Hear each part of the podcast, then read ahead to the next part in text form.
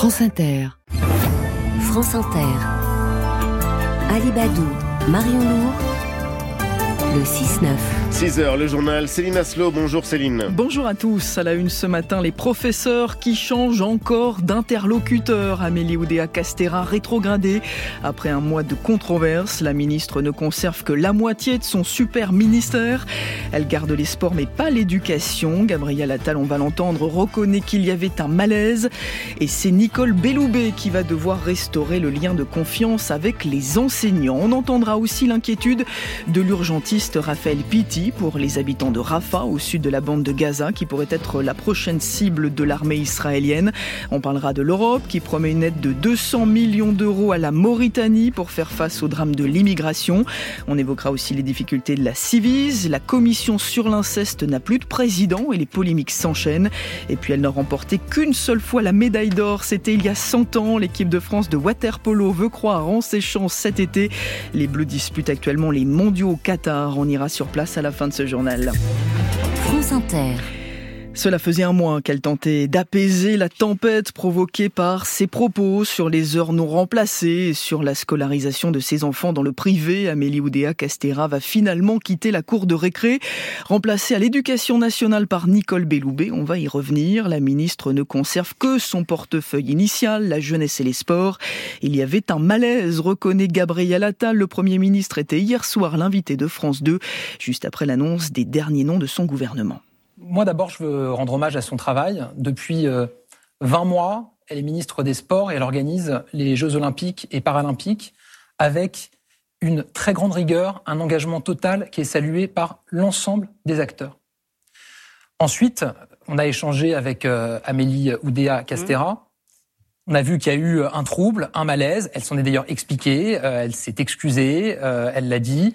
Mais moi, ce qui m'importe le plus, et je sais que c'est ce qui lui importe aussi, c'est qu'on puisse avancer pour l'école. Et donc les conditions pour pouvoir avancer pour l'école n'étaient plus réunies dans l'immédiat. Et pour avancer pour l'école, Gabriel Attal mise donc sur Nicole Belloubet, elle qui avait été garde des Sceaux lors du premier quinquennat d'Emmanuel Macron. Elle n'est pas une inconnue dans le monde enseignant puisqu'elle a été rectrice de Toulouse et de Limoges. Et sa priorité, Mathilde Romagnan, ce sera bien de rétablir la confiance avec les syndicats car les enseignants se sont sentis méprisés, humiliés par sa prédécesseur Amélie Oudéa Castera après ses propos polémiques sur l'école publique au lendemain de sa nomination.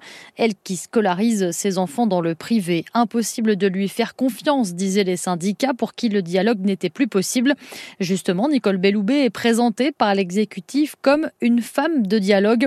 Et il en faudra. Les syndicats rejettent en bloc le choc des savoirs, projet de Gabriel Attal lorsqu'il était ministre de l'Éducation. Les syndicats enseignants fermement opposés au groupe de niveau. Ils doivent être mis en place dès la rentrée de septembre pour les 6e et 5e en français et en maths. Pas de quoi apaiser leur colère pour l'instant. Quelle que soit la ministre, la politique du gouvernement reste la même, disent-ils. De nouvelles journées de mobilisation sont d'ailleurs envisagées après les vacances scolaires. Le gouvernement est donc désormais au complet avec euh, également euh, dans ce gouvernement Attal le député euh, Renaissance Guillaume Casbarian, nommé ministre délégué au logement ou encore le député Horizon Frédéric Valtou, nommé lui à la santé. La Civise va-t-elle survivre à la crise? Oui, la commission indépendante sur l'inceste n'a plus de président. L'ex-rugbyman Sébastien Bouet a décidé hier de quitter son poste face aux calomnies, dit-il. La veille, c'est sa vice-présidente, la pédiatre légiste Caroline Ressalmon, qui se mettait en retrait suite à une plainte pour agression sexuelle. Tous les deux venaient de prendre leurs fonctions. Le gouvernement avait en effet décidé de renouveler l'équipe à la tête de cette commission créée il y a trois ans. Commission qui se retrouve donc sans capitaine, Alice Cachaner. Dans un communiqué, Sébastien Bouet dénonce une campagne de dénigrement, de cyberharcèlement qui l'empêche désormais d'assumer sereinement ses missions. Il faut dire que depuis lundi et l'installation de la nouvelle commission inceste, les controverses se sont succédées. D'abord, la plainte d'une ancienne patiente de Caroline Ressalmon qui l'accuse d'agression sexuelle lors d'un examen gynécologique. Mais la polémique ne s'arrête pas là. Mercredi soir, Sébastien Bouet s'embourbe sur le plateau de l'émission Quotidien. Je veux pas commenter honnêtement, j'apporte mon soutien à Caroline il y a une justice. Les réseaux sociaux ne sont pas un commissariat, une gendarmerie. Donc tant mieux si elle a porté plainte. Je pense que Caroline le fera aussi. Et après, ben voilà, la justice euh, tranchera. Pour beaucoup de victimes et d'associations, ces propos s'écartent de la doctrine initiale de la Civise, à savoir je te crois, je te protège. Arnaud Gallet, cofondateur de Move Enfant et membre démissionnaire de la précédente commission inceste. Quel gâchis, quel gâchis, alors même qu'on avait euh, jusqu'alors un président à niveau de la Civise, à savoir euh, Édouard Durand, qui assumait parfaitement ses fonctions et surtout en qui on avait une confiance absolue, avec notamment les 30 000 témoignages et bien plus. Et on se dit qu'en quelques jours, la Civise est morte. Et donc moi, j'en appelle directement à Emmanuel Macron. Il faut maintenant agir. De son côté, le gouvernement affirme que les acteurs du secteur seront réunis prochainement afin d'étudier les suites à donner à la commission inceste. Les précisions d'Alice Kachener. Aux États-Unis, l'âge de Joe Biden au cœur de la campagne électorale, le président américain contraint de se justifier. Non, je n'ai pas de problème de mémoire, a-t-il dit lors d'une allocution en réponse aux critiques de plus en plus vives du camp républicain. Joe Biden qui par ailleurs s'est monté très critique à l'égard de l'allié israélien, estimant que la réponse militaire d'Israël à Gaza avait été excessive. Washington s'inquiète d'un risque de désastre en cas d'attaque sur Rafah, la ville du sud de la bande de Gaza, où sont massés près d'un million et demi de Palestiniens qui ont pour une grande partie fui les combats plus au nord. Écoutez le témoignage du docteur Raphaël Pitti, médecin humanitaire engagé à Rafah. Il décrivait hier soir sur France Inter une situation désespérante. Il faut absolument cesser le feu. Il y a une situation de déshumanisation de cette population. Je voudrais que l'on comprenne qu'il y ait pire que de tuer quelqu'un, c'est de lui enlever sa dignité. Et là, on est en train d'enlever la dignité de 1 400 000 personnes en les ramenant à une situation inhumaine. Inhumaine de voir comment ils vivent, les conditions dans lesquelles ils sont, etc. Si vraiment le gouvernement de Netanyahou envisage d'attaquer Rafah, alors je dis véritablement qu'il y a une intention génocidaire derrière. La situation humanitaire est dans un tel état que d'envisager de pouvoir attaquer Rafah avec cette population à l'intérieur, c'est qu'il y a forcément derrière une intention. Hmm. Attaquer euh, Rafah, c'est vraiment avoir une intention de massacrer. De Raphaël Pitti, médecin humanitaire engagé à Rafah, au micro de Fabienne Sintès. La présidente de la Commission européenne était, elle, hier en visite en Mauritanie. La Mauritanie d'où partent de plus en plus de migrants qui veulent rejoindre l'Espagne, mais c'est selon Ursula von der Leyen l'une des routes migratoires les plus dangereuses au monde. Plus de 6600 migrants sont morts ou sont portés disparus pour la seule année 2023, Julie Pietri. Chaque jour, 18 personnes disparaissent en voulant rejoindre l'Espagne trois fois plus qu'en 2022, chiffre de la honte alerté début janvier une ONG espagnole. Quand Ursula von der Leyen promet plus de 210 millions d'euros d'ici la fin de l'année, elle ne précise pas exactement à quoi servira cet argent, mais elle a évoqué le sauvetage et d'autres pistes. Pour la gestion de la migration, pour l'aide humanitaire pour les réfugiés, mais aussi pour les investissements pour l'emploi et l'entrepreneuriat. Cet argent versé, c'est une manière, une nouvelle fois pour l'Europe, de sous-traiter la question du contrôle aux frontières. Un accord avec la Tunisie a par exemple été passé en juillet dernier. Le but, c'est d'empêcher les migrants de se lancer dans des traversées dangereuses et d'arriver aux portes de l'Europe. Le président mauritanien, le président Gazouani, réclamait lui plus d'argent pour cette lutte contre l'immigration irrégulière. La Mauritanie paie un lourd tribut. Nous accueillons aujourd'hui des centaines de milliers d'immigrés de nationalités différentes plus de 150 000 réfugiés dans le camp d'Embreux, souvent considérés comme un pays de transit la Mauritanie est en train de devenir un pays de destination. Les dirigeants doivent se revoir euh, au printemps pour affiner les termes de l'accord. Les précisions de Julie Pietri de la rédaction internationale de France Inter. Voilà 100 ans qu'ils n'ont pas décroché l'or olympique.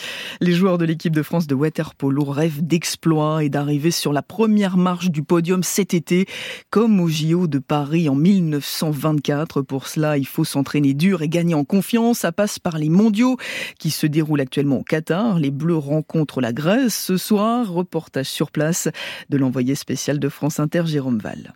L'anecdote en dit long sur l'appétit des poloistes français et c'est le sélectionneur des Bleus, Florian Bruzzo, qui la raconte. On a un groupe donc avec les joueurs de l'équipe de France, le staff, etc. Et la photo du groupe euh, WhatsApp, hein.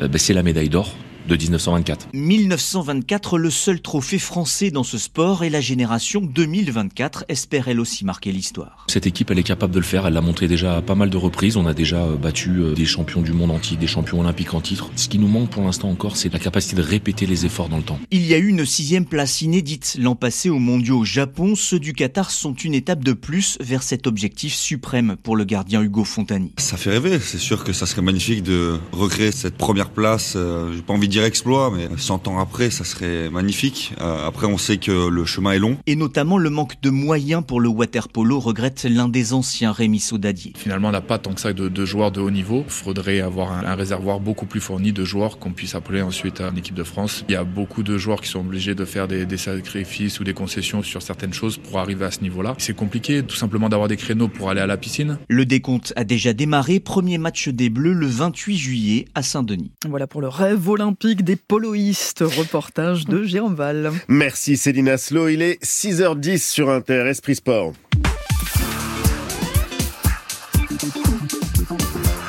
Bonjour Cédric Guillaume. Bonjour Ali, On bonjour va Marion. parler musique et football ce matin.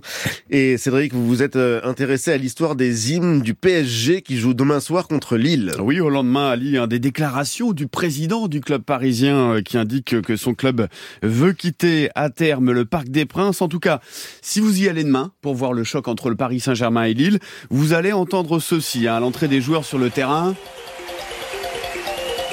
Ça sonne bien dans le stade. C'est Phil Collins hein, qui a été Ouais. revisité un petit peu. Euh, un titre qui résonne au Parc des Princes depuis le début des années euh, 90, sachant, vous avez peut-être suivi cette polémique il y a un petit peu plus d'un an, où les dirigeants du Paris Saint-Germain avaient voulu euh, changer, substituer un son de, de DJ Snake, euh, qui est également connu hein, pour être un supporter du Paris Saint-Germain. Ça n'avait pas plu. Il y avait même eu une pétition pour réclamer le retour de Phil Collins. En tout cas, ça a bien évolué puisque le tout premier hymne du club parisien avait été confié à une chanteuse populaire. Oui. Est-ce que vous reconnaissez la voix Annie Cordy Exactement. Non. Si Anne Cordy a Incroyable. concocté le premier hymne du Paris Saint-Germain, euh, la chanteuse belge hein, qui était supportrice du PSG. Elle était devenue la marraine du club au début des années 70 et elle avait donc concocté euh, cet hymne qui s'appelait tout simplement Aller Alors ça peut faire sourire, tout comme cet essai de quelques joueurs de l'effectif 2012. Il y avait notamment Blaise Matuidi, Javier Pastore ou encore Kevin Gamero derrière les micros et ça donnait ça.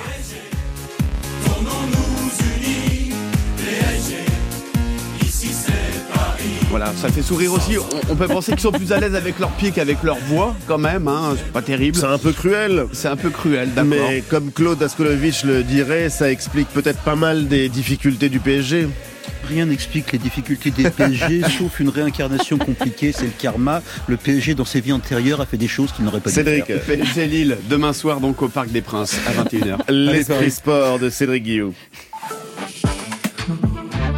Si la mode a toujours été éphémère, avec la fast fashion, elle est désormais devenue périssable. Et ceux qui vivent en bout de chaîne de cette mode à bas coût sont au bord de l'asphyxie.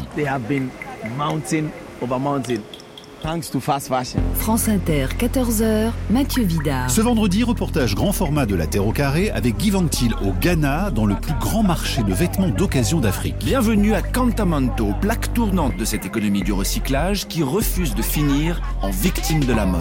La Terre au carré, Suivez-moi tout à l'heure à 14h sur France Inter. 6h13, grand angle. France Inter, le 6-9. Le président de la République s'adresse à l'institution judiciaire aujourd'hui. Emmanuel Macron, attendu à Bordeaux, doit assister à la prestation de serment des juges et procureurs de demain. 470 élèves de l'École nationale de la magistrature. L'occasion pour le chef de l'État de rappeler la priorité fixée, réduire les délais de justice. Et l'un des leviers pour cela, c'est la réduction du nombre de dossiers jugés au pénal, les outils, le développement d'alternatives aux poursuites et les procédures simplifiées, notamment les ordonnances pénales. Exemple au tribunal judiciaire de Créteil où vous vous êtes rendu, Laurélie Carive. Mesdames, messieurs, bonjour. Vous êtes tous convoqués dans le cadre d'une ordonnance pénale qui est un jugement simplifié. Il n'y aura pas de débat. La Dans cette salle d'audience, aucune robe noire, c'est en costume cravate que siègent les deux délégués du procureur, d'anciens policiers à la retraite. Usage de stupéfiants, vol, délit routier. Il est question ici d'affaires simples, de faible gravité, comme pour ce chauffeur de VTC. Pourquoi ils m'ont attrapé? Parce que euh, j'ai récupéré des gens à Orly. J'étais pas au courant que j'avais pas de permis. J'avais plus de points. La peine est alors proposée par le parquet puis validée par un juge. On ne parle pas de prison en ordonnance pénale. Régis Janet, délégué du procureur. C'est des peines d'amende et des peines complémentaires de suspension de permis de conduire, de stage de sensibilisation, par exemple à la sécurité routière, stage de sensibilisation pour les stupéfiants, stage de citoyenneté. Ce matin-là, pas moins de 70 prévenus ont été convoqués. Appelés un à un, le temps de se faire notifier leurs sanctions et les démarches à suivre, ils ressortent au bout de quelques minutes, souvent l'air soulagés. C'était clair, simple, efficace, correct, courtois. À Créteil, le nombre d'ordonnances pénales a augmenté de 50% en deux ans.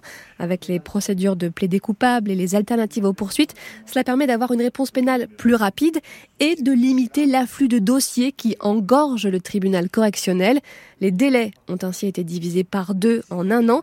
Stéphane Ardouin est le procureur de Créteil. Nous sommes passés en gros de 11 mois à 5 à 6 mois. C'est significatif. Cela permet de libérer du temps et de recentrer le tribunal correctionnel sur des affaires plus complexes, plus graves. Prenez les dossiers de violence intrafamiliale. Jusqu'à une date récente, ici, euh, le logiciel leur accordait 15 minutes. 15 minutes pour les juger. Ce n'est pas raisonnable. Un dossier de violence conjugale, qui est un dossier complexe la plupart du temps, justifie qu'on prenne le temps nécessaire. Et parfois, ça peut être une heure, une heure et demie. Et donc, ce calibrage réaliste n'est possible que si on libère du temps d'audience. Mais tout n'est pas encore gagné, souligne-t-il. Seuls des moyens supplémentaires permettront de rogner encore un peu plus sur les délais et de rendre une justice de qualité. Des procédures simplifiées pour rendre la justice plus efficace. C'était le reportage Grand Angle de l'Aurélie qui arrive. Il est 6h16 sur euh, Inter, le kiosque de la matinale. Bonjour Claude Askolovitch. Bonjour. À la une des journaux ce matin, Claude bah, Une une absolument terrifiante, celle des échos week-end. On voit un portable. Le dos de ce portable, c'est le drapeau chinois. Et de ce drapeau chinois dépasse deux pieds, chaussées magnifiques, de magnifiques chaussures à talons. C'est nous, le consommateur, qui plongeons dans Temu, l'appli qui fait peur. C'est une appli chinoise qui permet d'acheter vraiment moins cher. Mais est-ce que les Chinois nous volent nos données personnelles?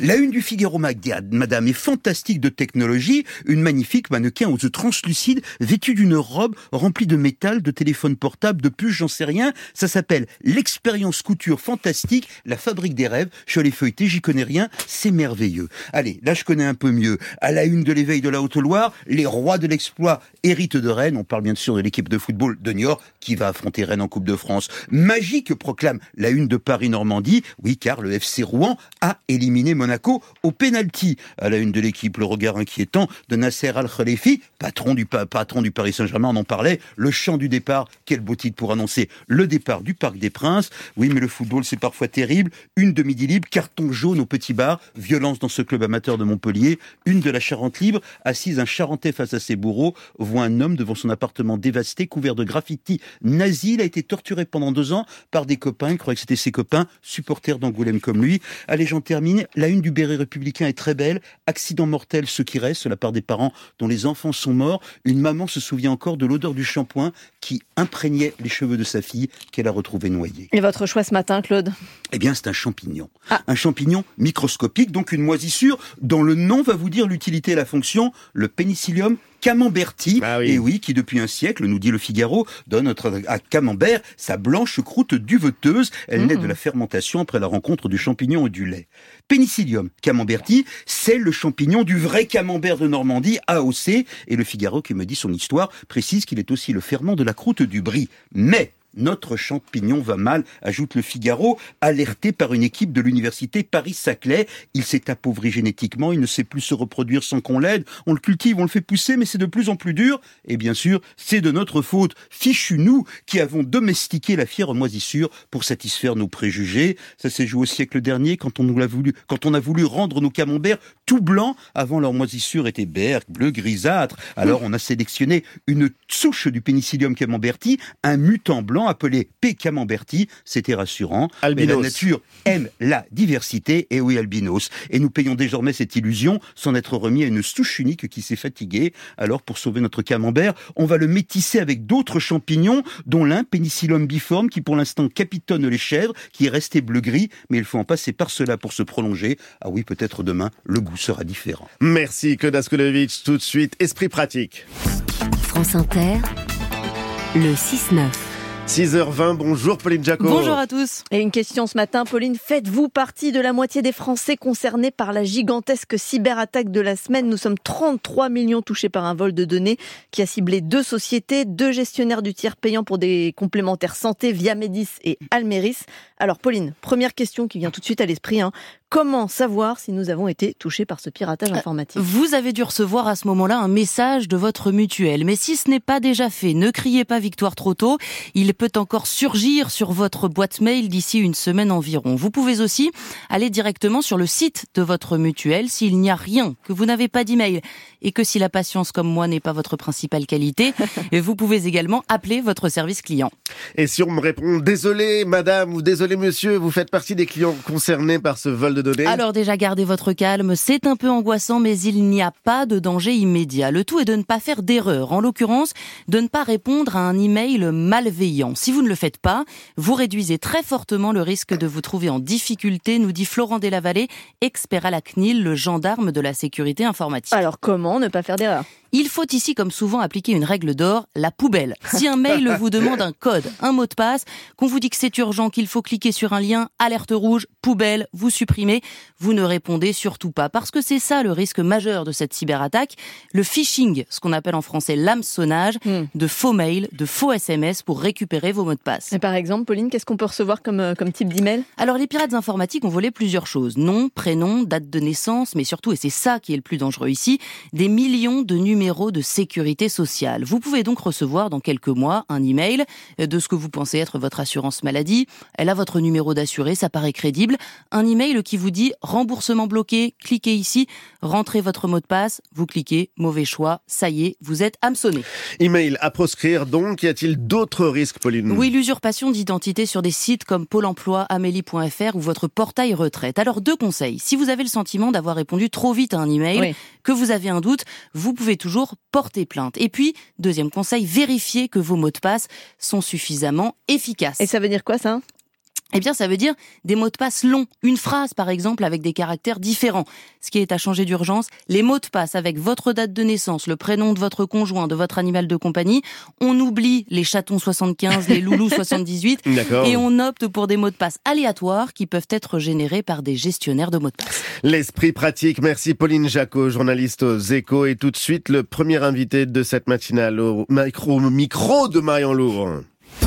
France Inter, Alibadou, Marion Lourd, le 6-9. 6h22, il y a votre micro, Marion Lourd, euh, un aventurier. Bertrand Picard, président de la fondation Solar Impulse, qui a un nouveau projet réalisé en 2028, un tour du monde sans escale à bord d'un avion propulsé à l'hydrogène vert. Bonjour Bertrand Picard. Bonjour. Alors à quoi il va ressembler cet avion à à hydrogène? Nous sommes à la radio, mais donnez-nous des images. Oui, c'est un avion avec deux fuselages parce qu'il faut mettre beaucoup de réservoirs d'hydrogène liquide. Donc deux fuselages en travers comme un grand H.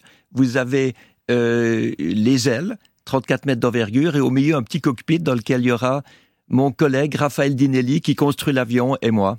Donc vous serez deux sur, ce, sur On cet sera avion. deux cette fois. Et, et vous aviez bouclé un, un autre tour du monde en 2016. Ça c'était avec euh, Solar Impulse, un avion à énergie solaire qui était donc tributaire de la météo. Il avait fallu du coup 17 étapes. Là, l'avantage, c'est que vous n'en dépendez plus. Alors c'est vrai qu'avec Solar Impulse, c'était plus symbolique. hein. On voulait montrer ce qu'on pouvait faire avec des énergies renouvelables, avec des technologies propres.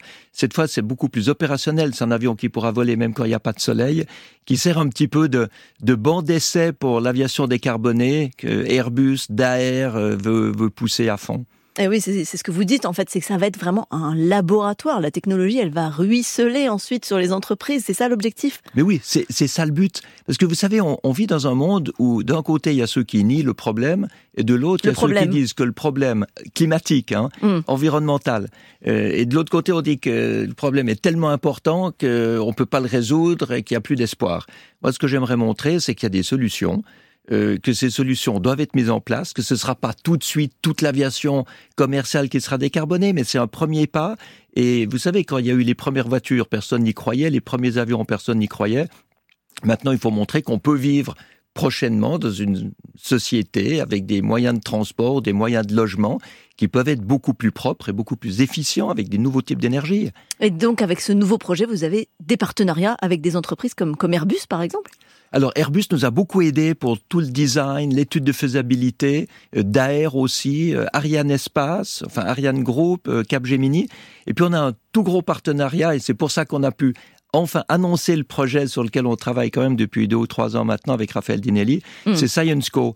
Euh, ScienceCo, c'est une entreprise de produits du futur. Ça vient du chimiste Solvay, qui est peut-être un Oui, peu plus connu des auditeurs. Exactement, c'est c'est un spin-off de Solvay. Solvay m'avait déjà beaucoup soutenu euh, pour, pour Solar Impulse, avait soutenu mon grand-père pour monter dans la stratosphère en 1931, Qui était un aventurier lui aussi. explorateur hein, plutôt, parce qu'il s'agissait de, de tester la première capsule pressurisée pour monter au-dessus du mauvais temps. Et à l'époque, c'était pour ouvrir la voie à l'aviation moderne de l'époque. Mm. Maintenant, c'est ouvrir la voie à l'aviation du futur.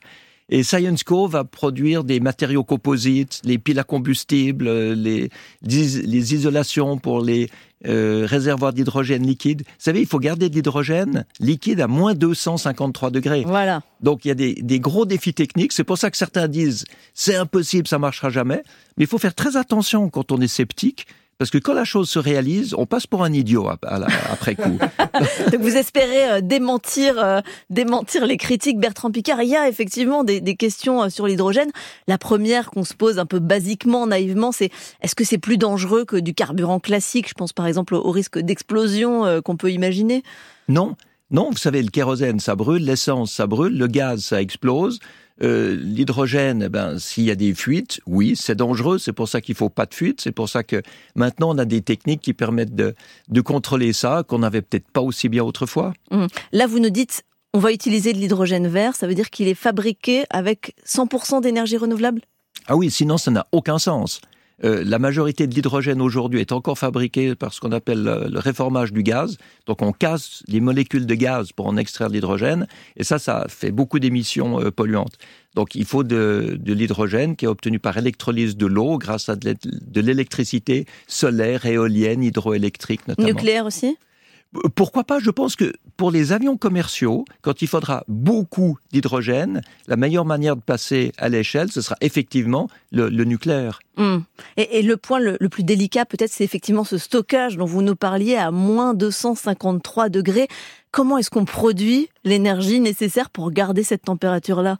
Alors, en vol, c'est de l'isolation passive.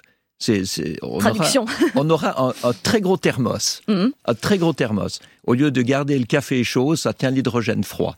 Mhm. Et puis, euh, pour fabriquer l'hydrogène liquide, à ce moment-là, ben, c'est avec des énergies renouvelables, forcément, sinon ça n'a, Mhm. ça n'a pas de sens. On n'est pas décarboné sinon. Et cet hydrogène à cette température, il prend beaucoup de place, plus de place que le kérosène. Comment ça peut se résoudre, ça? Ça prend beaucoup plus de place. Et euh, il y a toujours un petit peu d'évaporation, c'est ce qu'on appelle le boil-off, et cette évaporation gazeuse, elle passe dans des piles à combustible où elle refait de l'électricité et de l'eau. Donc l'eau, elle peut être bue par les pilotes, l'électricité passe dans les moteurs électriques euh, pour euh, propulser l'avion. Rien ne se perd, mais est-ce que ça veut dire que c'est applicable à des avions de ligne classique? Oui, mais vous savez, quand on développe quelque chose de disruptif, très très innovant, donc, Mm. euh, il faut pas imaginer qu'on va faire la même chose un peu mieux. On va faire différemment, complètement différemment. Donc notre avion, il est construit autour des réservoirs d'hydrogène liquide, mais sur, euh, sur les plans d'Airbus pour l'avion à hydrogène de 2035, vous avez les passagers dans les ailes et les réservoirs dans le fuselage. C'est une inversion complète des choses. Et c'est ça qui est passionnant. Euh, en 1903, vous aviez le premier avion des frères Wright, et 15 ans après, vous aviez des avions complètement différents. Et ben maintenant, il faut de nouveau faire complètement différent. C'est ça l'intérêt. Il faut que, que le progrès continue, mais cette fois-ci, c'est pas pour aller plus vite ou pour aller plus haut, c'est pour aller plus propre. Hum, Et vous nous dites que vous avez effectivement ces partenariats avec Airbus, Ariane Espace, Solvay. Vous ne redoutez pas que ça soit une opération de greenwashing de leur part pour se donner bonne conscience finalement, pour redorer leur image?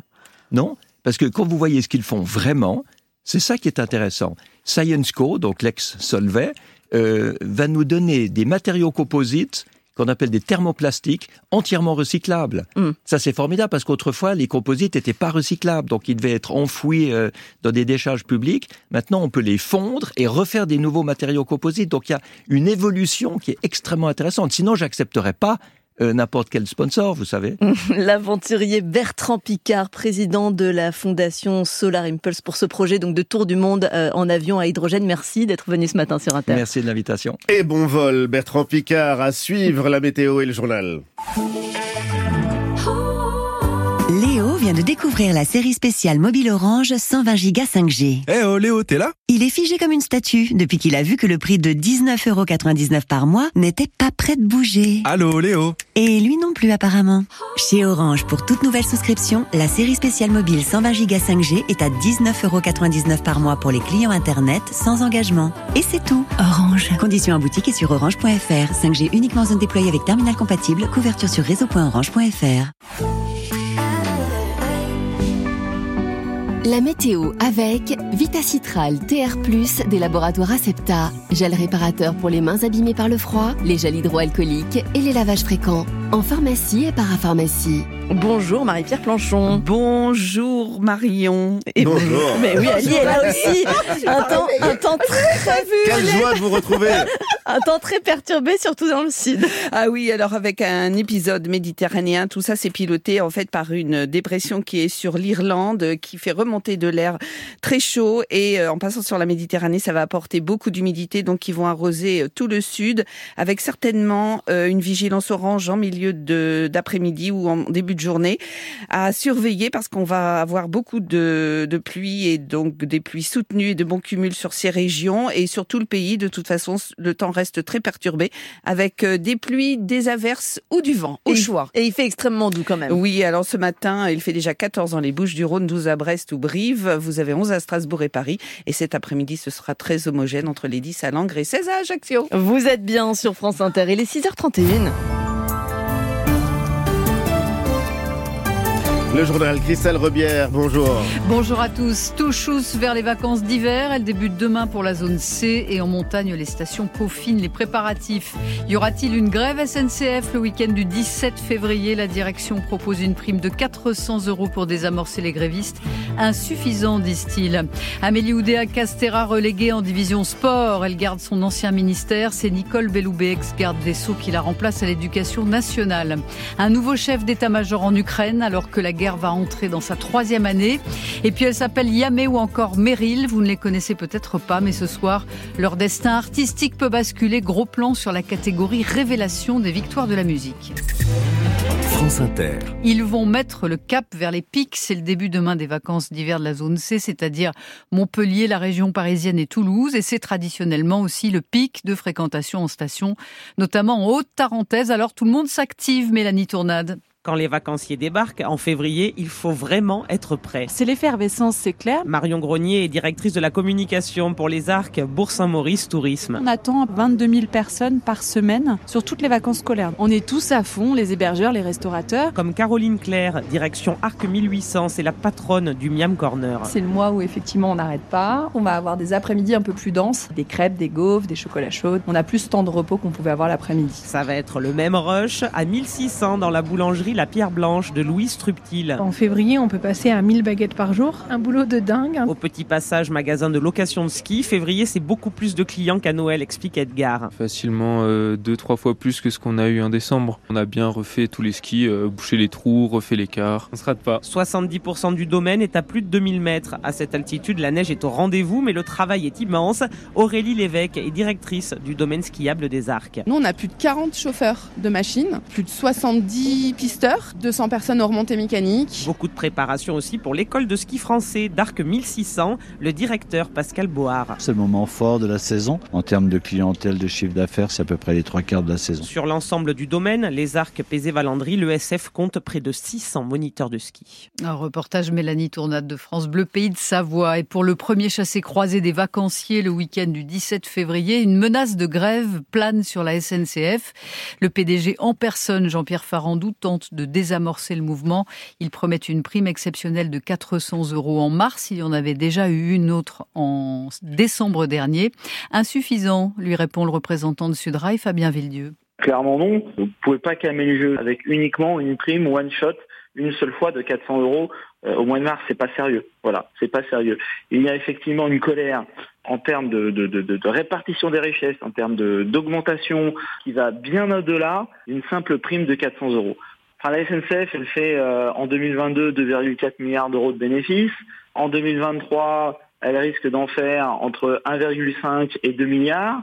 Et nous, les cheminots, on n'en voit pas la couleur. Enfin, aujourd'hui, la SNCF est une entreprise, c'est sûrement l'entreprise la plus performante d'Europe, je le dis. Et si c'est l'entreprise la plus performante d'Europe, c'est parce que les cheminots, ils la font vivre. 7 jours sur 7, 24 heures sur 24. Donc, à un moment donné, on veut bien Cocorico, le TGV, tout le monde est hyper content, avoir des taux de croissance en termes de trafic à faire pâlir tous les pays européens, à rapporter un pognon de dingue, parce qu'aujourd'hui la SNCF rapporte un pognon de dingue, c'est du foutage de gueule. Voilà. La colère de Fabien Villedieu de Sudrail, joint par Maxime Debs. Il aura donc fallu 28 jours à Gabriel Attal pour former une équipe au complet. La liste des derniers membres du gouvernement a été dévoilée en début de soirée hier. Ils seront donc 35 en tout, alors que le nouveau Premier ministre souhaitait ne pas dépasser 30. C'est l'ancienne garde des Sceaux, la socialiste Nicole Belloubet, qui a été rectrice, qui arrive au ministère de l'Éducation nationale. Amélie Oudéa Castera, elle, se contente du sport et des Jeux Olympiques. Une rétrogradation, mais elle a été soutenu par le monde du sport, Nicolas Perronnet. Amélie Oudéa Castera n'a jamais traversé au sport la tempête qu'elle a connue à l'éducation. Ça n'avait pourtant pas très bien commencé. Dix jours après sa nomination, le fiasco du Stade de France, sa communication sur les supporters de Liverpool sans billets, à l'origine des débordements rapidement mis à mal. Quelques mois plus tard, autre polémique, cette fois sur sa rémunération à la direction de la Fédération française de tennis. Pourtant, le monde du sport n'a jamais cessé de la soutenir. AOC, comme tout le monde la surnomme, s'est bâti une réputation de travailleuse capable de régler des dossiers sensibles. Les affaires Le dans le football, Laporte, Altradace dans le rugby, Enriquez au CNOSF. À moins de six mois des JO, sa grande force est de connaître par cœur le projet olympique, mais surtout d'avoir les fédérations et les comités olympiques et paralympiques derrière elle. La semaine dernière, 50 dirigeants sportifs lui ont apporté leur soutien dans une tribune, saluant une ministre efficace et engagée, une ministre sauvée par la proximité des Jeux. Gabriel Attal hier soir sur France 2 a expliqué qu'il y avait eu un malaise avec Amélie Oudéa Castera à l'éducation et que les conditions pour pouvoir avancer pour l'école n'étaient plus réunies. Il n'y a que cinq nouveaux entrants et parmi les novices, Frédéric Valtou, ancien patron de la Fédération hospitalière de France, il prend le portefeuille de la santé. Le très libéral Guillaume Casbarian prend le logement. Il avait été très contesté à gauche pour sa loi anti-squat.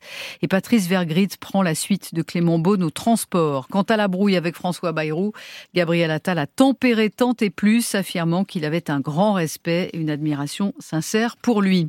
Le comédien Philippe Cobert, mis en examen pour viol et agression sexuelle sur mineurs de plus de 15 ans sur trois adolescentes, il a été placé sous contrôle judiciaire. À l'étranger, Vladimir Poutine estime qu'une défaite de la Russie face à l'Ukraine est impossible. Il a accordé pour la première fois une interview à un journaliste occidental, en l'occurrence Tucker Carlson, ex-star de Fox News et très conservateur ça n'arrivera jamais, lui a dit Vladimir Poutine. Et le président russe a dit écarter l'idée d'envahir la Pologne ou encore la Lettonie. En Ukraine, alors que la guerre va bientôt entrer dans sa troisième année, Volodymyr Zelensky s'est séparé de son chef d'état-major Valeria Zaloujny. Après l'échec de la contre-offensive du printemps dernier, il confie à son successeur, Alexander Sirski, un plan de bataille réaliste pour 2024. Son portrait avec notre envoyé spécial à Kiev, Vanessa Dekourou. En presque sexagénaire qu'il est, le colonel Sirski est né en URSS. Il a fait ses études à l'école de commandement de l'armée rouge à Moscou et c'est ce que mettent précisément en avant ceux qui restent dubitatifs devant sa nomination, cette formation soviétique qui lui colle à la peau. On le dit peu porté sur le bilan en vie humaine, mais seulement sur le résultat des opérations.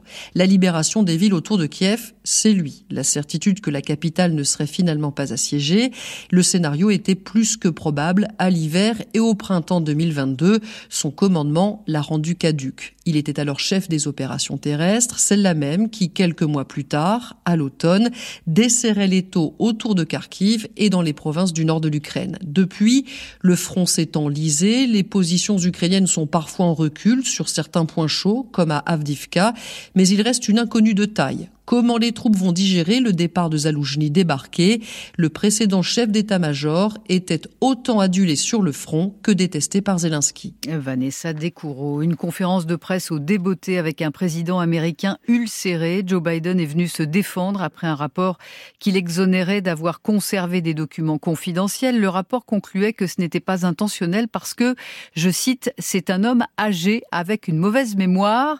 Je sais ce que je fais, bon sang, acclamait Joe Biden. N'ai pas de problème de mémoire. Quelques heures plus tôt, il avait confondu Angela Merkel avec Helmut Kohl. Un mot de football. Après avoir sorti Toulouse, Rouen s'est offert un autre club de Ligue 1 hier soir, le club de National, la troisième division, a sorti Monaco au tir au but. Rouen se retrouvera face à Valenciennes en quart de finale de la Coupe de France. Une victoire, ils en rêvent, victoire de la musique cette fois, 39e cérémonie ce soir. Zao de Sagazan est nommé cinq fois. On retrouve aussi Jain, Ayana Kamura, Véronique Sanson ou encore Vianney. Le rap, lui, espère que son succès sera enfin récompensé. Et vous, Mathieu Culeron, vous vous êtes intéressé à la catégorie révélation. S'il y a une catégorie pour laquelle les victoires représentent une vitrine médiatique importante, ce sont bien les révélations. Yamé en fait partie, et même si sa génération l'a essentiellement découvert sur les réseaux sociaux, les victoires ont toujours un sens pour ce jeune musicien. J'entends beaucoup ça, de euh, ouais, est-ce que les jeunes, euh, est-ce que ça vous fait quelque chose? Oui, ça nous fait quelque chose parce que euh, j'aime pas opposer comme un vieux monde et un nouveau monde. Je trouve qu'il y a une synergie et que même si les victoires de la musique sont un peu vues comme parce que présentes plus sur un autre médium que celui des jeunes, c'est vrai. Ça reste trop bien parce que c'est complémentaire et pour moi c'est une reconnaissance aussi et c'est une façon de présenter aussi mon travail à une audience qui ne me suit peut-être pas, qui ne me connaît peut-être pas aussi. Non, c'est super intéressant et je trouve ça très bien qu'il y ait les deux.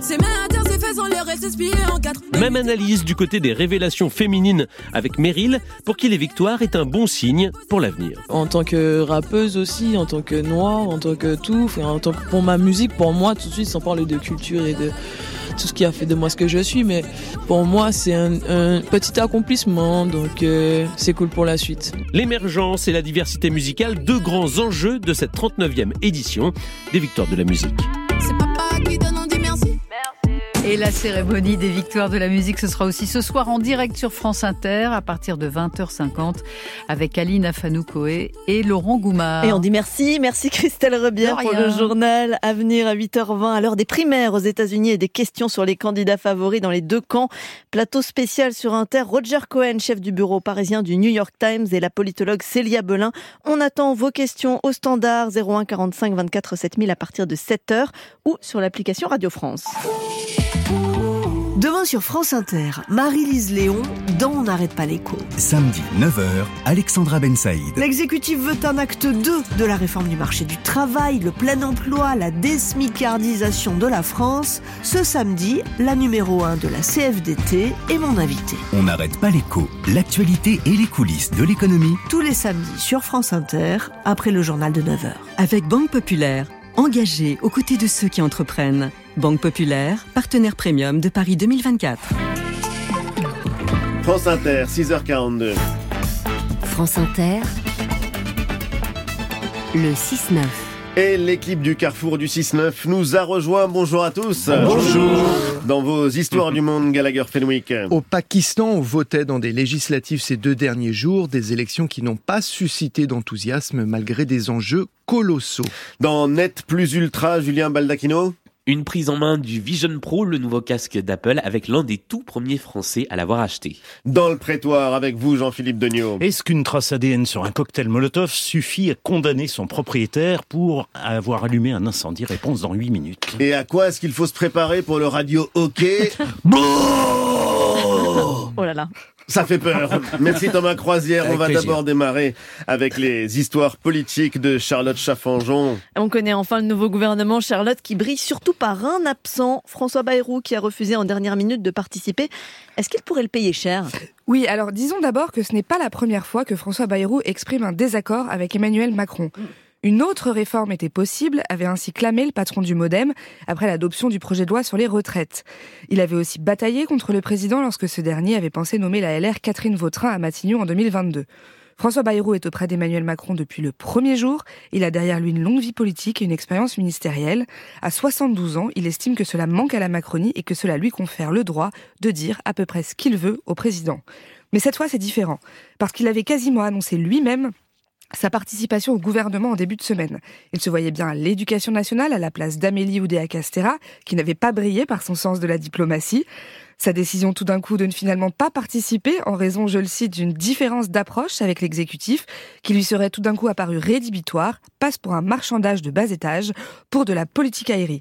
L'entourage d'Emmanuel Macron ne s'est d'ailleurs pas gêné pour raconter hier que le patron du Modem réclamait le ministère de l'Éducation avec un périmètre énorme et d'avoir pas moins de sept ministres Modem au sein du gouvernement contre un seul au début des négociations, Marc Fesneau à l'agriculture. Une demande totalement démesurée aux yeux du président, une honte, m'a même dit un député Renaissance. Alors plus embêtant encore pour euh, François Bayrou, son propre parti a l'air de penser à peu près la même chose. Oui, François Bayrou a mis en colère ses troupes contre une décision prise en solo, mais qui les engageait.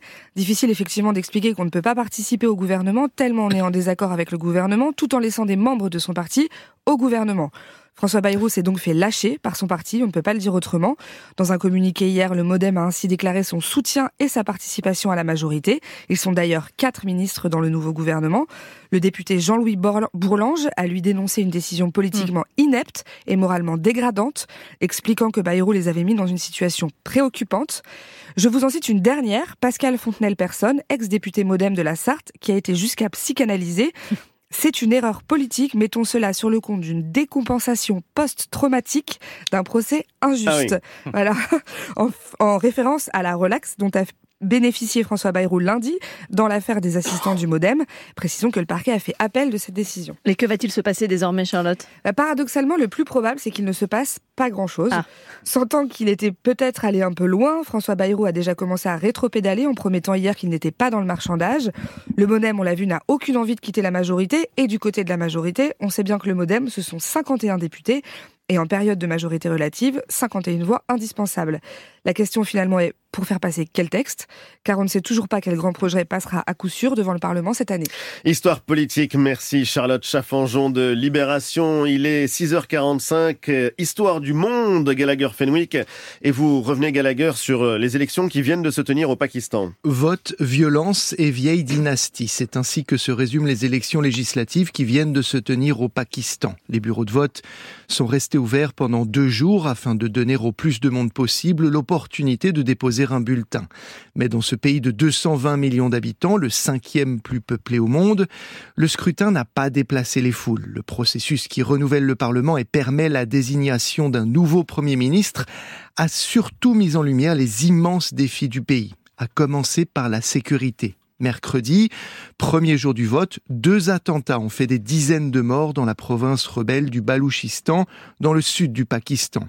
Des attaques revendiquées par l'État islamique. De quoi accroître les tensions déjà vives dans un pays à la scène politique caractérisée par le règne quasi sans partage de vieilles dynasties familiales. De quelle dynastie parlez-vous, Gallagher? Depuis des décennies, Marion, à l'exception de quelques années pendant lesquelles l'ancienne star du cricket Imran Khan a gouverné, hmm. deux clans ont souvent occupé les sommets de l'État pakistanais. Il y a les Sharifs, Nawaz devrait d'ailleurs l'emporter cette fois-ci, il succédera ainsi à son petit frère Shebaz, qui a remplacé Imran Khan lorsque ce dernier a été destitué. Nawaz Sharif a d'ailleurs déjà servi à trois reprises en tant que chef du gouvernement. Face à eux, il y a la famille Bhutto, du nom de l'ancienne première ministre, assassinée après avoir servi deux fois en tant que chef de l'exécutif. Tout comme son père, Zulfikar Ali Bhutto, figure majeure de l'histoire politique du Pakistan. Aujourd'hui, c'est Bilawal, le fils de Benazir et petit-fils de Zulfikar Bhutto, qui est en campagne. En toile de fond de tout cela, il ne faut pas oublier un autre clan très puissant, celui des militaires, mm. avec trois coups d'État à son actif et une trentaine d'années passées à gérer les affaires du pays, l'armée reste un acteur politique incontournable au Pakistan. Et il y a d'autres enjeux à surveiller? Tout à fait. En plus d'être un géant démographique, cet immense pays, le Pakistan, est une puissance nucléaire qui occupe une position stratégique dans une zone très volatile. Le Pakistan est évidemment l'adversaire traditionnel de l'autre puissance nucléaire de la région, son voisin l'Inde. Le pays partage également une frontière avec l'Iran, qui a récemment bombardé une province pakistanaise.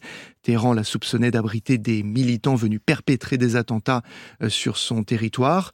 Le Pakistan doit également composer avec son voisin afghan et les talibans qui y sont au pouvoir. Pour cela, il peut sans doute compter sur l'appui du voisin frontalier avec lequel les relations sont bonnes, la Chine, un allié militaire et commercial de poids, de quoi peser lourd face à l'Inde et espérer relever les défis économiques majeurs, outre leur sécurité. Les Pakistanais qui sont allés voter avaient sans doute une autre préoccupation en tête, l'inflation. Elle est actuellement supérieure à 30%. Histoire du monde, merci Gallagher. Fenwick, il est 7h10, net plus ultra, l'actualité du numérique avec vous Julien Baldacchino. Et c'est le nouveau produit high-tech d'Apple qui vous a intéressé. Oui, le Vision Pro, ce casque qui se présente comme un ordinateur à porter sur la tête, qui superpose les fenêtres des applications au monde qui vous entoure une fois que vous le portez. Le casque est sorti vendredi dernier mais seulement aux États-Unis, mais quelques Français ont fait le déplacement là-bas juste pour en récupérer C'est le cas de Nicolas Lelouch, qui est journaliste pour le site Numérama, spécialisé dans l'actu numérique, et qui l'utilise au quotidien depuis une semaine. Je lui ai demandé quel bilan il faisait de cette première expérience. Il y a deux fonctions aujourd'hui euh, qui se distinguent sur les premières utilisations du casque. Ça va être euh, le travail et le divertissement. Le travail, ça passe par le fait d'aller sur 5-6 écrans absolument géants qu'on peut déplacer partout où on veut dans la pièce juste en un regard. Et le deuxième usage, c'est pour regarder des vidéos, pour se divertir, pour même écouter de la musique. Le fait d'être isolé, soit dans une bulle, soit dans le monde réel qu'on continue de voir, mais de le faire en ayant la possibilité une nouvelle fois d'avoir des écrans géants, de se téléporter dans un cinéma ou de regarder un film en étant euh, assis sur la lune si on le souhaite. Les points noirs, ils sont techniques, ça veut dire que même à 4000 dollars aujourd'hui, on n'a pas la possibilité de faire un casque qui est euh, confortable et qui offre un champ de vision similaire à celui de la vue humaine. Euh, au niveau du champ de vision, on a l'impression de regarder à travers des jumelles en fait. Et vous, Julien, vous avez pu tester euh, le casque quelques minutes, alors ça donne quoi? Eh bien, il faut bien reconnaître que techniquement, c'est bien au-delà de tout ce qui s'est fait jusqu'à présent en termes de casque. La reproduction sur les écrans du casque de ce qui vous entoure est très très fidèle. Et le fait de tout piloter avec les mains, sans manette, pour déplacer les fenêtres, pour ouvrir les applis, c'est très intuitif, ça a presque quelque chose de magique. Alors, ce n'est qu'une prise en main, mais ce petit quart d'heure pendant lequel j'ai pu tester le casque donne un avant-goût de ce que pourrait être le futur de l'informatique, à condition qu'Apple arrive à proposer un produit moins cher, 3500 dollars pour le moment, c'est bien trop, surtout que le casque ne règle pas complètement les problèmes de vision. Une légère fatigue oculaire s'est faite sentir pour moi à la fin de l'essai. Apple vend des lentilles adaptées à la vue, mais c'est en supplément. Bon, et alors ce produit, quand est-ce qu'on le verra en France? Alors j'ai posé la question à Nicolas Lelouch de Numérama qui est allé chercher son info à la source auprès du patron d'Apple. J'ai posé la question à Tim Cook lui-même quand j'étais aux États-Unis, euh, qui m'a dit qu'il espérait le, le, lancer très bientôt en France. Faudra voir maintenant la réaction aussi du public américain. Ça part bien, donc si ça continue comme ça, Apple va sans doute rapidement euh, étendre la commercialisation à l'international. Peut-être pour l'automne donc, même si beaucoup d'observateurs recommandent d'attendre les prochaines versions du produit qui seront sûrement plus abouties et moins chères.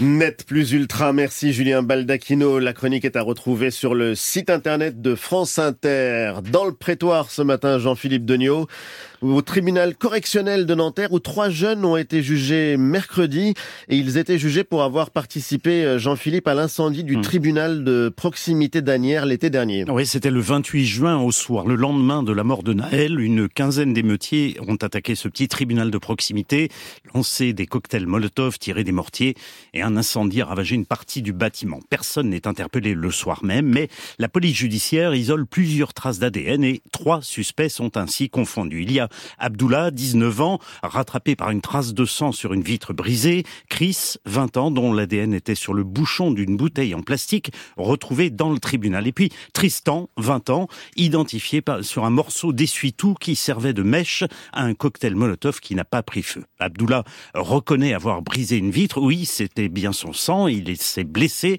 et il est reparti. Je me suis dit que c'était que des coups de pied, que c'était rien, j'étais pas au courant que ça allait prendre tant d'ampleur. Chris était chez lui, juste en face du tribunal. Il est sorti, il a regardé, il est rentré. Le cocktail Molotov, il n'y est pour rien. Mais votre ADN sur la mèche, demande le président. J'en sais rien, moi, c'est un sopalin, voilà, j'ai dû le mettre un jour dans une poubelle et il a servi à enflammer le tribunal. Mais il n'y a pas d'autre ADN que le vôtre, insiste le procureur. Oui, mais si j'avais fabriqué ce cocktail Molotov, il y aurait aussi mon ADN sur la bouteille, réplique Chris. Mêmes explications de Tristan. Je ne suis pas sorti, moi, j'étais par ma fenêtre. La bouteille de cristalline, j'ai dû la boire, l'acheter dans une poubelle. Je ne sais pas ce qu'elle est devenue. Ça vous fait quoi qu'un tribunal est brûlé, tente le procureur au chapitre de la prise de conscience? C'est triste, c'est normal. Moi, je m'en fous un peu, répond Tristan. Vous pourriez trouver ça grave ou banal. Bah, je sais que ça fera pas revenir Naël, donc je vois pas l'intérêt. Et donc, insiste le procureur, bah, j'ai pas les mots là, je trouve ça grave. Pourquoi? C'est quand même un tribunal. Mais ça sert à quoi un tribunal, poursuit le procureur en questionnant Abdoullah Ben, à faire les actes de naissance, les papiers, tout ça? Ah non, là vous confondez avec la préfecture. Un tribunal de proximité, ça sert à protéger les gens, gérer les tutelles par exemple. Bah, j'ai pas pensé à ça, reconnaît Abdoullah. Pourquoi vous en prendre à un endroit comme ça? Vous avez une colère contre l'État? Non, c'est juste la mort de Naël, c'est injuste. Sur le moment, je comptais rien faire, juste regarder, et puis il y a eu ce mouvement de foule, je suis rentré, et voilà, j'assume. Le procureur va requérir sévère 5 ans de prison ferme pour Abdullah, 4 ans pour Chris et Tristan, mais le tribunal va faire le tri. Il va condamner Abdullah, la tache de sang sur la vitre, 2 ans de prison ferme, 3 autres avec sursis, et relaxer Chris et Tristan, estimant qu'une trace ADN sur un sopalin ou un bouchon de cristalline, eh bien ça ne suffit pas à prouver qu'ils ont fabriqué les cocktails et encore moins à incendier le tribunal. L'enquête n'est pas allée assez loin, le doute l'a emporté. Et c'est peut-être là la réponse à la question, ça sert à quoi un tribunal? Merci Jean-Philippe Degnaud du service police-justice de France Inter. La météo à suivre. Livre Inter 2024. Vous aimez lire? Et si vous deveniez juré du 50e Livre Inter? La présidente du jury est elle aussi une grande lectrice, Isabelle Huppert. C'est un très beau prix. C'est un prix qui engage les lecteurs. Moi-même, je suis une lectrice. Des lecteurs qui viennent de tous horizons. Euh, moi, je suis très très curieuse de les rencontrer et de partager avec eux et de les écouter et de m'en inspirer aussi. Écrivez-nous sur franceinter.fr ou par courrier France Inter Livre Inter, 116 avenue du Président Kennedy, 75 220 Paris CEDEX 16. Vous avez jusqu'au 7 mars inclus. 7h-5 sur France Inter. La météo avec Vitacitral TR+, des laboratoires Acepta, gel réparateur pour les mains abîmées par le froid, les gels hydroalcooliques et les lavages fréquents. En pharmacie et parapharmacie. Et Marie-Pierre Planchon, un temps toujours agité euh, dès ce matin. Et oui, car on a la dépression irlandaise Carlotta qui mène le jeu et elle nous envoie un nouveau front pluvieux et même en même temps, elle fait remonter de l'air chaud du Maghreb qui, en passant sur la Méditerranée, va se charger d'humidité et va créer donc un épisode méditerranéen sur la région PACA avec dès ce matin des pluies soutenues et de la neige sur les Alpes et avec une situation de blocage sur les Pyrénées et également de la neige. On retrouvera les pluies d'hier sur le Grand Est, l'Auvergne au sud ouest et au nord de la Loire. On a un ciel de traîne qui est en train de se mettre en place avec quelques averses entre deux belles éclaircies, mais du vent toujours assez fort, même à l'intérieur des terres, avec toujours le Pas-de-Calais en vigilance crue. Et il fait encore très doux. Et à surveiller cet après-midi les régions du sud Oui, avec certainement une vigilance orange hein, sur le Var, les Alpes de Haute-Provence et les Alpes-Maritimes, car on attend d'ici demain un mois et demi à deux mois de pluie. Et euh, ces pluies vont se bloquer aussi sur les Pyrénées avec de la neige, mais ça va de nouveau épargner les Pyrénées-Orientales, l'Hérault et l'Aude qui ont tellement besoin d'eau. Ailleurs, sur la moitié est, pluie et vent surtout dans la vallée du Rhône et sur la moitié ouest, le ciel va s'éclaircir dans un ciel de traîne donnant parfois une averse sous le vent dans la douceur. On a une belle brochette de 14 degrés à Rennes, Paris, Lyon, Bordeaux et Nice. Merci Marie-Pierre Planchon, jingle humour. France Inter. Thomas Croisière, vous nous avez fait peur, mais vous nous avez réveillé tout à l'heure. Tout le monde est OK pour le Radis Ok Et surtout Pas François sûr. qui voulait chanter Jacques Brel et les paumés du petit matin. Un choix raisonné car à la base il voulait beugler du System of a Down, mais il avait peur que ce soit un peu trop agressif pour les délicates oreilles des auditeurs. Mais sache François que rien n'est plus agressif pour l'auditeur d'Inter que la façon dont Mishka Asayas prononce Aretha Franklin. Aretha, Aretha, Qu'est-ce qu'il vous a Franklin, fait Aretha, Aretha, Aretha Franklin, Aretha, Aretha, Aretha. Arrête-toi, Mishka, elle se nomme Aretha Franklin. Harissa, c'est une putain de purée de piment. Donc, c'est parti pour Saud et Chop Suey. Et c'est le moment parfait pour l'écouter car elle débute par un... Ouais, wake up. I just have to find a way to shake up. Why do you leave the keys upon the table? You create another favor. You incroyable 37e plus grand morceau de métal de l'histoire selon le magazine Rolling Stone. Son titre d'origine était Suicide et c'est sans doute ce à quoi songent les intéristes les plus sensibles à qui je recommande de faire un saut sur France Culture Mais au temps du billet de Guillaume Erner qui est toujours sympatoche. Ceux qui sont restés se demandent certainement qui est numéro un de ce classement des plus grands morceaux de métal. Alors non, ce n'est pas la Tour Eiffel, lol. C'est Black Sabbath que Mishka prononce sans doute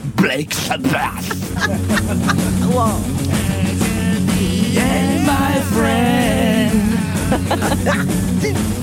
On l'a pas là.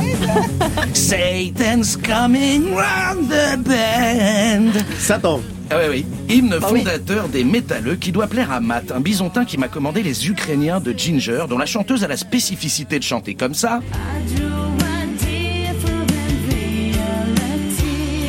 Et 15 secondes plus tard, comme ça. Ah oui. Et voilà, je sais. Ça- des contrastes. ça Charlotte est à deux doigts de s'évanouir. Elle est plusieurs dans son corps. Matt m'a aussi fait découvrir le groupe de folk metal finlandais, oui ça existe,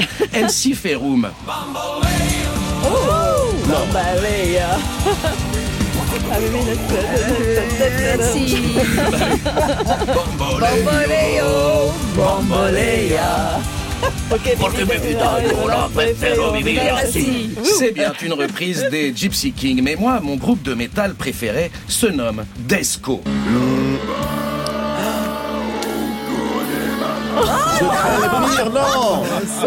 Là-bas au Connemara Eh oui. Écoute bien, Ali. de la guerre. Mais non cette tessiture, tu seras parfait là-dessus. Magnifique reprise ben oui. Restez avec nous, chers auditeurs, c'est presque fini. Car tous les chemins mènent à Michel. Et la Évidemment. vie, c'est plus marrant, c'est moins désespérant. En karaoke. Eh ben, merci Thomas Croisière, on espère avoir gardé quelques Merci auditeurs infiniment. quand même. Et ce week-end, vous karaokerez au théâtre euh, à l'ouest de Rouen dans votre spectacle Voyage en comédie. Merci à vous d'écouter France Inter. Bon réveil Merci, malgré tout, il est 7 heures.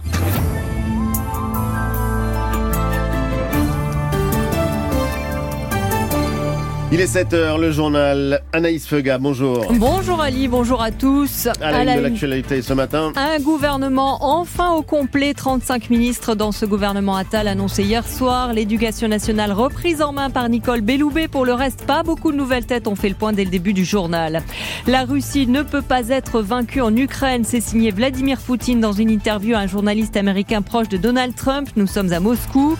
Dans ce journal aussi, les seniors actifs à 80% sur Internet et l'exploit de Rouen en national qui sort Monaco de la Coupe de France de football. Et à 7h50 sur France Inter, le débat écho sur ce déficit de 100 milliards d'euros pour notre commerce extérieur l'an dernier. C'est grave, docteur. Réponse à suivre avec Thomas Porcher et Dominique Seux. Et à 8h20, cette étrange élection qui se profile aux États-Unis. Joe Biden et Donald Trump plus favoris et plus contestés que jamais. Analyse avec nos invités Roger Cohen du New York Times et la politologue Célia Belin. France Inter. On prend quasiment les mêmes et on continue. Quatre semaines d'attente et de spéculation et finalement hier soir, un simple communiqué de l'Elysée détaille les 20 ministres qui manquaient à la photo de famille du gouvernement. On annonçait une équipe resserrée. Ils sont finalement 35, presque autant que sous Elisabeth Borne. Bonjour Simon Le Baron. Bonjour. Les principales nouveautés ce matin, c'est à la santé et surtout Simon à l'éducation nationale. C'était son choix, son idée. Emmanuel Macron a fini par accepter l'échec Amélie Oudéa Castera. Rétrogradée à son poste initial, elle garde les sports et laisse l'éducation nationale à une ministre du premier quinquennat, Nicole Belloubet, ex-garde des Sceaux et ancienne rectrice d'académie. À la santé, un ministre délégué, l'ancien patron de la Fédération hospitalière de France et député Horizon, Frédéric Valtou. Ils vont essayer de ne pas se marcher sur les pieds avec sa super ministre de tutelle en charge du travail et de la santé, Catherine Vautrin. À noter aussi deux secteurs prioritaires qui retrouvent enfin une incarnation. Patrice Vergrit passe du logement au transport, remplacé à son ancien poste par le député Guillaume Casbarian, auteur d'une loi anti-squat très contestée à gauche. Et on le disait, on est loin du Big Bang, une poignée seulement de nouvelles recrues, beaucoup de titulaires de l'effectif Borne reconduits, un gouvernement, Simon, placé donc sous le signe de la stabilité. Et sur ces 35 ministres, en comptant le premier d'entre eux, 26 étaient déjà au gouvernement, 27 même si l'on ajoute Nicole Belloubet qui fait son retour. Et les nouveaux, deux anciennes ministres de droite, Catherine Vautrin et Rachida Dati, cinq députés et un eurodéputé de la majorité. Derrière la jeunesse Attal, la surprise Dati et une équipe un peu plus à droite, rien de neuf donc, si bien que beaucoup se demandent en Macronie pourquoi avoir pris autant de temps au risque de renvoyer l'image d'un pouvoir tout à sa stratégie politique et de discréditer d'entrée des ministres délégués et secrétaires d'État dont on nous a dit pendant un mois que le monde continuait à tourner sans eux. Simon Le Baron, service politique de France Inter à l'éducation nationale, quatrième ministre donc de l'ère Macron. La passation de pouvoir a lieu ce matin à 10h. Nicole Belloubet devra renouer avec le monde éducatif, braqué en quelques jours par Amélie Oudéa Castera. L'ex-garde des Sceaux connaît le milieu. À la tête de l'Académie de Toulouse dans les années 2000, elle en avait démissionné contre le manque de moyens du gouvernement Raffarin. En 2016, elle critiquait, je cite, les fariboles sur la restauration de l'autorité ou le port de la blouse. Feuille de route qu'elle sera tout de même tenue de faire appliquer, ce qui interroge les enseignants. Elisabeth Alain Moreno est la secrétaire générale du SE UNSA. On est en train de vivre une valse des ministres euh, qui euh, au-delà de l'assez inquiète de plus en plus. Nous, ce qu'on va attendre de Nicole Belloubet, c'est de savoir un petit peu où est-ce qu'elle se situe. Est-ce qu'elle compte vraiment occuper la place de euh, ministre de l'Éducation nationale et pouvoir nous montrer à quel point le dialogue social peut avoir de l'importance? À quel point est-ce qu'on peut avoir de la marge de manœuvre sur la feuille de route du président Macron? Ou est-ce que finalement on va continuer dans la même galère sur un projet qui ne correspond pas aux urgences de l'école? Elisabeth Alain Moreno, SE avec Mathilde de Dehimi. A noté encore que Clément Beaune, figure de l'aile gauche du camp présidentiel qui avait pris ses distances avec la loi immigration, n'est plus au gouvernement. Parmi les réactions, celle de Fabien Roussel, patron des communistes. La seule politique écologique de Macron, c'est le recyclage des ministres. Emmanuel Macron, par ailleurs, attendu aujourd'hui à Bordeaux pour la prestation de serment de la plus grande promotion de l'histoire de l'école de la magistrature. Signe, selon l'Élysée, du réarmement judiciaire de la nation. 459 nouveaux magistrats prêteront serment. Et alors qu'on parle justice et droit, cette euh, décision hier soir du Conseil constitutionnel sur le sujet complexe des congés payés pendant un arrêt maladie. La Cour de cassation a récemment dit qu'il faudra réviser notre droit du travail pour le conformer au droit européen, afin que les salariés en arrêt maladie, quelle qu'en soit la raison, continuent à acquérir leur congé. Ce n'est pas le cas pour l'instant en France. Hier soir, le Conseil constitutionnel a remis une pièce dans la machine en jugeant que le Code du travail était bien conforme à la Constitution, ce qui ne l'empêche pas d'évoluer. Et les syndicats restent sur leur fin, Maxime Debs. Au regard du Code du travail, aujourd'hui en France, il n'est possible de générer des congés payés que si l'arrêt du salarié résulte d'une maladie professionnelle. Sur ce point, Denis Gravouille à la CGT attendait du Conseil constitutionnel quelque chose de tranché. Il est resté sur sa fin. En fait, c'est une décision euh, de Sphinx. Il, il dit euh, jusque-là, en gros, la loi française est conforme à la Constitution. Voilà. Sauf que la loi française doit être changée suite à la décision de la Cour de casse. Cour de cassation qui admet de son côté, dans son arrêt de septembre, comme la Cour de justice de l'Union européenne, que le salarié peut acquérir des congés quelle que soit la nature de sa maladie.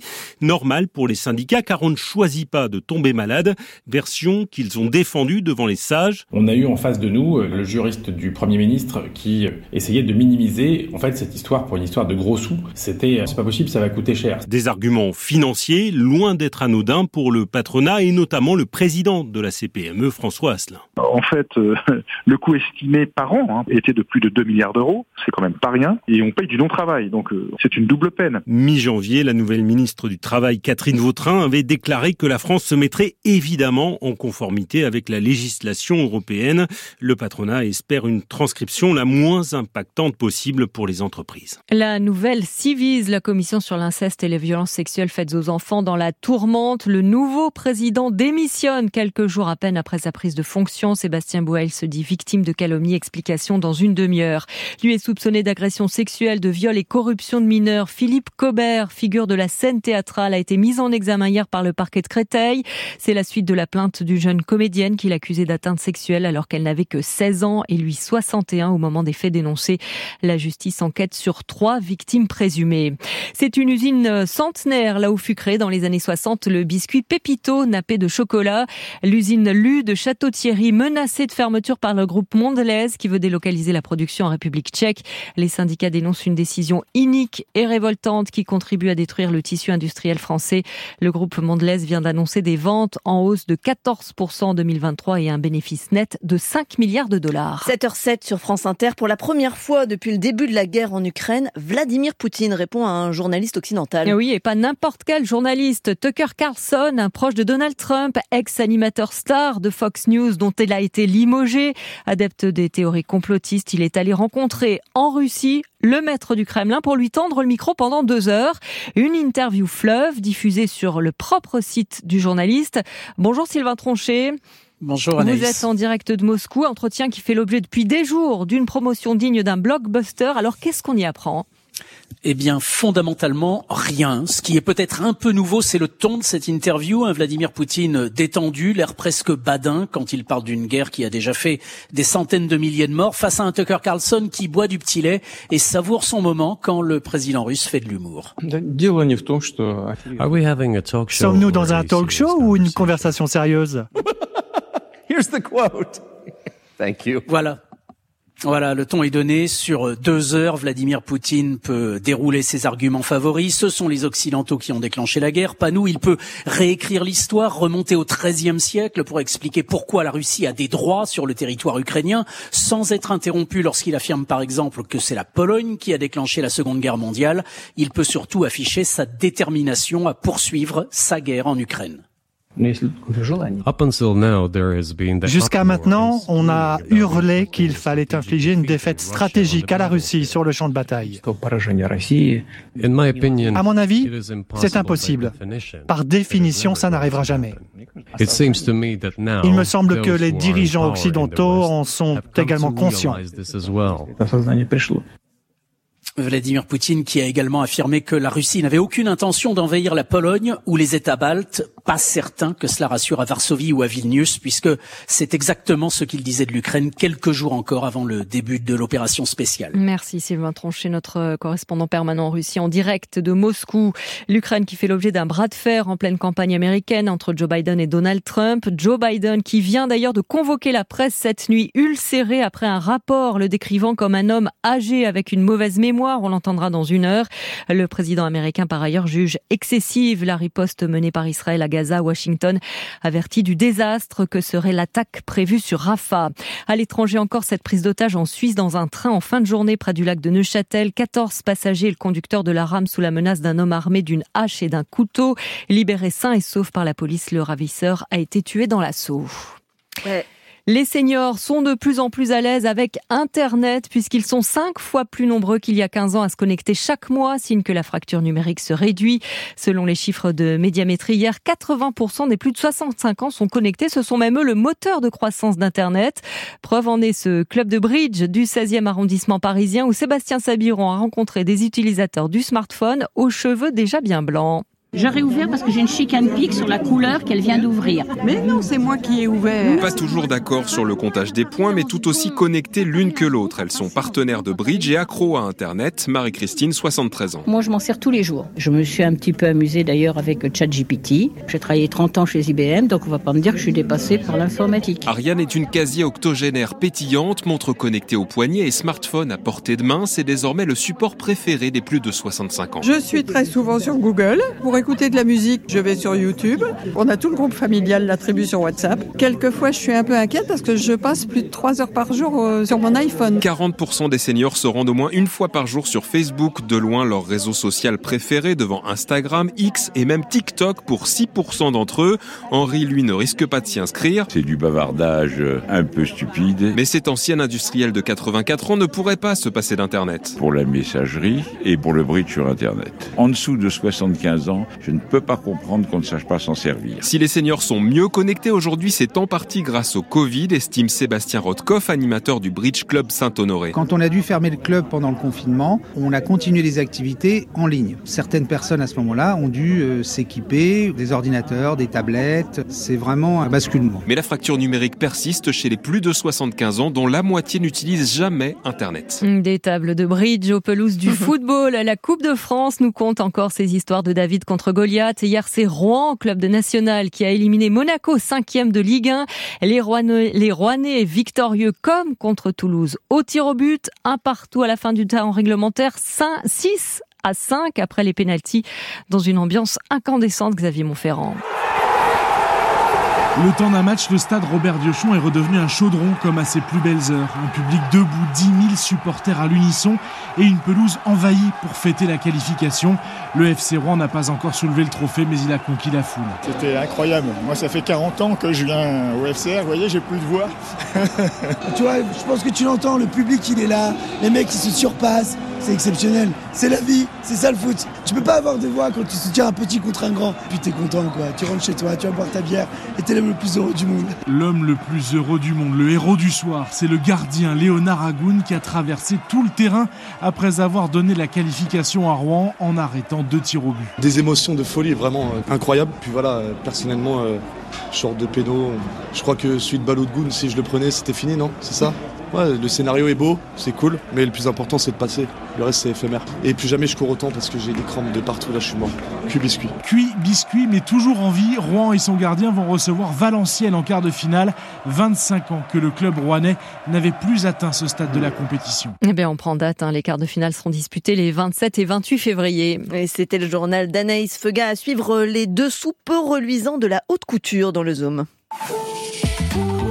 France Inter, 9h20, Rebecca Manzoni. Un micro hors du studio pour rencontrer un ou une artiste, c'est Totémique. Cette semaine, rendez-vous à Nantes avec la chanteuse et musicienne Zao de Sagazan. Totémique, tous les vendredis à 9h20 sur Inter.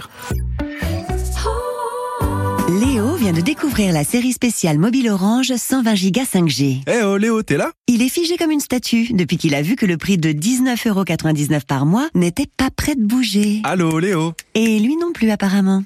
Chez Orange, pour toute nouvelle souscription, la série spéciale mobile 120 Go 5G est à 19,99€ par mois pour les clients Internet sans engagement. Et c'est tout. Orange. Conditions en boutique et sur orange.fr. 5G uniquement zone déployée avec terminal compatible. Couverture sur réseau.orange.fr. France Inter, 7h15. France Inter. Ali Badou, Marion Lourd. Le 6-9. Un anneau pour les gouverner tous, un anneau pour les trouver, un anneau pour les amener tous et dans les ténèbres les lier. 1954-2024, 70 ans cette année que paraissait le chef-d'œuvre de Tolkien, Le Seigneur des Anneaux. Et 80 secondes ce matin pour vous parler d'une récupération politique qui, elle, ne relève vraiment pas de l'héroïque fantasy. Ça se passe en Italie, à Rome, où une grande exposition Tolkien va fermer ses portes ce week-end. Et le magazine Télérama revient sur la passion d'une fan, une fan parmi d'autres du Seigneur des Anneaux, mais pas n'importe quelle femme. Il s'agit de la première ministre Georgia Meloni. Et ce n'est pas un hasard. Les hobbits occupent, figurez-vous, une place majeure dans l'imaginaire culturel de l'extrême droite. Explication d'une sociologue citée dans Télérama, cet univers est mobilisé pour galvaniser la jeunesse néofasciste. Tolkien donc, convoqué pour contrôler et contrecarrer la culture de gauche qui, elle, s'intéresse peu à la fantaisie et depuis les années 70, c'est loin d'être anecdotique, c'est même un épisode majeur de la guerre culturelle qui se joue en Italie. Appropriation culturelle étonnante, les militants de l'extrême droite ne s'identifient pas aux guerriers, ni aux orques ou aux elfes, ni aux personnages les plus puissants, non. Ils s'identifient aux Hobbit, oui, à ces petites créatures de la Terre du Milieu, à Bilbo et à ses amis, innocents, ces personnages débonnaires et aux grands pieds, et qui n'aspirent qu'à vivre dans un univers bucolique à l'égard des malheurs et des pleurs et des larmes du monde, et dont le courage va sauver l'humanité. Bref, en Italie, le Seigneur des Anneaux est réduit à un tract politique.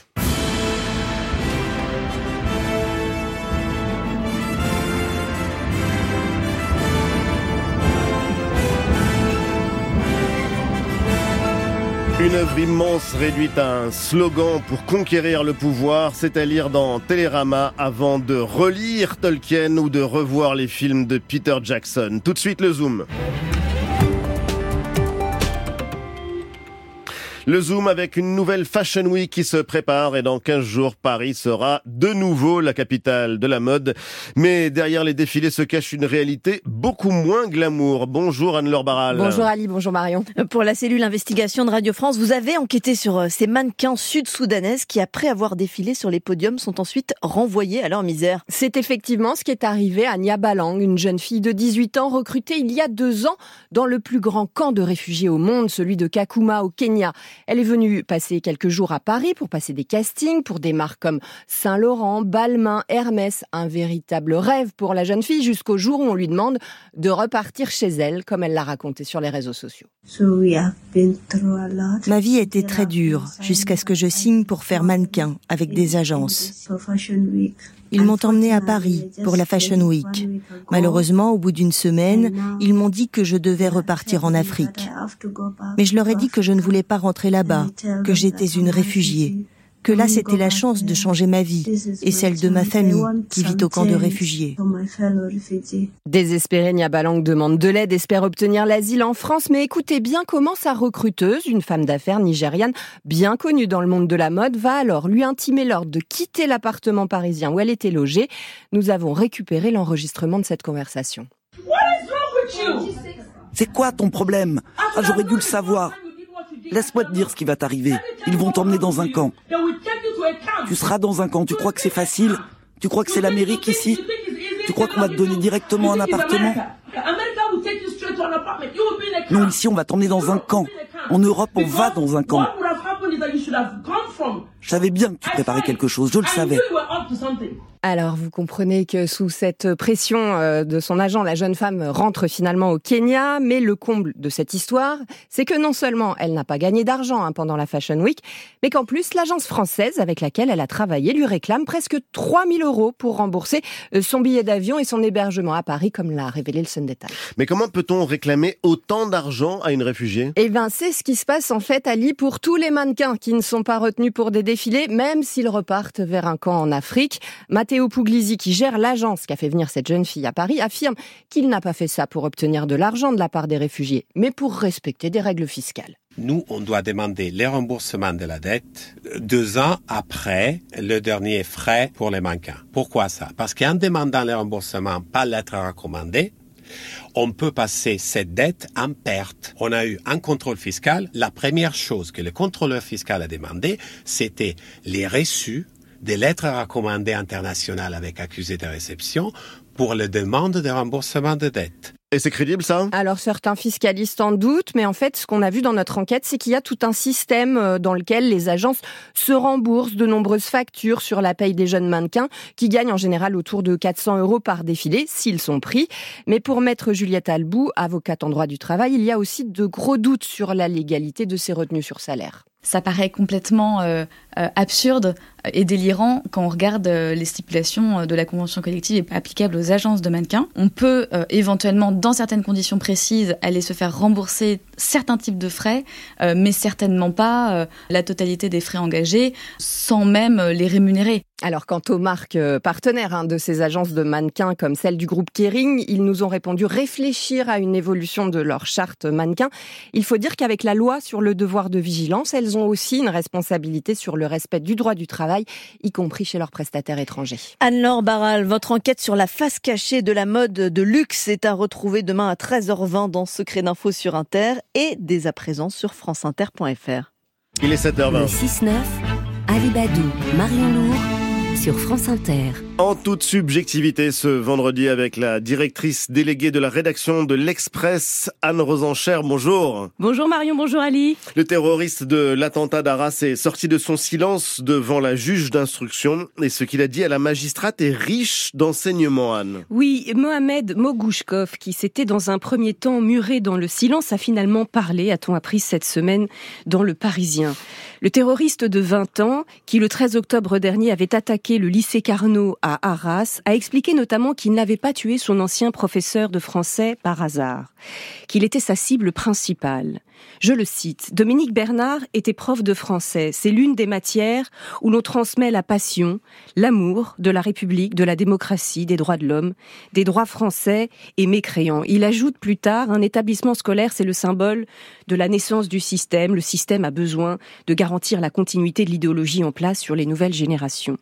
Ces déclarations sont tout à fait en ligne avec le message audio qu'il avait enregistré dans son téléphone avant l'attentat. Mogouchkov, il disait aux Français, peuple de lâcheté et de mécréants, j'étais dans vos écoles, j'ai vécu des années et des années parmi vous gratuitement. Vous m'avez appris ce qu'est la, la, démocratie et les droits de l'homme et vous m'avez poussé vers l'enfer. Fin de citation. Je suis désolé, je cite longuement, mais parce que je pense qu'il faut écouter ce que disent les terroristes islamistes. Il faut les écouter car ils sont très clairs. Or, tout se passe comme si nous ne voulions pas les entendre. C'est-à-dire, Anne?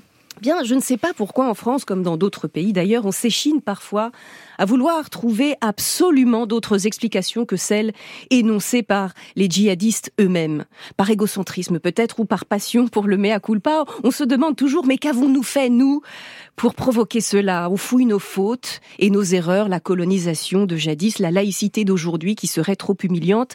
En vérité, ce que dit très clairement Mohamed Mogouchkov, c'est qu'il déteste la démocratie, qu'il déteste nos valeurs et notre droit. Il les déteste d'autant plus que tout cela, semble-t-il dire, le tenter, que l'école de la République a failli le faire dévier de sa matrice idéologique. Comme tous les islamistes, il a saisi l'importance cruciale de notre école et de nos professeurs, dont Jean Jaurès disait Vous tenez en vos mains l'intelligence et l'âme des enfants, vous êtes responsables de la patrie. Ils seront hommes, il faut qu'ils sachent quel est le principe de notre grandeur, la fierté, unis à la tendresse. Dominique Bernard, que tous les élèves ont loué comme un merveilleux professeur de français, était un passeur de culture, de savoir, de fierté et de tendresse. Il savait quel métier crucial il exerçait. Il est mort de l'avoir exercé, d'avoir été un phare et un rempart. En toute subjectivité, merci Anne Rosencher. Le 6-9 sur France Inter.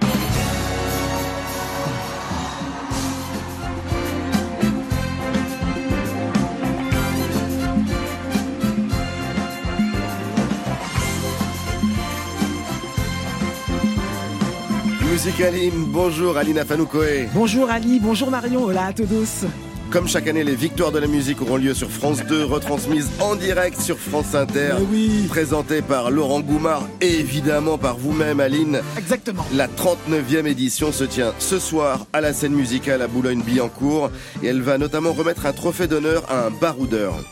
La musique, parfois, a des accords majeurs qui font rire les enfants et pas les dictateurs. De n'importe quel pays, de n'importe quelle couleur. La musique est un cri qui vient de l'intérieur. On a ouvert cette chronique avec le mythique générique des Victoires de la musique, composé mmh. par Jean-Claude Petit, un hymne qui a la particularité d'être l'un des derniers joués live par un véritable orchestre. Et là, là, le prestigieux prix d'honneur qui avait été décerné à Serge Lama l'an dernier sera remis ce soir au légendaire Bernard Lavillier qui nous invite à la métamorphose symphonique de 13 de ses grandes chansons dans son dernier album. Une belle victoire d'honneur, largement méritée pour l'ensemble de sa carrière. Son répertoire a fait de lui l'ambassadeur de la chanson française à travers le monde et installé l'auteur, compositeur, interprète stéphanois au sommet de l'art de raconter des histoires en faisant voyager son auditoire. Nommé à plusieurs reprises depuis 1985, Bernard Lavillier a reçu sa première victoire de la musique en 2011 pour son album Cause perdue et musique tropicale. Et Aline, il y a aussi quelques nouveautés notoires cette année. La première est de taille, le retour de la catégorie révélation après sa disparition durant la crise sanitaire. C'est notamment la scène qui a révélé la jeune Zao de Sagazan nommée dans cette catégorie et dans quatre autres ce soir, dont l'album de l'année pour la symphonie des éclairs. Au-dessus des nuages, mais moi si j'étais un oiseau, j'irais danser sous l'orage, je traverserais les nuages comme le fait la lumière, j'écouterais sous la pluie la symphonie des éclairs. dès sa plus tendre enfance. Elle ne Autre nouveauté, le jury est désormais composé exclusivement de professionnels, soit plus de 880 votants.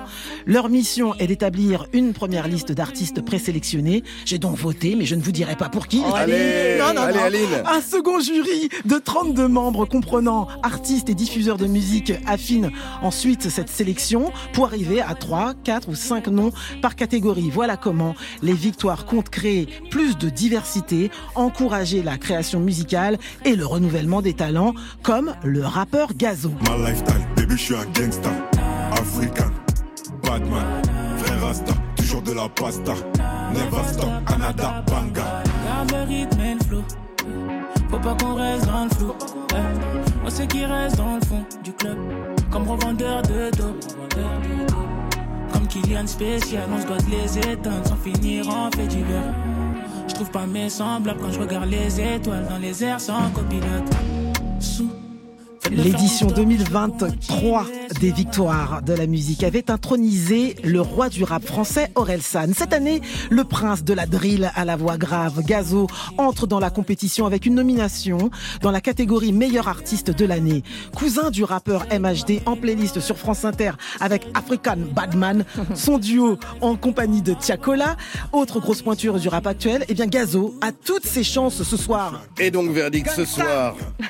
Batman Allez, après, on sait pour qui vous avez voté, Aline. Verdict ce soir sur France Inter à 21h. On garde le suspense pour suivre les victoires de la musique présentées à l'antenne par Laurent Goumard et on ne le dira jamais assez par vous aussi Aline Afanoukoé. Merci et à lundi. À lundi. Zao de Sagazan sera à 9h20 dans Totémique de Rebecca Manzoni. Les victoires euh, dans le 13-14 aussi avec euh, le fondateur du label Tôt ou Tard et la rappeuse Meryl. 7h28 sur Inter. La météo avec Vitacitral TR+, des laboratoires Acepta, gel réparateur pour les mains abîmées par le froid, les gels hydroalcooliques et les lavages fréquents. En pharmacie et parapharmacie. Marie-Pierre Planchon, temps euh, très perturbé hein, pour ce début de vacances. Et oui, on a toujours en fait cette dépression, Carlotta, sur l'Irlande, la fameuse qui n'en finit pas de nous envoyer de la pluie, du vent dans un front pluvieux, qui continue de traverser le pays du Grand Est à la Nouvelle-Aquitaine ce matin, puis seulement jusqu'à l'Auvergne-Rhône-Alpes cet après-midi avec de la neige sur les Alpes, alors que sur la moitié nord, on a un ciel de traîne qui se met en place dès ce matin avec un petit rayon de soleil entre deux averses et une rafale de vent, et toujours le Pas-de-Calais en vigilance crue. Et cette Carlotta ne s'arrête pas là, car par un système trop long à vous expliquer, elle fait aussi remonter de l'air chaud d'Afrique du Nord qui s'humidifie en passant par la Méditerranée, qui va déclencher un épisode méditerranéen, attention, sur la région PACA, là on rigole plus, Mm. avec certainement à la clé une vigilance orange cet après-midi, car on attend d'ici demain un mois et demi Ah oui. à deux mois de pluie. Pluie et vent attendus également en Corse, mais les pluies vont se bloquer sur les Pyrénées, donnant de la neige et n'iront malheureusement pas arroser les Pyrénées-Orientales, l'Aude et l'Hérault. Grande douceur généralisée côté Oui, thermomètre. on est toujours au-dessus des normales de saison matin comme après-midi et on aura cet après-midi au plus bas 9 à Gap, 10 en Lozère, vous aurez 13 à Saint-Brieuc-Cognac, comptez encore 14 à Nantes, Lille, Toulouse, Lyon, Paris, 15 au Sainte-Marie-de-la-Mer et même 18 à Biarritz. Merci Marie-Pierre Planchon et merci à vous d'écouter France Inter. Il est 7h30. 7h30, le journal. Bonjour Céline Asselineau. Bonjour à tous. Avec à la une ce matin la Civis qui se retrouve sans capitaine. Le président a démissionné. La vice-présidente s'est mise en retrait. Les polémiques s'accumulent et beaucoup s'interrogent sur l'avenir de cette commission indépendante sur l'inceste dont les missions sont pourtant essentielles. Un remaniement, oui, mais pourquoi faire? Voilà la tonalité des réactions ce matin après l'annonce des ministres délégués et des secrétaires d'État qui rejoignent l'équipe de Gabriel Attal. Le Premier ministre minimise, on va l'entendre, les tensions avec le modem de François Bayrou qui n'a pas souhaité entrer au gouvernement. On entendra aussi l'inquiétude des habitants de Rafah, au sud de la bande de Gaza, où des centaines de milliers de Palestiniens ont trouvé refuge, mais qui pourraient être la prochaine cible des opérations militaires israéliennes. À Paris, le quartier de la Chapelle va-t-il se transformer en Champs-Élysées du Nord? Les habitants se félicitent de voir leur quartier changer grâce aux nouveaux équipements sportifs construits pour les JO.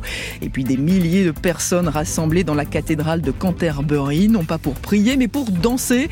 Le révérend approuve, mais les fidèles s'indignent. On rejoindra notre correspondant en Grande-Bretagne à la fin de ce journal. À 7h50, le débat éco. Dominique Seux et Thomas Porcher au chevet du commerce extérieur français. 100 milliards de déficit l'an dernier. Comment l'expliquer?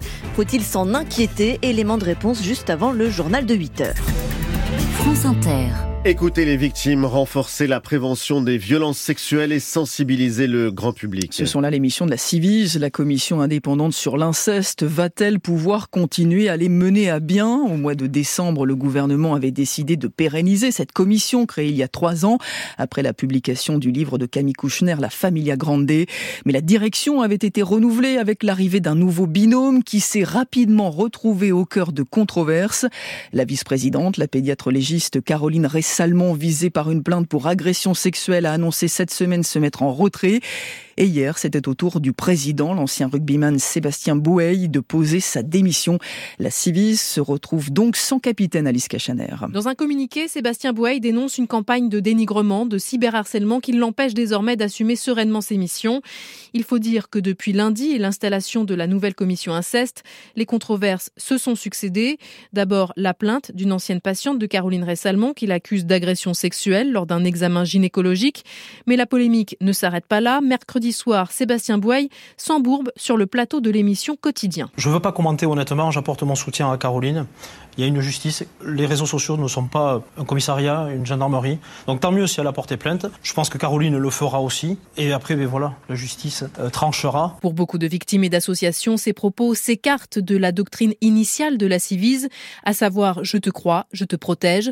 Arnaud Gallet, cofondateur de Move Enfant et membre démissionnaire de la précédente commission inceste. Quel gâchis, quel gâchis, alors même qu'on avait euh, jusqu'alors un président à niveau de la Civise, à savoir euh, Édouard Durand, qui assumait parfaitement ses fonctions et surtout en qui on avait une confiance absolue avec notamment les 30 000 témoignages et bien plus. Et on se dit qu'en quelques jours, la Civise est morte. Et donc moi j'en appelle directement à Emmanuel Macron. Il faut maintenant agir. De son côté, le gouvernement affirme que les acteurs du secteur seront réunis prochainement afin d'étudier les suites à donner à la commission inceste. Les précisions pour France Inter d'Alice Cachaner. Avec 35 ministres et secrétaires d'État, Céline, le gouvernement Attal est enfin au complet. Oui, il aura fallu presque un mois, des tractations, des revirements pour mener à bien ce remaniement. Hier soir, la liste des derniers nommés a été rendue officielle avec parmi les nouveaux entrants les députés Frédéric Valtou à la santé et Guillaume Casbarian au logement ou encore l'ancienne garde des Sceaux Nicole Belloubet qui remplace Amélie Oudéa Castera à l'éducation nationale. Cette dernière très contestée ne conserve que le portefeuille des sports. Un nom en revanche ne s'y trouve pas dans cette liste, celui de François Bayrou. Après les rumeurs insistantes, le président du Modem avait lui-même annoncé qu'il n'entrerait pas au gouvernement, faisant public éteint de divergences politiques. La critique est sévère, surtout venant d'un poids lourd de la majorité. Mais hier soir, sur le plateau de France 2, Gabriel Attal voulait relativiser. J'ai échangé euh, plusieurs fois avec euh, François Bayrou ces derniers jours. Est-ce qu'on a abordé la question de son entrée euh, au gouvernement? Oui. Pourquoi? Parce que vous l'avez dit, François Bayrou, c'est un pilier, mais plus que de notre majorité. C'est un pilier de la vie politique française. Moi, j'ai un grand respect, et je dois même le dire, une forme d'admiration sincère pour François Bayrou, qui est à la fois un grand élu local et un responsable politique, constant dans les valeurs qui sont les siennes, le dépassement politique, qui nous réunit aujourd'hui autour d'Emmanuel Macron. Ça fait des années euh, qu'il plaide pour ça dans la vie politique française. Et on a convenu ensemble, parce qu'on s'est parlé en franchise, que pour le poste de ministre de l'Éducation nationale, qui est celui qui était peut-être le plus proche de euh, à la fois ce qu'il a porté et des engagements qui sont les siens, ça n'était pas forcément la meilleure solution. Alors qu'en penser de la solution finalement trouvée, de ce remaniement attendu depuis des semaines?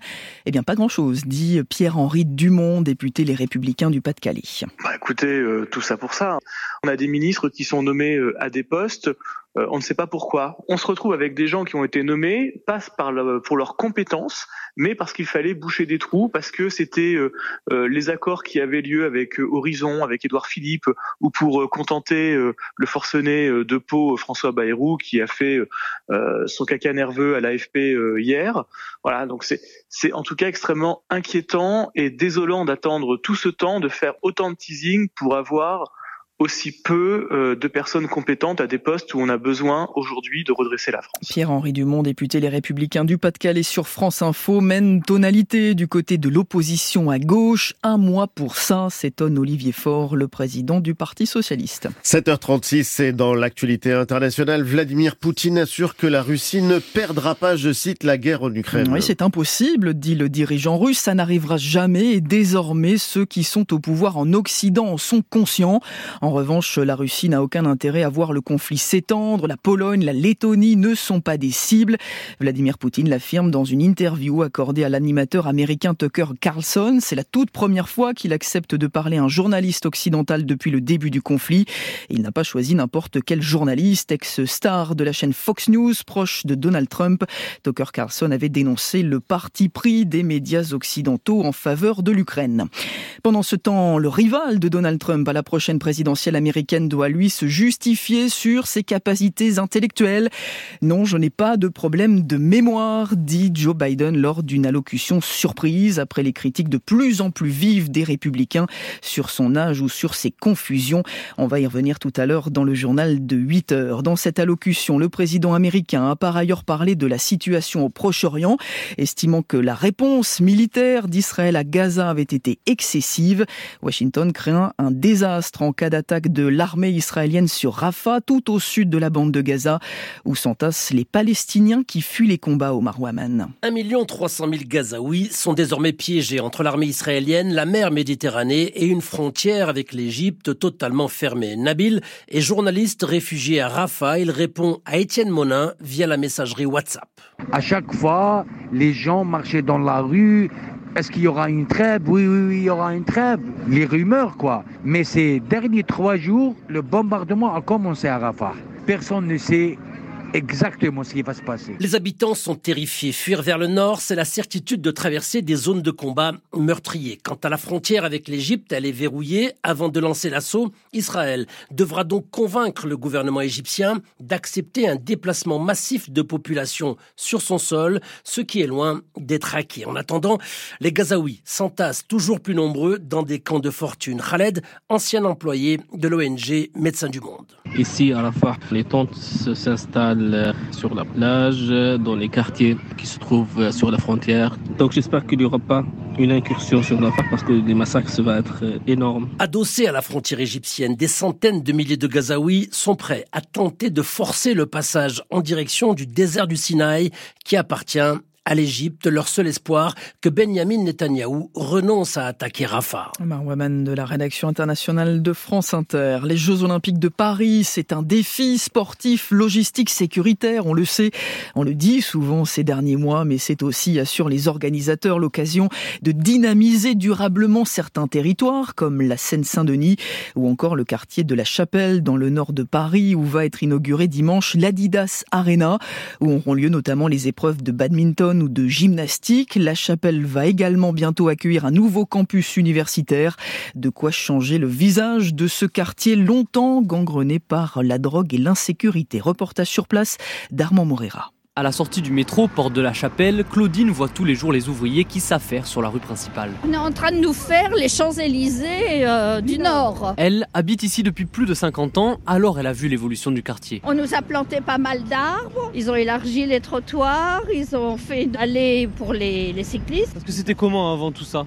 Bah, c'était du béton, il euh, n'y a plus de tentes, il n'y a plus rien ici, vous en voyez plus. Car pendant longtemps, les lieux étaient associés au trafic de drogue, notamment avec l'ancienne colline du crack. Qui a été euh, démantelée il y a quelques années. Kevin Ave, adjoint à la mairie du 18e arrondissement de Paris, il est en charge de la sécurité. On a des CRS, des gendarmes, quasiment quotidiennement. Tout ça, ça métamorphose la vie des habitants du quartier. Et les travaux vont aussi attirer de nouveaux venus, comme l'explique Zara. On va voir d'autres personnes, ne serait-ce que les étudiants avec le nouveau campus. Moi, en plus de, de chez moi, ça me cache le périph', je suis très contente. Et il n'y a pas que les étudiants. Claudine, elle, voit le quartier se gentrifier. C'est vrai qu'il euh, y a depuis quelque temps un changement dans la, la, population qui est là. Mais du côté des associations, on dénonce un nettoyage social avec des sans-abri chassés du quartier sans aucune solution d'hébergement. Reportage signé Armand Morera. Et puisqu'on parle de lieux qui changent, pour le meilleur et pour le pire, direction la Grande-Bretagne, où la célèbre cathédrale de Canterbury est transformée en discothèque. Oui, oui, plusieurs soirées dansantes s'y déroulent ces jours-ci avec l'accord du révérend. Au total, 3000 personnes viennent danser avec un casque sur les oreilles où sont diffusés des tubes des années 90. Une initiative qui désarçonne, voire qui agace certains croyants. Une pétition a même été lancée. Correspondance depuis Londres de Richard Place. Les Spice Girls, Oasis, la liste est longue. Tous les tubes des 90 90s et ceux qui participent à ces soirées dans la cathédrale peuvent les écouter en buvant un verre. La vente d'alcool est autorisée. Gavin Ashenden désapprouve cette initiative et le dit sur les réseaux sociaux. Au passage, cet ancien prêtre anglican découvre un titre d'Eminem diffusé à Canterbury. My bum is on your lips. Mes fesses sont sur tes lèvres. Si j'ai de la chance, tu pourrais leur faire un petit bisou. You might give it a little kiss. Ces paroles seront diffusées dans les casques de rêveurs sous qui contempleront une architecture antique, 14 siècles d'histoire chrétienne, dans laquelle ils ont déboulé à la recherche d'un bon moment. Pursuit of a good time. Le doyen de la cathédrale de Canterbury ne recule pas face aux critiques. Il rappelle que l'Église a toujours fait partie de la vie de la communauté de façon bien plus large qu'un simple lieu de culte, précisant qu'au fil des siècles, toutes sortes de danses ont été pratiquées entre ces murs sacrés. Voilà, danser ou prier, faut-il vraiment choisir? Richard Place, correspondant de France Inter au Royaume-Uni. Shocking. C'était le journal de Céline Aslo à suivre. Le réquisitoire de François Bayrou contre le gouvernement dans l'édito politique. Le CIC présente Chronique entrepreneuriale. En récompense de votre labeur, une demi-boule de pain noir. Une demi-boule, monseigneur? Si ça vous fait trop, je peux donner moins. Monseigneur a raison, trop de manchailles m'alourdirait. Parce qu'on ne gère pas une entreprise aujourd'hui comme on l'a gérée hier et qu'il peut être plus difficile de recruter et fidéliser ses salariés, le CIC propose une offre de prévoyance et de santé collective pour les aider à faire face aux aléas de la vie. C'est ça, construire dans un monde qui bouge. CIC. Contrat souscrit auprès d'ACM SA et ACM VSA, entreprise régie par le Code des assurances. Voir conditions en agence et sur cic.fr. Et si le confort DS s'invitait jusque chez vous? DS Automobile présente Les essais à domicile DS. Du 1er au 29 février, offrez-vous le luxe d'un essai sur mesure un conseiller expert DS Automobile se déplace jusque chez vous avec le modèle que vous désirez essayer. Vous découvrirez à ses côtés le confort et le raffinement à la française signé DS Automobile. Réservez votre essai à domicile sur dsautomobile.fr. DS Automobile. Pensez à covoiturer. France Inter, il est 7h43, l'édito politique. Le 6-9 sur France Inter. Et c'est avec vous, Yael Gauze, bonjour. Bonjour Marion, bonjour Ali. Retour sur la crise provoquée par François Bayrou. Côté pile, il fait entendre sa différence dans la majorité, mais côté face? La face, c'est une parole frondeuse dans un moment déjà critique pour les troupes d'Emmanuel Macron, dont le seul objectif dans cette campagne des européennes sera de réduire l'écart avec Jordan Bardella, de finir bon deuxième, comme me l'a dit un ministre, finir comme en 2019, avec au moins le même nombre d'eurodéputés, ça signerait en soi un exploit. Oui, vous avez bien entendu, il y a comme une résignation à ne plus dire qu'ils peuvent encore doubler le RN. Et de quoi nous parle François Bayrou, lui? Bah, d'une autre élection présidentielle 2027. Rebelle du centre, auto-centré.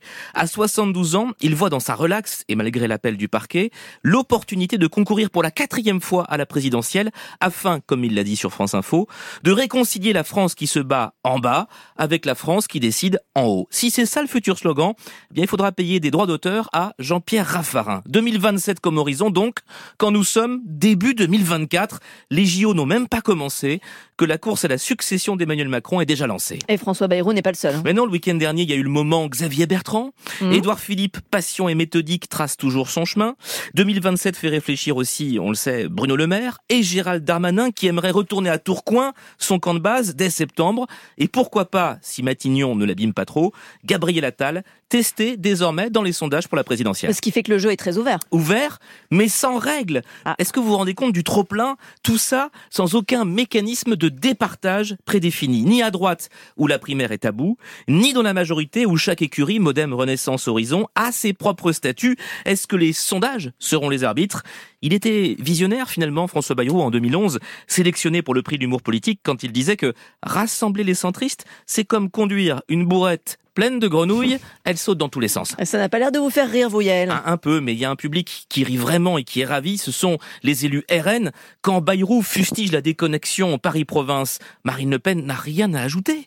Et si Bayrou est un déçu du macronisme, alors ça valide leur slogan du Essayez-nous. Nul doute que le président du Bonhomme est aux antipodes du RN, mais son réquisitoire, là, maintenant, alors que l'agricole, la colère agricole est à peine apaisée. C'est du carburant pour Marine Le Pen qui mange son popcorn en regardant le match de l'après-Macron. Forte de ce sondage IFOP, on en a parlé ici, qui l'installe dans la position de favorite pour 2027 avec une progression constante dans toutes les catégories sauf les moins de 25 ans, les cadres sup et les plus âgés. Sondage qui résonne avec la toute dernière note de la Fondation Jean Jaurès, lisez-la, sur les switchers de 2022, ceux qui ont changé d'avis diabolisant Marine Le Pen au début de la présidentielle, la dédiabolisant à la fin, démonstration implacable, mathématique, la force va à la force, mmh. plus l'image s'améliore, plus la victoire paraît possible, et plus ça se matérialise en vote dans les urnes. Alors tout compte fait, elles paraissent encore bien fragiles et dérisoires, ces grenouilles qui sautent déjà de la brouette en février 2024. L'édito politique de Yael Goz, 7h47, tout de suite le débat écho. France Inter, Mario Lourd, Ali Badou, le 6-9. Le débat écho avec Thomas Porcher Dominique Seux. Bonjour messieurs. Bonjour. À l'ordre du jour ce matin, une information économique structurelle. Cette semaine, un chiffre astronomique, 100 milliards d'euros. 100 milliards d'euros, c'est le montant du déficit du commerce extérieur en France en 2003. Et le gouvernement qui en avait pourtant fait une priorité euh, est confronté à un tableau très sombre. Certains y voient même le signe du déclassement économique de la France. En question notamment les explications de cette situation, comment en est-on arrivé là, la compétitivité en cause, les solutions qui peuvent euh, être apportées. Mais d'abord, messieurs, une question toute simple et un peu naïve de ma part. Un déficit commercial, c'est grave, Thomas Porcher? Pas, pas, forcément. Pas forcément. Non, non, parce que derrière le, déficit commercial ou l'excédent, il y a plusieurs situations euh, plus ou moins euh, désirables. Je m'explique très rapidement pour que les auditeurs puissent comprendre. Vous êtes un, pays pauvre, très endetté, avec 80% de votre population qui vit avec un dollar par jour. Mais vous exportez du pétrole ou du cacao, vous êtes en excédent commercial et c'est pas une situation désirable. À l'inverse, si vous faites plus de croissance que vos partenaires commerciaux, vous êtes en déficit et là, ça peut être une bonne situation. Donc, quand on regarde le déficit ou l'excédent, il faut mettre en lumière d'autres indicateurs pour voir si la situation est grave ou pas. Grave ou pas grave? Oui, je pense que c'est grave. Je pense que la France se singularise par un triple déficit, qui est celui de ses finances publiques qui est bien connu, un déficit d'emploi avec un taux de chômage plus élevé qu'ailleurs, et un déficit de la balance commerciale qui est de 100 milliards en 2023. Euh, et donc, effectivement, c'est beaucoup. Nous sommes le seul pays de la zone euro dans ce cas-là à avoir un déficit du commerce extérieur. Le commerce extérieur, il y a les biens d'un côté, les marchandises et de l'autre côté, services. il y a les services. Mais au total, nos comptes courants sont déficitaires, ce qui est effectivement, euh, ce qui, ce qui n'est pas une bonne nouvelle. Et les autres pays européens importent aussi de l'énergie. Donc nous avons quand même une vraie difficulté. On ne peut pas à la fois dire quand il y a des délocalisations, c'est un problème, euh, et euh, ne pas constater que nous ne produisons pas assez. Quand on prend, et je finis là-dessus, quand on prend la, la, liste des 65 secteurs d'activité des douanes, on s'aperçoit que nous sommes en déficit du commerce extérieur sur 50 d'entre eux. Thomas Porcher. Là, là où je, je, peux rejoindre Dominique c'est que quand on regarde le déficit commercial français, parce que les États-Unis aussi ont un déficit commercial, il y a effectivement une part qui dépend de l'énergie. Et là, c'est une part qui peut dépendre euh, aussi des, des, des, variations des prix de l'énergie. Hein. Vous savez, on consomme 1,6 million de barils de pétrole, on n'en produit pas, donc on est obligé de, de l'importer. Et là, il y a une autre partie qui est pour moi le résultat d'une politique économique qui a été beaucoup mis en avant par des dirigeants d'entreprise, mais aussi par des experts, qui est euh, la politique industrielle. On nous a dit, grosso modo, qu'il fallait lâcher l'industrie pour se concentrer sur les services, parce que c'est là qu'étaient les fortes valeurs ajoutées. Et on s'est rendu compte pendant le Covid qu'on savait pas faire des masques ni des respirateurs. Mais soyez clair, Thomas Porcher, est-ce que pour vous, c'est un point noir dans le bilan économique d'Emmanuel Macron et est-ce que ça témoigne de la difficulté à réindustrialiser la France La désindustrialisation, elle, a commencé avant Emmanuel Macron. Mais c'est vrai que sous Emmanuel Macron, on nous a expliqué qu'on allait réindustrialiser avec des baisses d'impôts. Force est de constater que les baisses d'impôts n'ont pas permis euh, euh, la réindustrialisation. Point noir Non, c'est alors c'est quand on regarde le commerce extérieur, depuis 2017, les exportations ont augmenté euh, de 100 milliards d'euros. Donc il s'est passé des choses. Euh, mais les importations ont augmenté de 150 milliards d'euros, notamment à cause de, de l'énergie. Les raisons euh, de ce déficit extérieur, euh, elles sont assez simples et archi connues. Et il y a toujours et encore un coût du travail qui est plus élevé. Quand on prend les chiffres Eurostat traités par Execode, vous avez un coût du travail, de l'heure du travail en France qui est de 43,3 euros par heure. La moyenne de la zone euro, c'est 36 heures. Autrement Je dit, dis ce pas que c'est- déficit, la traduction d'un oui. manque de compétitivité. Mais la conséquence, elle est extrêmement simple. La conséquence, ça veut dire que seules les entreprises qui ont des produits à forte valeur ajoutée technologique ou de contenu de qualité, euh, vous prenez d'un côté les Airbus, de l'autre côté L'Oréal, les Ça, on va en cosmétiques parler. et LVMH, c'est les seuls qui peuvent arriver à vendre au prix euh, élevé. Non, mais et c'est- les autres, non. C'est là que je, je- ça rejoint ma première réponse. C'est-à-dire que on peut avoir un excédent commercial en compressant les salaires, en compressant la consommation, et là effectivement vous allez avoir moins d'importations. Est-ce que c'est une situation désirable? Je ne crois pas. Non, mais Et on peut pourquoi avoir cette des- exception française Mais au sein de la zone euro? Mais s'il y a des excédents dans la zone euro, il faut qu'il y ait des déficits ailleurs. Vous savez, c'est ça, c'est la première des choses. Et puis, je veux dire, l'Allemagne, elle est un excédent, mais elle est en récession. Est-ce que c'est une bonne chose? Je ne crois pas. Alors, je dis pas que, le déficit commercial français est une bonne chose parce que derrière, il y a, beaucoup de désindustrialisation qui est due à, encore une fois, des, propos, une politique qui a été menée. Je veux dire, Serge Chourouk d'Alcatel, à l'époque, il disait qu'il voulait des entreprises sans usine. D'accord? Euh, Ça, c'était il, y a- quand même un certain nombre d'années. Donc, le, vrai problème euh, euh, aujourd'hui, c'est que pour avoir des excédents, il faut subventionner des filières, il faut euh, pratiquer un, minimum de protection, avoir des, des lois comme les États-Unis, le, Buy- le Buy American Act, qui puissent faire en sorte que nos entreprises arrivent à produire plus et pas en compressant la demande, comme ça a été fait dans toute l'Europe, pour euh, qu'on ait un, un- un excédent, un excédent qui se fasse sur l'austérité salariale. d'accord. Non, je suis pas du tout d'accord. S'il y a un pays en Europe qui ne comprime pas la demande, c'est la France. Nous privilégions depuis des décennies euh, la consommation intérieure. C'est la moitié plutôt- du PIB français. Plutôt, plutôt euh, au détriment de la production. Nous considérons que le plus important en France, c'est la consommation, le pouvoir d'achat, et euh, moins la production. En une phrase, nous vivons au-dessus de nos moyens. Alors ça se traduit sur les comptes publics, sur les déficits extérieurs. Non, mais Notre sur problème la majeur- balance Alors, commerciale. sur la balance commerciale, On voit par exemple la catastrophe du secteur automobile. alors, le secteur automobile, c'est absolument passionnant, vous avez raison d'en parler. Le secteur, euh, il y a une dégradation spectaculaire. Pour deux raisons. Les coûts de production, le fait que les, euh, nous, nous, il y a, dans les années 90, on produisait les 3,5-4 millions de voitures en France. Oui. Incroyable. Aujourd'hui, les chiffres viennent de sortir pour 2023, 1,5 million. Que s'est-il passé? Deux choses. Un, il y a eu euh, les délocalisations par les constructeurs parce qu'il y a eu à la fois les 35 heures d'un côté et les pays de l'Est qui sont arrivés dans l'Union européenne, les usines sont parties là-bas. Ça, c'est la première chose. Et la deuxième chose, c'est que les constructeurs français se sont spécialisés sur les voitures d'entrée de gamme. Alors que les Allemands sont plutôt Contrairement sur à l'Allemagne. Contrairement à l'Allemagne. Non, Thomas Porcher. euh, vraiment. Et on faut- n'a pas des voitures électriques Non, mais maintenant. Vous savez, on a eu un excédent dans les années 90. Pourquoi on a eu un excédent? Parce que dans les années 80, on a baissé la part des salaires dans la valeur ajoutée. Non, mais on, j'aimerais a bien créé, à non, mais on a créé 2023. cet excédent-là. Ensuite, l'Allemagne l'a fait à partir des années 2000. Ils ont repris leur excédent. Donc, vous voyez, avoir un excédent en compressant les salaires, je pense pas que ce soit quelque chose de, de- de viable. Maintenant, sur l'automobile. Non, mais personne ne parle de Le- comprimer les Bah, salaires. si, hein. c'est à peu près ça ce que, ce que vous avez dit. euh, C'était qu'on on vivait au-dessus de nos moyens, qu'on avait une- Oui. un problème de Non, compétitivité. Donc, c'est par les salaires. Voilà, vous constatiez. Euh, ma- maintenant, sur l'automobile. Effectivement, il y a une partie de l'auto- de l'ex- de- du déficit commercial dû à l'automobile qui est dû aux importations venant du Japon, euh, venant de la Corée et de l'Allemagne, où on achète leurs véhicules. Mais il y a une autre qu'il faut dénoncer, qui est de la délocalisation de, production française, qui s'est fait dans, l'Europe de l'Est, et qui- et qui- et qu'il faut, dénoncer, parce que cette délocalisation, elle a permis aux patrons et aux actionnaires de gagner énormément d'argent. Donc, euh, vraiment, il faut avoir en tête, vous savez, depuis 2000 2008, depuis 2008, il y a 936 usines de plus de 50 salariés qui ont fermé. C'est-à-dire 5 usines par mois. Et je veux dire, et pourtant, qu'est-ce qui s'est passé? Il y a eu la baisse de l'IS, le CICE, la baisse des impôts de production, et ça continue. Donc, je pense qu'à un moment, il faut quand même poser le bilan de cette politique qui a été menée depuis une dizaine d'années, vingtaine d'années, et qui n'a pas donné lieu Thomas, euh, Dominique, vous, vous ne nous dites pas pourquoi l'Italie et l'Espagne ont des euh, commerces extérieurs qui sont euh, différents du nôtre. Hmm. Je parle même pas de l'Allemagne et des Pays-Bas, qui ont des excédents euh, records. Pourquoi l'Italie et l'Espagne Euh, Ils n'ont pas euh, délocalisé plus que les entreprises françaises. C'est qu'ils ont une base compétitive qui est différente. Quand on a les coûts que nous avons, on Oui. peut, c'est un choix collectif. Les dépenses sociales très élevées, etc. Il y a deux solutions. Il y a ou vous fermez les frontières, mais dans ce cas-là, vous exportez moins, parce que voilà. Ou vous dites, et c'est le choix qui a été le, le choix français, c'est on va s'en tirer par la valeur ajoutée. On va vendre des produits qui vendent tellement bons qu'on va nous les acheter à n'importe quel prix.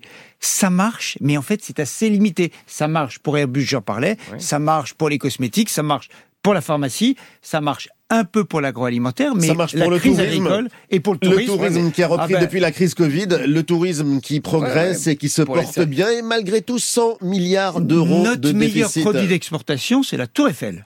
La Non, Tour mais- Eiffel, Thomas Porcher, Là, qu'est-ce où, que je vous rejoins- répondez à là où je Dominique vais rejoindre Dominique, c'est que nous sommes au, au- au milieu du guet. C'est-à-dire que pendant très longtemps, mais vraiment, c'est pour ça. Non, mais pourquoi on point. a- on n'a pas réussi à.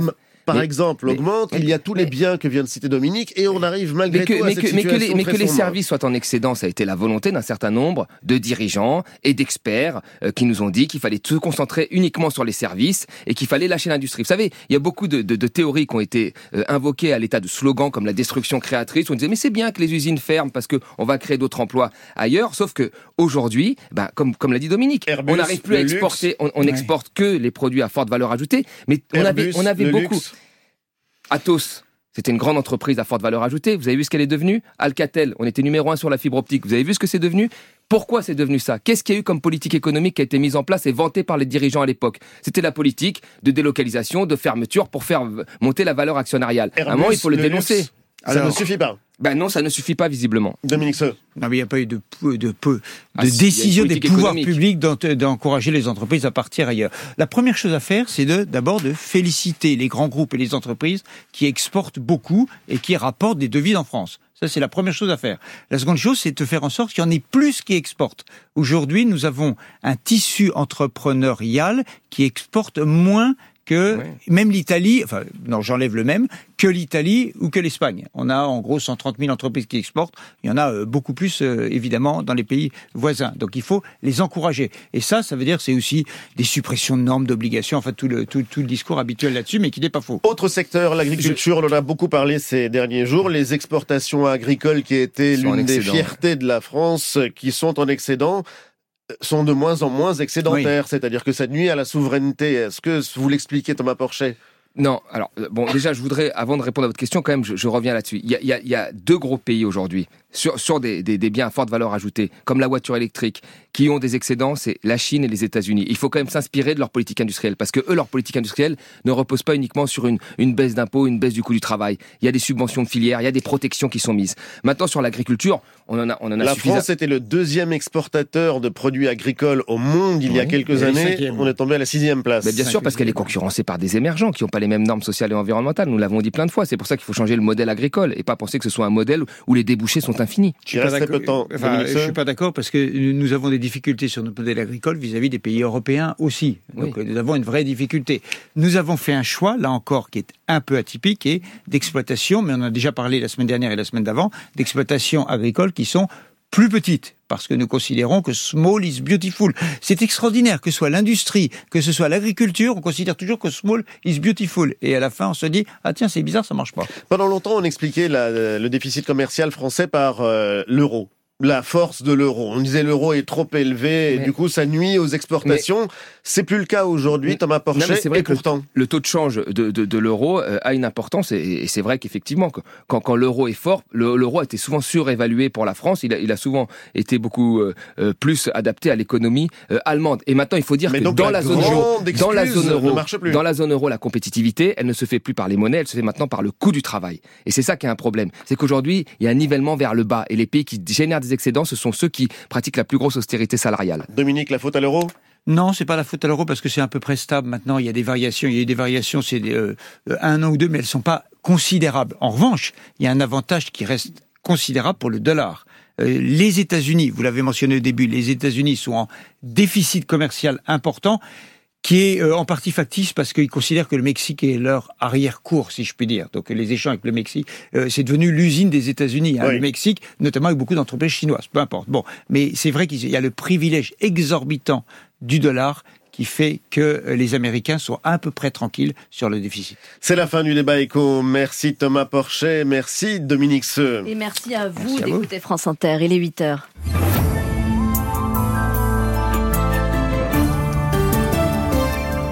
8h, le journal. Christelle Rebière, bonjour. Bonjour à tous. Ces trous de mémoire vont-ils coûter la présidentielle à Joe Biden? Le président américain mis en cause dans une enquête a convoqué une conférence de presse pour défendre l'état de ses neurones, mais son cortex lui a joué des tours. Et Anne, 8h20, 9 mois avant l'élection présidentielle aux États-Unis, d'étranges primaires ont lieu en ce moment. Les favoris Biden à gauche et Trump à droite n'ont pas vraiment d'adversaires, mais ils n'ont jamais été si contestés. On analysera ce climat tendu avec nos invités. Roger Cohen, qui est le chef du bureau parisien du New York Times, et la politologue et spécialiste des États-Unis, Célia Belin. On les retrouvera à 8h20. Vos questions, vos interrogations, chers auditeurs, au 01 45 24 7000 ou sur l'appli Radio France. Elle est reléguée en division sport. Amélie Oudéa Castera perd le portefeuille de l'éducation nationale. Il y aura passation de pouvoir avec Nicole Belloubet ce matin. Peu de nouvelles têtes dans le gouvernement Attal au complet cette fois, sauf par exemple Guillaume Casbarian qui prend le logement. Il a été l'auteur d'une loi anti-squat. Dans ce journal aussi, le MeToo du cinéma français, après le témoignage de Judith Godrèche, le mythe du Pygmalion et de sa muse a vécu. Enfin, le succès historique de l'expo Van Gogh qui vient de s'achever au musée d'Orsay à Paris et qui rejaillit sur Auvers-sur-Oise, plus touristique que jamais. France Inter. Une conférence de presse au débeauté, c'est rarissime pour un président américain et c'est un Joe Biden passablement énervé qui est apparu hier soir. En fait, ce qui aurait dû être une bonne nouvelle s'est retourné contre lui. Il venait d'être exonéré dans une enquête pour avoir conservé des documents confidentiels, mais le motif est dévastateur pour le candidat Biden. Il y est décrit comme un homme âgé avec une mauvaise mémoire. Et à quelques mois de l'élection présidentielle, évidemment, l'âge du capitaine est un sujet hautement sensible. Loïc Loury, vous avez donc suivi cette conférence de presse, sa contre-attaque depuis New York.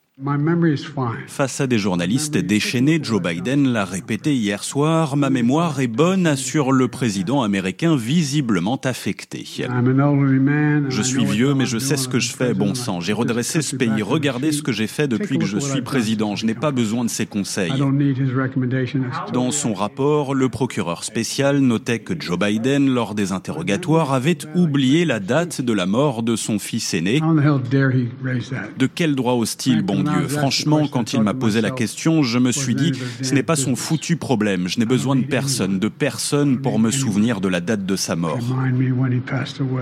Mais les réponses du président américain le plus vieux de l'histoire sont laconiques, lui dont l'âge, les chutes et les propos parfois décousus inquiètent les électeurs.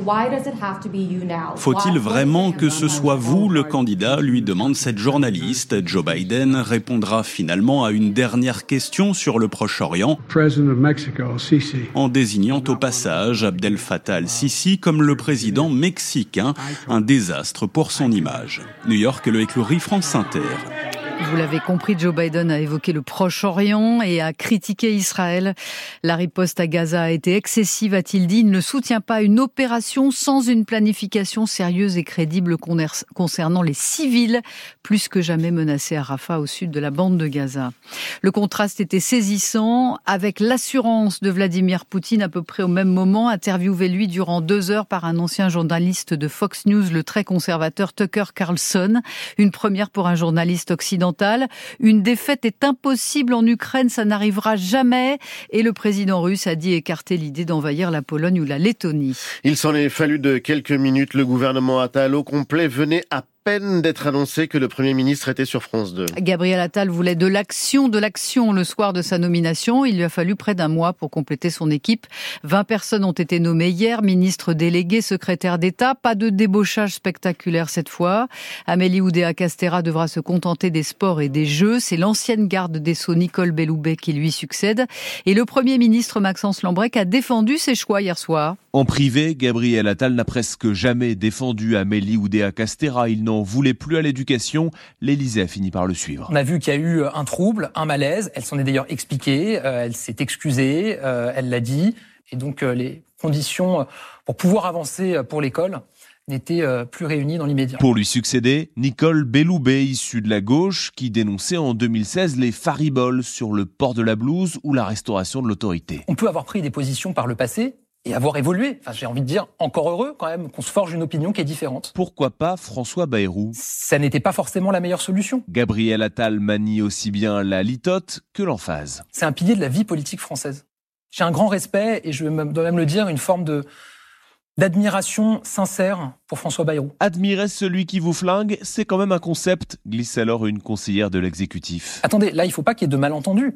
Qu'on ait un désaccord sur une partie de la ligne suivie dans un ministère. Enfin, c'est sain aussi dans une majorité qu'on puisse avoir des points sur lesquels on n'est pas totalement aligné. Cette phrase, il risque de la répéter souvent, une majorité pas totalement alignée, il fait ici preuve de lucidité. Maxence Lambrec, le portefeuille du logement a enfin un locataire, Guillaume Casbarian, 36 ans, député Renaissance, qui se définit à 100% libéral. Il avait été très contesté à gauche pour sa loi anti-squat. La réaction d'Emmanuel Cos, la présidente de l'Union sociale de l'habitat ne veut pas en faire une question de personne, mais de politique que ce soit lui ou un autre. Ça fait un mois qu'on attend un ministre euh, du logement. On est dans une situation de crise euh, extrêmement grave. Aujourd'hui, on nomme ce député qui présidait la commission des affaires économiques. Donc, en fait, euh, il suivait quand même un peu nos sujets. Après, c'est pas un expert du logement. Et il est vrai qu'il ne s'est pas illustré par une bonne connaissance du secteur, notamment dans la proposition de loi qu'il avait poussée sur les squatteurs. J'en suis à un stade où la personne importe peu. Hein. Ce qui m'importe, moi, c'est qu'est-ce qu'il va nous dire dès demain? Quelles sont ses marges de manœuvre? Est-ce que euh, il va y avoir des corrections économiques pour nous aider à produire du logement? Est-ce qu'on va avoir les moyens de réguler les marchés, notamment sur la location saisonnière, pour retrouver une offre locative? Et surtout, est-ce que ce nouveau ministre va s'engager à ne surtout pas réformer la loi SRU parce que ça serait absolument dramatique pour maintenir les enjeux d'équité territoriale? Emmanuel Cos, interrogé par Mathilde Dehimi, l'ancien ministre du Logement, lui, Patrice Vergrit, prend la suite de Clément Beaune au transport. Jean-Noël Barrot passe du numérique à l'Europe dans la lignée de son père, l'ancien ministre et commissaire européen centriste Jacques Barrot. Enfin, à noter parmi les novices, Frédéric Valtou, ancien patron de la Fédération hospitalière de France. Il prend le portefeuille de la santé. Pendant que Gabriel Attal défendait son gouvernement sur France 2, Emmanuel Macron dînait à l'Élysée avec les représentants des cultes et des figures du monde de la médecine. Il a évoqué avec eux la question de la fin de vie. D'ultimes arbitrages sont attendus avant la fin du mois. Le président sera aujourd'hui à Bordeaux. Il doit assister à la prestation de serment des élèves de l'École nationale de la magistrature. L'occasion de mettre l'accent sur l'une de ses priorités, réduire les délais de la justice. L'idée, c'est de réduire le nombre de dossiers jugés au pénal par les tribunaux en développant les alternatives aux poursuites et les procédures simplifiées, notamment les ordonnances pénales. C'est l'un des chantiers mis en œuvre par le tribunal judiciaire de Créteil. Reportage L'Aurélie qui arrive. Bien, mesdames, messieurs, bonjour. Vous êtes tous convoqués dans le cadre d'une ordonnance pénale qui est un jugement simplifié il n'y aura pas de débat. Dans cette salle d'audience, aucune robe noire, c'est en costume cravate que siègent les deux délégués du procureur, d'anciens policiers à la retraite. Usage de stupéfiants, vol, délit routier. Il est question ici d'affaires simples, de faible gravité, comme pour ce chauffeur de VTC. Pourquoi ils m'ont attrapé? Parce que euh, j'ai récupéré des gens à Orly. Je n'étais pas au courant que j'avais pas de permis. J'avais plus de points. Les sanctions ont été proposées par le parquet, puis validées par un juge.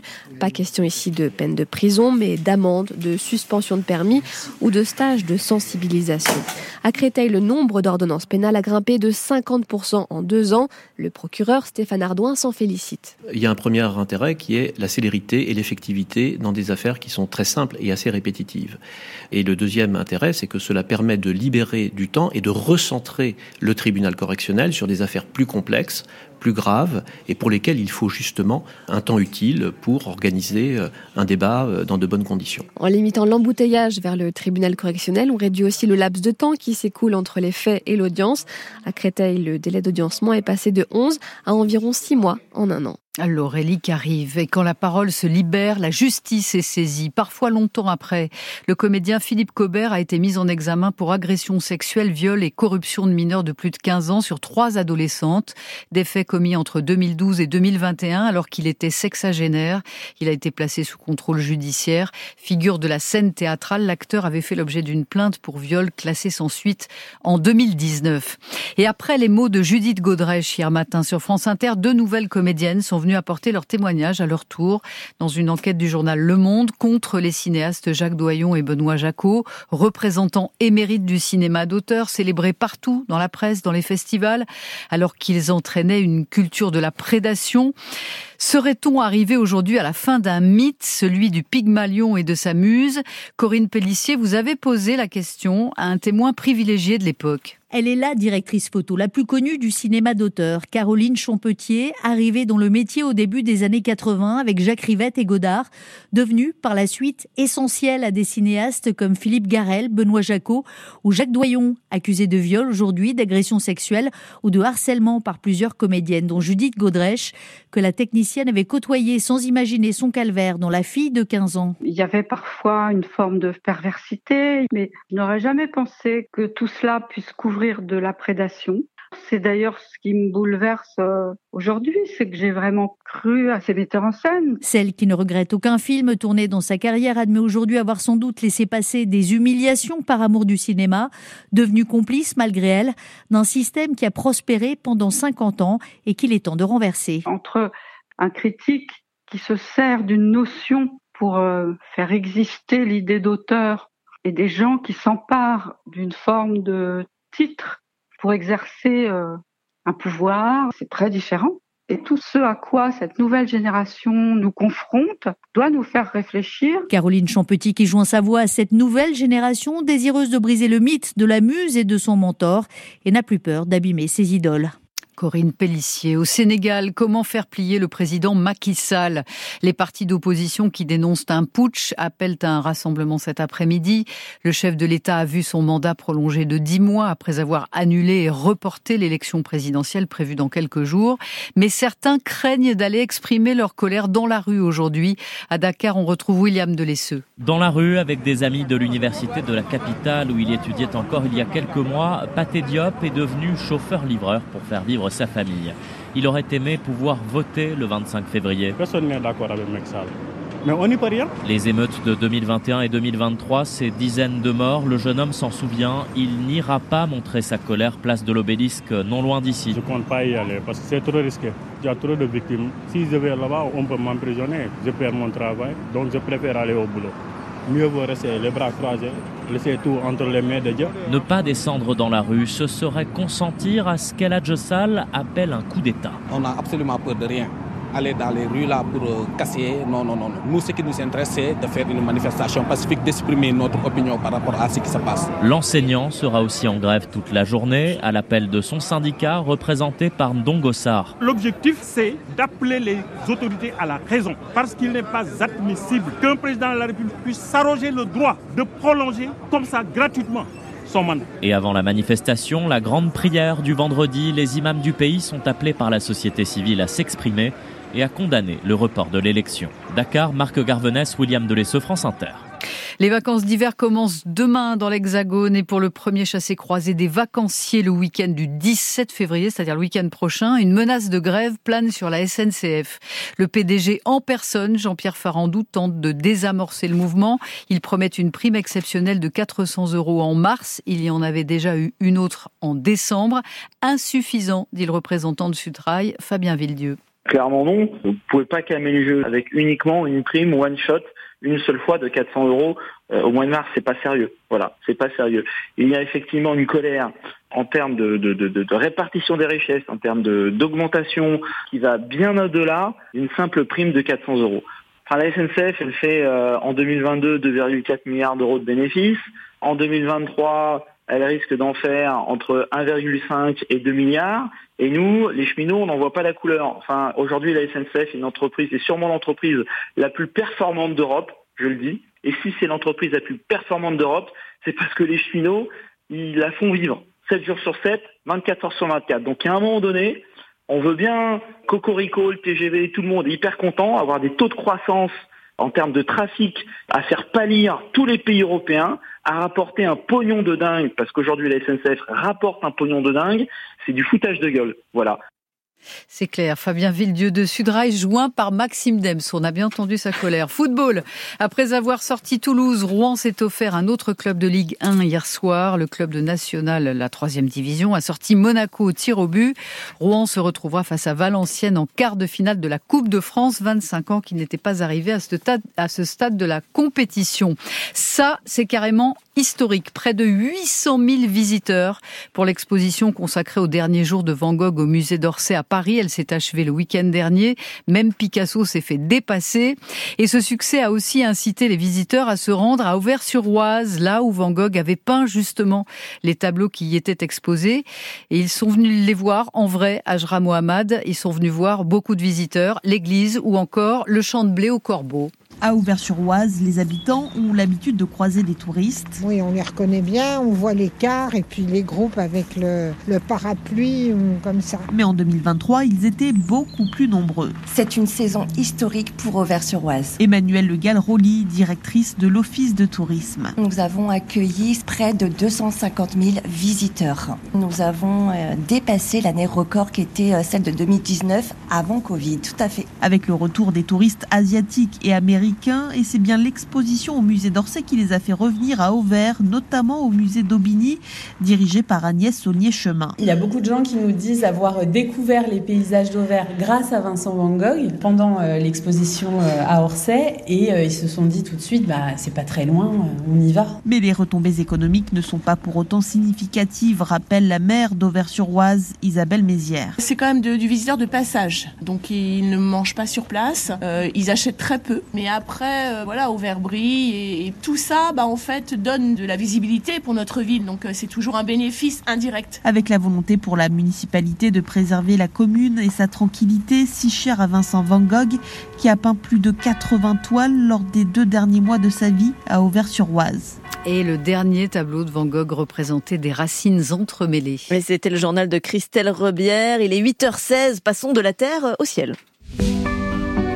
La météo avec Vitacitral TR+, des laboratoires Acepta, gel réparateur pour les mains abîmées par le froid, les gels hydroalcooliques et les lavages fréquents. En pharmacie et parapharmacie. Marie-Pierre Planchon, accalmie temporaire sur la moitié nord. Oui, ce matin, on a un ciel de traîne qui est en train de se mettre en place et même si les éclaircies seront de retour, on garde le parapluie pour se mettre à l'abri au cas une averse éclaterait sous le vent, toujours, même à l'intérieur des terres comme dans la vallée du Rhône et avec le Pas-de-Calais toujours en vigilance orange crue. On retrouve encore des pluies d'hier du Grand Est en descendant vers le sud-ouest. Attention, la dépression Carlotta n'a pas dit son dernier mot car elle engendre un épisode méditerranéen qui est en train de se mettre en place avec de l'humidité qui remonte avec de l'air chaud, qui donne déjà des pluies assez faibles sur le pourtour méditerranéen et un blocage de pluie également sur les Pyrénées qui annonce le retour de la neige comme sur les Alpes. Alors Marie-Pierre, on va surveiller la région PACA cet après-midi et demain. Oui, avec certainement une vigilance orange car on attend d'ici demain un mois et demi à deux mois de pluie. Les pluies vont se bloquer sur les Pyrénées mais n'arrongeront pas les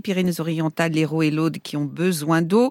Ailleurs sur la moitié est, vous aurez un cocktail de pluie, neige et rafales de vent et puis sur la moitié ouest, le ciel s'éclaircit dans un ciel de traîne donnant parfois une averse sous le, sous le vent également et des températures encore trop douces. Mais ce week-end, ça va baisser avec ce temps perturbé pour le début des vacances, car la dépression irlandaise va continuer à nous envoyer un système dépressionnaire de l'Angleterre à la Méditerranée. Cet après-midi, profitez des 13 à Strasbourg, des 14 à Angers comme à Nice, Metz, Olmeto, Lille ou Lyon. Vous aurez 18 à Saint-Jean-de-Luz en se rappelant que si du chanvre tu veux récolter au carnaval, faut danser. Oh le bon conseil. Merci Marie-Pierre Planchon, merci à vous d'écouter Inter, il est 8h18. Le 6-9. Listen anywhere. Sur France Inter. Géopolitique, bonjour Pierre Aski. Bonjour. L'Europe est-elle prête à compenser l'absence d'aide américaine à l'Ukraine? Le cri du cœur a été poussé hier par Donald Tusk, le Premier ministre polonais et ancien président du Conseil européen. Il s'est adressé sur Twitter aux sénateurs républicains américains qui ont rejeté mercredi le plan de financement incluant l'aide à l'Ukraine en guerre et leur a dit Ronald Reagan, qui a aidé des millions d'entre nous à gagner leur liberté et leur indépendance, doit se retourner dans sa tombe. Honte à vous.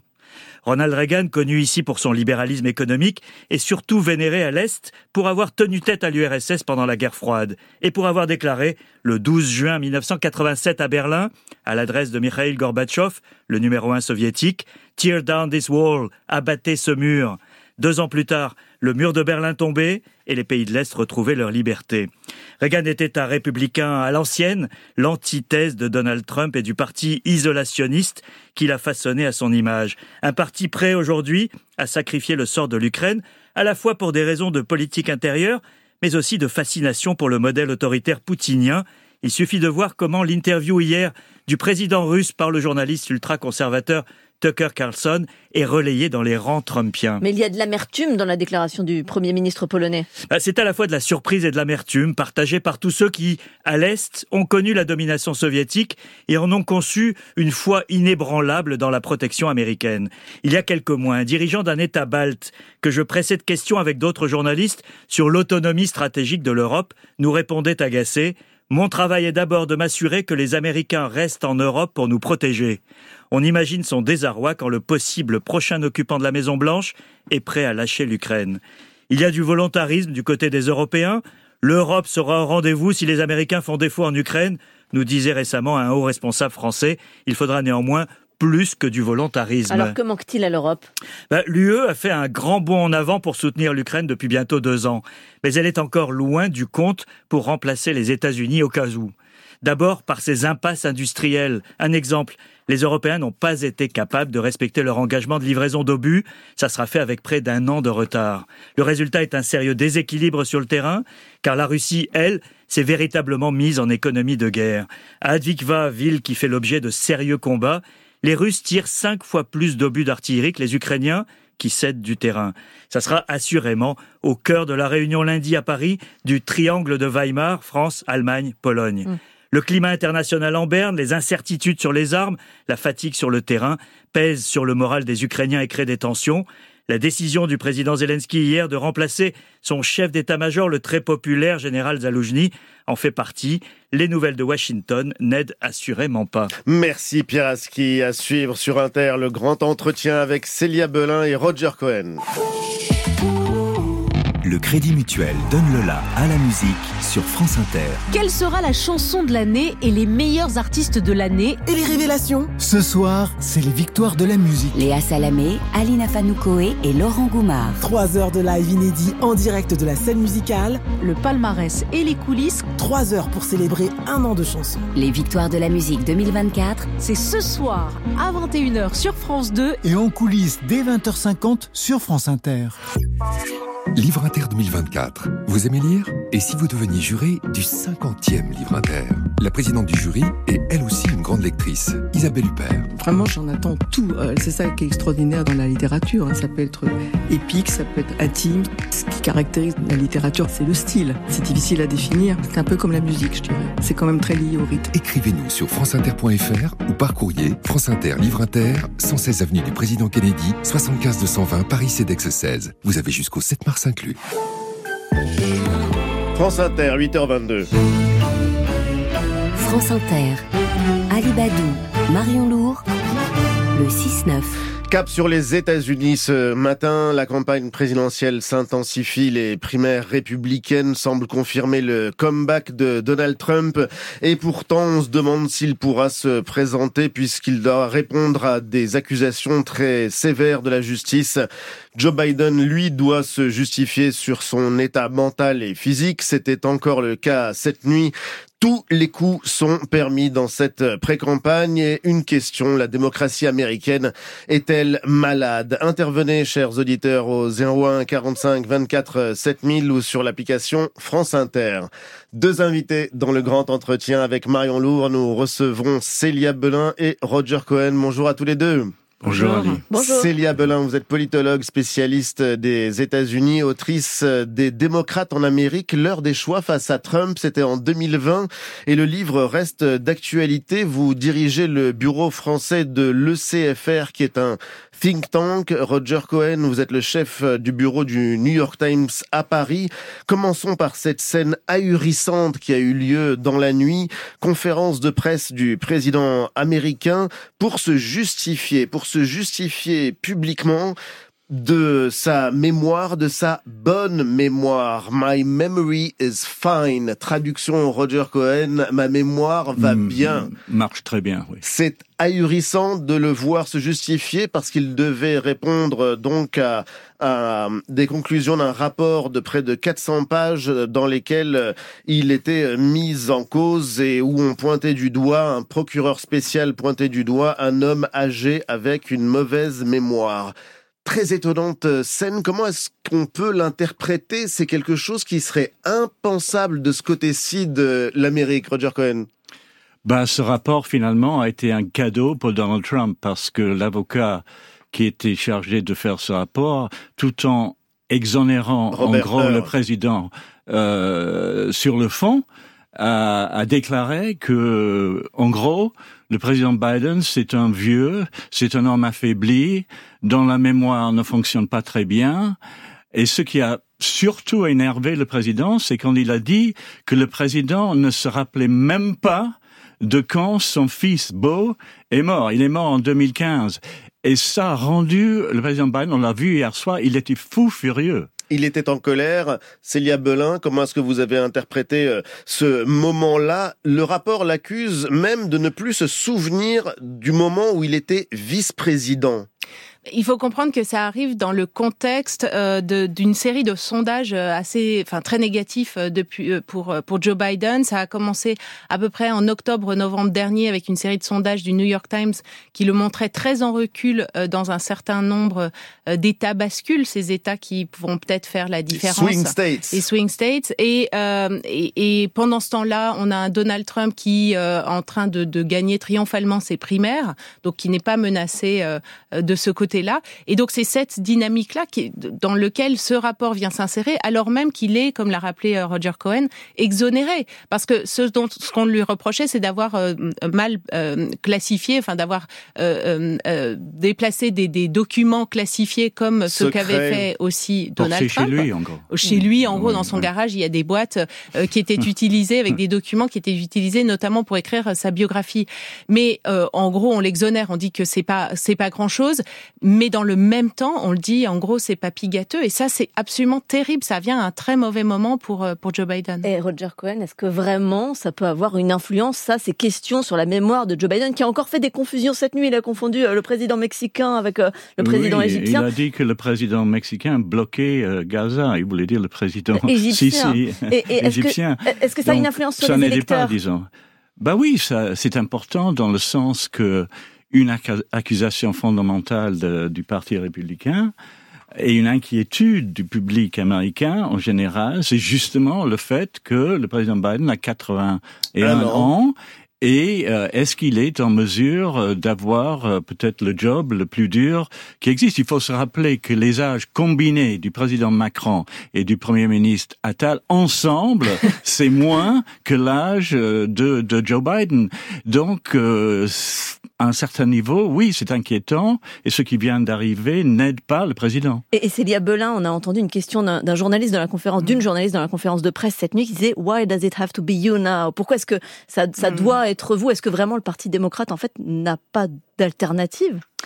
Euh, le, le, Parti démocrate ne s'est pas choisi d'alternative, a décidé euh, à peu près il y a un an, on repart avec euh, Joe Biden, parce qu'il y avait une forme de certitude, ce sera Donald Trump en face, et seul Joe Biden peut le battre. Et pourquoi? Parce que Joe Biden, c'est le centre de gravité de la gauche, c'est-à-dire que à la fois les progressistes restent d'accord pour le soutenir, et en même temps, il représente plutôt le centre. Donc il y avait une décision rationnelle à laisser le président concourir pour sa réélection Bien sûr, d'abord parce qu'on affaiblit un président qui déciderait pas de lui-même de de, ne pas concourir pour sa, pour sa réélection. Il aurait fallu que vraiment lui le décide et adoube quelqu'un, mais surtout la personne qu'il aurait pu adouber, par exemple, sa vice-présidente Kamala Harris. On sait qu'elle n'était pas suffisamment populaire, pas suffisamment solide, mais je crois surtout que c'est la problématique du centre de gravité, c'est-à-dire que personne n'est aussi, et oh, je crois encore maintenant, euh, capable de représenter cette grande coalition, mais les démocrates sont très déprimés par le fait que ce qu'ils croient être un choix rationnel, finalement assez logique, est très, est très risqué du fait de cet âge, du fait de, ce potentiel déclin.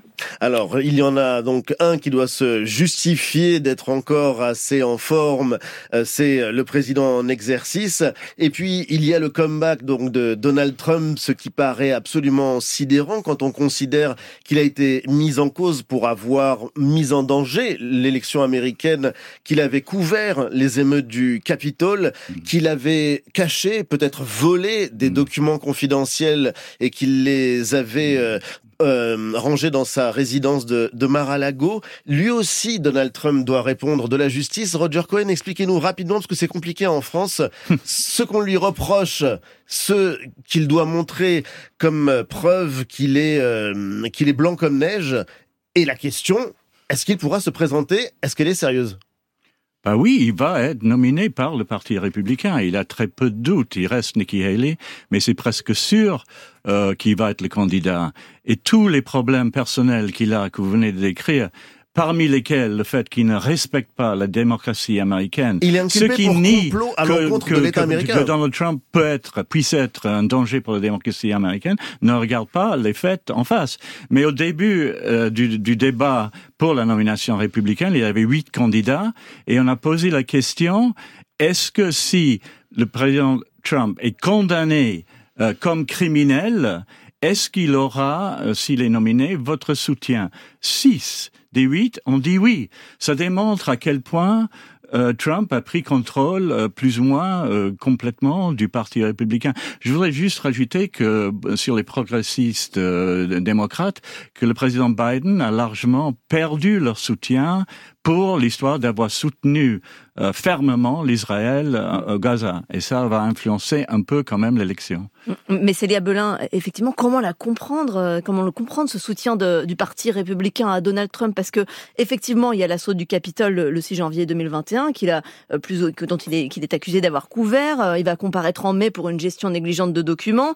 Il y a euh, encore des accusations d'agression sexuelle. L'affaire Stormy Daniels. Est-ce que vous comprenez que les républicains continuent de suivre Donald Trump Alors déjà, il y a euh, une problématique, c'est que les républicains, les soutiens de Donald Trump, rejettent toutes ces accusations et considèrent qu'on est là face à un complot. En fait, De la euh, justice. de la justice, tout simplement. Et alors, euh, il y a beau avoir quatre affaires maintenant, puisqu'il y a l'affaire des documents, il y a l'affaire de l'insurrection du 6 janvier, il y a euh, l'affaire de, de, de Stormy Daniels, il y a, tout- il y a toutes sortes de choses. Mais ils considèrent que c'est une, ils accusent en fait euh, le président Biden et le département de la justice d'instrumentaliser la justice pour mettre l'opposant politique Donald Trump en prison avant l'échéance. Et donc, c'est eux, euh, la démocratie est au cœur de cette campagne. Les deux adversaires politiques s'accusent l'un l'autre de vouloir euh, corrompre la démocratie.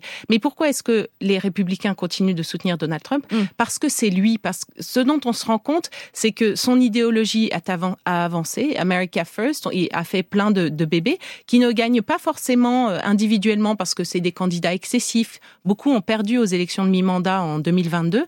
Mais Donald Trump, il y a un attachement vraiment spécial. Il a, il a une sorte d'emprise sur le- l'électorat euh, républicain qui est absolument fasciné. Il y a une forme de culte de la personnalité qui se poursuit, qui s'est ancré et on a, on a bien vu, on a cru que peut-être quelqu'un allait le challenger. C'est pas le cas. Et donc, c'est vraiment, le parti républicain, c'est vraiment le parti de Donald Trump. hein. Le mot emprise, vous le reprenez, Roger Cohen, c'est un mot qu'on emploie en général euh, dans les relations euh, entre personnes et ça a une connotation psychologique. Il a vraiment pris le contrôle du cerveau des Oui, républicains. Il y a une emprise très très forte et moi, quand je faisais des reportages euh, en 2016 aux États-Unis, il en avait, il y avait des gens, pas mal de gens qui utilisaient des termes comme comme un dieu. Il est venu du ciel, je veux dire vraiment comme le sauveur euh, du pays. Et il faut dire, je pense que la situation mondiale euh, aujourd'hui par rapport à 2016 est beaucoup plus dangereuse. Euh, il y a deux guerres. Et euh, Pierre vient d'évoquer ce qui pourrait se passer en Pierre Ukraine. Si- oui, Ouais, Pierre bien sûr. Aski. Mm. Donc, euh, je pense que si Trump était, était dangereux en 2016, maintenant, avec son ego renforcé du fait qu'en dépit de tout, il serait réélu, euh, il n'y aurait plus de, de limite, je pense, à, euh, à, ce- à ce qu'il pourrait imaginer et faire. On va bientôt aller euh, au standard où il y a de très nombreuses questions sur euh, cette campagne qui, comme toutes les campagnes américaines, passionne et passionne partout dans le monde, pas seulement en France. On a l'impression que c'est pour une bonne part euh, l'avenir de, de, de la planète sur les quelques années qui viennent qui est en train de se jouer. Mais expliquez-nous une chose, euh, Célia Belin, Roger Cohen. L'économie américaine se porte plutôt bien. Fort taux de croissance, faible chômage. Biden n'en profite pas. C'est étonnant quand on se souvient de ce slogan qui est rentré dans l'histoire politique. It's the economic stupid. C'est l'économie crétin qui détermine tout en dernière instance. Oui, c'est pas juste, mais Roger Cohen. que- non, je, juste, je pense qu'on vit à une époque euh, la politique de la l'émotion, la politique de la distraction, euh, une politique très directe via les, les réseaux sociaux. Euh, Biden ne correspond pas à ça. C'est un homme sérieux et les gens veulent que la politique les excite. Euh, donc, euh, Biden n'est- pas apprécié euh, donc il, il devrait l'être. Célia Bellin Euh, Je pense qu'il y a eu euh, deux phénomènes. Il y a d'abord eu l'inflation qui a été très forte à un moment et qui a un peu euh, cristallisé une partie des, de, de notamment dans la jeunesse, d'un certain énervement vis-à-vis de cette administration. Et ça, c'est aussi, c'est fini, mais ça, ça a tellement fait flamber. En fait, ce sont les, les aussi les, les paquets d'argent qui ont été mis post-Covid, qui ont fait un peu flamber l'économie et avec des grandes difficultés pour la jeunesse de se loger, de, de se nourrir, etc. Et puis la deuxième chose, c'est qu'il y a quand même une dégradation de l'environnement sécuritaire très fort, que ce soit double guerre, euh, Ukraine, euh, Israël, euh, sur des, des, des régions qui intéressent énormément les Américains, plus des tensions très fortes sur la, la frontière sud, Oui. les, les tensions migratoires. Et là, c'est là où la question de l'âge de Joe Biden a de l'importance parce que c'est un rappel que peut-être il est trop faible, peut-être il ne peut pas gérer. C'est là où, les, où, où, où Donald Trump, euh, il y a un- une espèce de souvenir nostalgique que potentiellement lui, il serait un homme fort et pendant euh, les quatre ans où il dirigeait, bon, j'efface le Covid, hein, on n'avait pas forcément de grandes crises, etc. Et donc c'est cet argument-là qu'essaie de faire euh, Donald Trump. Ça, ça porte un peu, on dirait, en ce moment. La nostalgie, c'est un mot extrêmement important qui est dans l'esprit de nos auditeurs ce matin. Bonjour Béatrice. Bonjour. Vous nous Moi, appelez de Bordeaux. Voilà, pardon. Oui, en fait, moi j'ai une question simple. Pourquoi Michelle Obama ne se présente pas Merci pour votre question. Réponse, Parce qu'elle n'a pas envie. Elle n'a pas envie. Elle n'a pas envie. Elle a vu euh, ce que c'est d'être président euh, des États-Unis et je pense que elle veut pas rentrer dans cette arène-là. Pour le moment, il y a euh, une espèce d'appréciation d'elle qui est très très forte. Elle veut pas que ce soit. Célia Belin. Aussi parce qu'elle sait qu'on on est dans un moment ultra partisan, ultra euh, politisé, et donc en effet, instantanément, en fait, elle ne serait plus populaire. Et on le voit, ça, je trouve, avec un élément hyper important, c'est Taylor Swift, qui est vraiment la On chanteuse, allait en parler. euh, Exactement. voilà, Oui. populaire que tout le monde, que les foules absolument adorent. Mais si il est, elle est soupçonnée d'être un petit peu partisane, immédiatement, elle est, elle est victime de, de La scène de- américaine, je la pense scène qu'il est politique assez américaine clair qu'elle est, enfin qu'elle soutient Biden. Oui. Oui, mais Oui. la scène américaine est complètement folle, cette campagne euh, défile entendement. Est-ce que Taylor Swift pourrait faire basculer l'élection d'un côté ou de l'autre? Vous y croyez? Basculer, je ne sais pas, mais influencer, oui, certainement, absolument. Elle va, elle va l'influencer. Celui qui va l'influencer, euh, Marion, c'est 44. Le 44e président des États-Unis, Barack Obama, qui a soutenu Joe Biden. Lui aussi, on se demande où il a disparu et pourquoi il ne s'implique pas davantage euh, dans la vie politique. Certains souhaiteraient qu'il se représente. Re-représente. Personnellement, j'ai été euh, assez déçu, je dois dire, par ce que Barack Obama a fait depuis sa présidence. Il se présente souvent avec euh, avec des gens très très riches, euh, Richard Branson et d'autres. euh, et euh, Fondateur de Virgin. oui, voilà. Et donc, euh, je pense qu'il aurait pu faire plus. euh, enfin, qu'est-ce, quel est le, pro- quel est un des problèmes qui a qui a fait en sorte que que Donald Trump émerge? C'est justement euh, l'inégalité euh, presque grotesque actuellement aux États-Unis. Pas, pas seulement aux États-Unis, mais un peu partout dans Toujours. le monde. Et il faut comprendre que Trump fait partie de quelque chose de plus de plus large. On a vu un peu partout en France aussi euh, le nationalisme euh, émerger, enfin les, les sentiments contre les immigrés, et, immigrants, etc. Donc ça fait partie d'un phénomène, euh, une réaction à la globalisation. Mm. Célia Belin, on parlait tout à l'heure aussi de l'aspect international des choses et de- du besoin d'une figure forte face à ça. Oui. Euh, cette nuit, euh, la riposte d'Israël à Gaza a été excessive. C'est ce qu'a dit le président, le président Biden. Est-ce que cette critique d'Israël par son principal allié, c'est inédit de la part de la Maison Blanche Et est-ce qu'il y a un calcul politique là-dessus ou est-ce que c'est une erreur en fait? En fait, euh, la Maison Blanche est en train de, de, de marcher sur une ligne de crête impossible parce qu'elle perd des deux côtés. Donc à la fois, comme l'a rappelé Roger Cohen, euh, le, le, le, président Biden euh, et, l'Amérique évidemment s'est montré en soutien à Israël, c'est le principal euh, allié et ça lui a été reproché par la base progressiste, la jeunesse qui est devenue euh, depuis une dizaine d'années en fait très pro-palestinienne et très très heurtée par euh, ce qu'elle voit comme un, un combat co- commun contre une forme forme d'oppression et que les Palestiniens seraient maintenant victimes d'une forme de, de, racisme systémique. Donc il y a des échos avec un peu Black Lives Matter. Mm. Cette population-là, a, le, le, président Biden a perdu du terrain, mais de l'autre côté, il faut bien voir que euh, on lui a fait le reproche de pas être assez pro-israélien, de, de, justement d'avoir des atermoiements, de non pas il a, il a veillé à ne pas appeler à un cessez-le-feu, mais de, de, laisser entendre que peut-être ça allait un peu loin. Euh, on se souvient qu'il a fait des parallèles entre la réaction euh, des, des, Israéliens après le 7 octobre et euh, les, les, égarements des Américains après le 11 septembre. Mm. Et donc ça lui était aussi reproché de l'autre côté. Et donc euh, là, je crois qu'ils essayent avant tout de traiter la situation internationale pour ce qu'elle est, c'est-à-dire d'essayer de trouver quand même une sortie de crise, pas seulement la sortie politique, mais la, vraiment la sortie internationale. Mais Roger Cohen, il n'appelle pas, hein, c'est le feu ouvertement euh, Joe Biden, mais malgré tout, on dit qu'il y a des tractations euh, en coulisses. Oui, il augmente la critique euh, d'Israël quand même, et je dirais que Auparavant, soutenir Israël en termes domestiques politiques américains, c'était, comme on dit en américain, un no-brainer. C'était évident mm. parce que on aurait le soutien, par exemple, en Floride. Euh, le vote juif est très important et Floride est très important, puis les églises évangéliques, etc. Donc soutenir Israël était évident. Maintenant, c'est moins évident parce mm. qu'il y a ce, ce développement euh, du côté progressiste que Célia vient de décrire, qui fait en sorte que euh, c'est plus clair. D'ailleurs, j'aimerais que vous nous aidiez à y voir plus clair sur un sujet qui est régulièrement invoqué, euh, évoqué dans le débat public en France. Les universités seraient gangrénées par le mouvement mm. woke et des mouvements pro-palestiniens antisémites ce serait aussi le cas d'une partie importante de l'électorat démocrate. Est-ce qu'on peut mesurer l'ampleur de ce phénomène? Vu de France, beaucoup d'éditorialistes euh, avancent cet argument comme une évidence et comme un phénomène d'ampleur. Célia Belin. Alors c'est assez complexe, c'est difficile à traiter en 30 secondes euh, comme ça, mais Prenez le temps.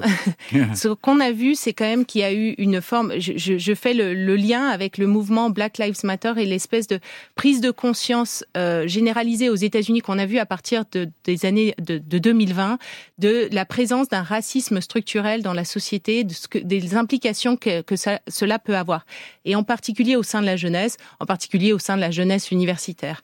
Et maintenant, cette jeunesse réfléchit à qu'est-ce que ça peut vouloir dire sur l'ensemble du champ politique, y compris la politique internationale? Est-ce que dans, dans les États-Unis, dans leurs alliances, dans le type de, de, de, de puissance qu'ils soutiennent, est-ce que aussi d'une certaine manière, ils ne valorisent pas les vies de la même manière que ce soit les vies israéliennes ou les vies palestiniennes? Et donc, ce qu'on a entendu, c'est ce type de revendications qui parfois euh, sont allées très loin et excessives et peut-être euh, mènent à, à rejeter, euh, euh enfin, à, à, complètement négliger la, la souffrance euh, évidemment de des, Israéliens suite euh, au 7 octobre. Mais ce qu'on a vu aussi, c'est une très forte instrumentalisation, pour le coup, des, euh, non seulement des républicains, mais de ceux qui essaient de, reprendre la main, le mouvement ultra-conservateur qui essaie de reprendre la main sur le mouvement progressiste. Donc il y a une forme d'accusation hyper excessive de l'autre côté de euh, qu'est-ce que c'est que ces revendications. Ce qu'on voit surtout, c'est une espèce d'hystérie collective en fait. De, Et d'ailleurs, sur le banc des accusés, il y a aussi le New York Times, Roger Cohen, régulièrement. Ben oui, euh, il faut dire que couvrir le conflit euh, Israël-palestinien, euh, c'est très très difficile parce que chaque mot euh, a la capacité d'être euh, explosive. On parle de, je sais pas, de colonialisme ou quoi, quoi que ce soit. Donc c'est extrêmement difficile. Je dirais qu'aux États-Unis, il y a, une, on voit une réaction euh, contre ce, cette poussée pour la diversité euh, dans les universités et on voit pas où ça va euh, exactement. Les Français, je trouve parfois sur le wokisme, euh, en, lisant les principaux journaux français, on a l'impression que ce mouvement a complètement envahi les États-Unis, qu'il n'y a plus personne qui pense d'une façon indépendante. C'est quand même, euh, c'est quand même un peu exagéré. Donc trouver une description juste de ce qui se passe, oui, il, il y a de ça, c'est sûr mais euh, c'est pas que c'est pas qu'il n'y a pas mille opinions aux États-Unis. Enfin, mm. Et euh, bah vous venez de dire qu'on qu'on vit l'élection américaine comme si euh, le planète euh, en dépendait. alors Et on parle en même Un- temps, tout le temps, du déclin des États-Unis. Alors comment mesurer ça? Hum. Euh, Célia Belin, dans, cette, dans les paradoxes et les mystères de cette campagne, quelle est la, la part des réseaux sociaux? On pense à, à 2016, par exemple, où l'élection avait été remportée par, par Trump, aussi avec l'aide de, de Cambridge Analytica, l'entreprise qui avait récupéré euh, des données personnelles sur Facebook. Est-ce qu'aujourd'hui, ça exacerbe ou ça explique les mystères de la campagne? Euh, les réseaux sociaux et la technologie dans cette campagne sont des éléments tellement mouvants qu'en fait on peut même pas comparer à 2016, on peut pas comparer à 2020. Ah Il faut voir que, mais non, Twitter est devenu X et euh, dans le même temps a perdu une partie de, de, de son appui, euh, disons euh, plus euh, plus démocrate, alors que les républicains s'en sont réemparés. Dans le même temps, on a d'autres réseaux sociaux, par exemple Truth Social, qui est le réseau social de, de Donald Trump, qui ont explosé avec aussi des chaînes d'information en continu comme Newsmax, euh, qui maintenant sont de nouveau suivies très. En fait, ça va extrêmement vite. Ce, ce qu'on sait juste, c'est que ça aura de l'importance. Comment on sait que ça a de l'importance? Un, un seul exemple. Euh, Nikki Haley, Ron DeSantis, les deux concurrents euh, de euh, Donald Trump euh, aux, aux primaires républicaines, ont fait le travail de terrain nécessaire dans l'Iowa, sont allés serrer les mains, etc. Et on a vu que Donald Trump est arrivé et a cassé la baraque sans avoir fait beaucoup l'effort de faire la, la campagne sur le terrain, juste un ou deux rallyes. Pourquoi? Parce qu'en fait, les gens le suivent sur les réseaux sociaux, les gens le suivent sur les chaînes d'information, ils, ils, ils entendent sa parole et ils le suivent grâce à ça. Et donc, on comprend que les campagnes euh, politiques ne se passent plus forcément de visu, mais elles se passent sur euh, le web. Quoi. Vous êtes journaliste, Roger Cohen, vous n'êtes pas Je crois, prophète, oui. mais est-ce que les jeux sont faits? Non, je voulais la le dire question. justement. Oui. On parle comme si l'élection de Donald Trump Était est inévitable. C'est pas du tout le cas. L'élection reste très très ouverte. Et moi personnellement, je ne crois pas que que Donald Trump va gagner. Mais je me trompe peut-être. Mais on, on- on verra bien. Verra bien. Célia Belin, d'un mot Je suis vraiment d'accord avec Roger Cohen. Il y a, c'est encore long la campagne, et puis peut-être que cette peur euh, qui saisit le camp démocrate va aussi les mobiliser. En tout cas, c'était passionnant de vous euh, entendre et de revenir euh, sur cette campagne folle. On peut employer ce mot Bah de oui. Roger Cohen Célia Belin? Oui, folle. Folle. En tout cas, on n'a pas fini d'en parler. Merci à tous les deux. À suivre sur Inter, la revue de presse et le Carrefour. France Inter, 18h, Claire Servageant. Retour sur l'actualité de la semaine avec la philosophe et psychanalyste Cynthia Fleury. Au téléphone sonne, question sur la sûreté nucléaire alors que l'exécutif veut fusionner les organismes de contrôle. Le 18-20, deux heures d'infos tous les soirs sur Inter. Quand on est cadre, on a aussi le droit de changer de cadre de travail. Chez Actual, c'est parce que nous pensons qu'on a le droit de choisir son travail que nous vous aidons à évoluer pour trouver le poste qui vous correspond le mieux. Pour passer le pas, il y a forcément un conseiller actuel près de chez vous. Actual, construisons ensemble votre travail. France Inter, 8h47. France Inter, le 6-9. La revue de presse, Claude Askolovitch, vous nous parlez d'une odeur. Une odeur de shampoing qui imprégnait encore les cheveux de Maëlle quand sa mère Valérie l'a retrouvée morte noyée, âgée de 20 ans, dans le véhicule des pompiers qui l'avaient repêché. C'était un mois de décembre. La voiture de Maëlle avait terminé sa course dans le canal latéral à la Loire. Et après des années, Valérie parle de l'absente présence au Berry républicain qui, alerté par le nombre de morts sur les routes du Cher, est allé entendre des parents endeuillés. Valérie entend Maëlle dans un rire, dans une recette de cuisine. Sabrina, elle, veut croire qu'elle reverra un jour son fils unique Armand, qui en naissant lui avait appris l'inquiétude, qui était un chouette type et qui, mort lui aussi à 20 ans, lui a, laissé, dit-elle, deux enfants, deux jeunes cabossés par la vie dont il était devenu l'ami. Depuis tout petit, il ramenait à la maison les gamins paumés, elle leur faisait des nouilles, elle a besoin d'eux, ils ont besoin d'elle.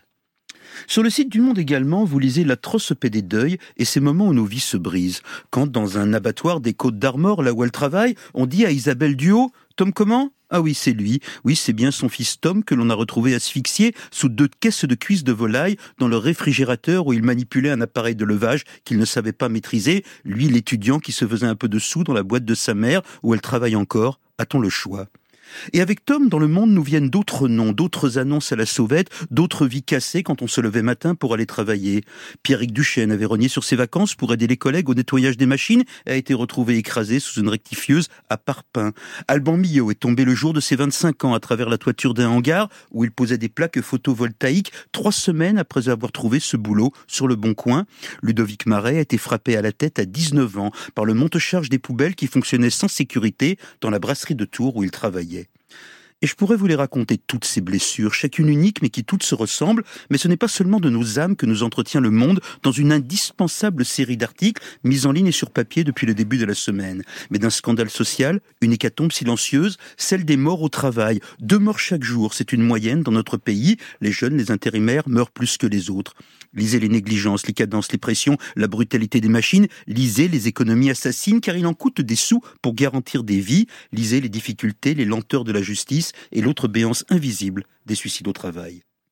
L'Obs nous raconte, lui, une église évangélique venue du Brésil, bien implantée en France, qui exige de ses pasteurs un dévouement sans limite, et pour mieux travailler pour Dieu et pour l'Église, ils renoncent aux enfants, se font vasectomiser. Dans le Progrès, vous lisez qu'un hôpital psychiatrique à Saint-Cyr au Mont-d'Or a été, je cite, un laboratoire de la souffrance au travail, mais on reconstruit désormais. Reconstruire est notre destin. Mais on parle aussi de bonheur au travail. Et dans le courrier de l'Ouest, voilà Françoise qui, à 60 ans, après tant de petits boulots et d'espoirs déçus, revit dans un CDI le premier de sa vie, caissière au Leclerc Camus d'Angers. Elle n'y croyait plus. Et puis, son mari Serge est mort trop tôt pour l'avoir fière de son badge. Je lis qu'il y a 20 ans, elle était conseillère municipale à Angers, légende vies. Dans le Maine Libre, vous en lisez une fameuse de vie, celle de Sandra Lebon, qui à 32 ans a déjà été officière de marine marchande sur les mers du globe, et puis infirmière. Elle avait aimé, alors elle est repartie dans des études, et elle est en cinquième année de médecine. Elle dit qu'elle a bûché. Où jusqu'où ira-t-elle? Pendant ce temps, le Figaro nous alerte sur la fatigue d'un champignon microscopique, une moisissure dont le nom vous dit la fonction, le Penicillium camemberti, oui, qui donne à notre camembert le vrai de Normandie AOC, sa blanche croûte duveteuse. Il est aussi le ferment de la croûte du brie. Mais notre champignon va mal, ajoute le Figaro, alerté par des scientifiques de Paris-Saclay. Il est pauvre génétiquement, il ne sait plus se reproduire sans qu'on l'aide. C'est de plus en plus dur et c'est de notre faute. Fichu nous qui avons domestiqué la moisissure. Ça s'est joué au siècle dernier, quand on a voulu rendre blanc nos camemberts, avant leur moisissure était bleu grisâtre, berk. On a sélectionné une souche mutante albinos du Penicillium camemberti, ça a marché, mais la nature aime la diversité, nous payons désormais notre bêtise. Pour sauver le camembert, on va métisser la moisissure avec d'autres ferments, peut-être un Penicillium biforme qui pour l'instant capitonne les chèvres, il est resté bleu, mais il faut en passer par la couleur pour survivre, notre goût demain en sera différent. Est-ce une métaphore? On parle enfin de la Chine. D'où nous viennent tentation, fascination, menace et le magazine des échos nous imagine à sa une avalée par un smartphone aux couleurs du drapeau de l'Empire. Métaphore, pour nous dire tému, l'appli qui fait peur. Ah bon, pour l'instant elle est surtout un ébouriffant succès, une appli de commerce en ligne qui nous permet à si bas prix de faire des courses de millionnaires. Mais serait-elle un piège qui absorberait par la Chine nos données personnelles? À Carré, vous le lisez dans le télégramme, la Chine a le doux visage d'une femme amoureuse, Ongle Roi, qui ayant rencontré un breton dans un séjour chez nous, linguistique, est resté et maintenant enseigne sa langue au lycée Serrurier, fier de sa culture. Les lycéens pour convertis peuvent aussi rendre aux visites au patron d'une usine voisine chinoise de poudre de lait. J'adore ces raccourcis du monde, ces petites grâces. Dans la voie du Nord, lisez l'amour d'un père et d'un père et d'un fils. Ghislain, euh, Ghislain et son gamin, qui tous deux bégayent et dont la force a déjà ébloui les caméras de TF1, on les voit face au bégaiement comme sur un ring de boxe, ils sont splendides. Enfin, dans Libération, regardez un vieux monsieur charmeur encore à 97 ans, au soleil de la Côte d'Azur, et que son fils Guy, quinquagénaire journaliste, prénommé en l'odeur de Guy Moquet, accompagne sur les chemins de la mémoire. Robert Birenbaum a fait un livre. Pendant la guerre, il était un adolescent dont les mains serraient un pistolet, il rata sa cible. Il rêvait de rejoindre les FTP du groupe Manichian et du renoncer à l'arrestation du poète. À quoi tient une vie Quelle grâce est celle du héros modeste? Enfin, dans l'Humanité Magazine, lisez comment aujourd'hui les extrêmes droites exaltées trouvent des armes dans les trous de notre légalité. Parfois, nos histoires sont longues. Merci Claude Askolovitch, 8h53, Planète Verte, la chronique environnement. Bonjour Sandy Dauphin. Bonjour. Vous revenez sur ce qui vous a marqué cette semaine et dans votre rétroviseur, Sandy, l'Europe a enterré le projet législatif qui prévoyait de réduire de moitié l'usage des pesticides d'ici 2030. Oui, ce projet visait notamment à harmoniser les règles dans les 27 pays membres. Il aurait peut-être permis d'éviter des situations ubuesques dénoncées ces derniers jours par les agriculteurs eux-mêmes quand on interdit un pesticide en France mais qu'on importe de chez nos voisins des fruits traités avec la même molécule. Mais face à la colère des agriculteurs, le Parlement européen a bloqué le texte et ce mardi, la Commission européenne lui a donné le coup de grâce. Elle a retiré le texte. Et les scientifiques sont dépités. Oui, plus de 80 chercheurs français ont signé une tribune dans le journal Le Monde. Cette semaine, ils dénoncent une mise au placard des connaissances scientifiques. Pour calmer la colère des agriculteurs, le gouvernement français a lui aussi mis en pause son plan éco-phyto jusqu'au salon de l'agriculture. Et ces chercheurs sont consternés. Ils sont toxicologues, épidémiologistes, agronomes et travaillent pour de grands laboratoires publics comme l'INSERM dédié à la santé ou encore l'INRAE à l'agriculture. En 2022, le gouvernement leur a demandé d'évaluer l'impact des pesticides et les alternatives justement dans le cadre du plan éco-phyto. Ces experts ont épluché 11 000 publications scientifiques un travail colossal. Et qu'est-ce qu'il en ressort, Sandy? Eh bien, ces synthèses confirment que tous les milieux, les sols, l'air, l'eau sont contaminés par les pesticides et encore plus inquiétant, même dans les zones situées loin des parcelles traitées. Ils ont établi, établi des liens entre pesticides et santé humaine chez les agriculteurs, mais aussi chez les enfants exposés pendant la grossesse, maladies respiratoires, troubles cognitifs, maladies de Parkinson ou encore cancer. Il confirme aussi l'effondrement des populations d'oiseaux, de vers de terre, de pollinisateurs. Et au final, ils ont l'impression que leur rapport a servi à caler une porte dans un ministère. Et pourtant, les agriculteurs en colère disent que si on les prive de certains pesticides, c'est la faillite assurée, Sandy. Et c'est vrai pour l'agriculture conventionnelle, car ce modèle repose sur le recours massif à la chimie. Retirer les pesticides sans changer de pratique, c'est comme retirer une brique d'un mur il s'effondre, il faut donc bâtir un autre mur avec de nouveaux matériaux.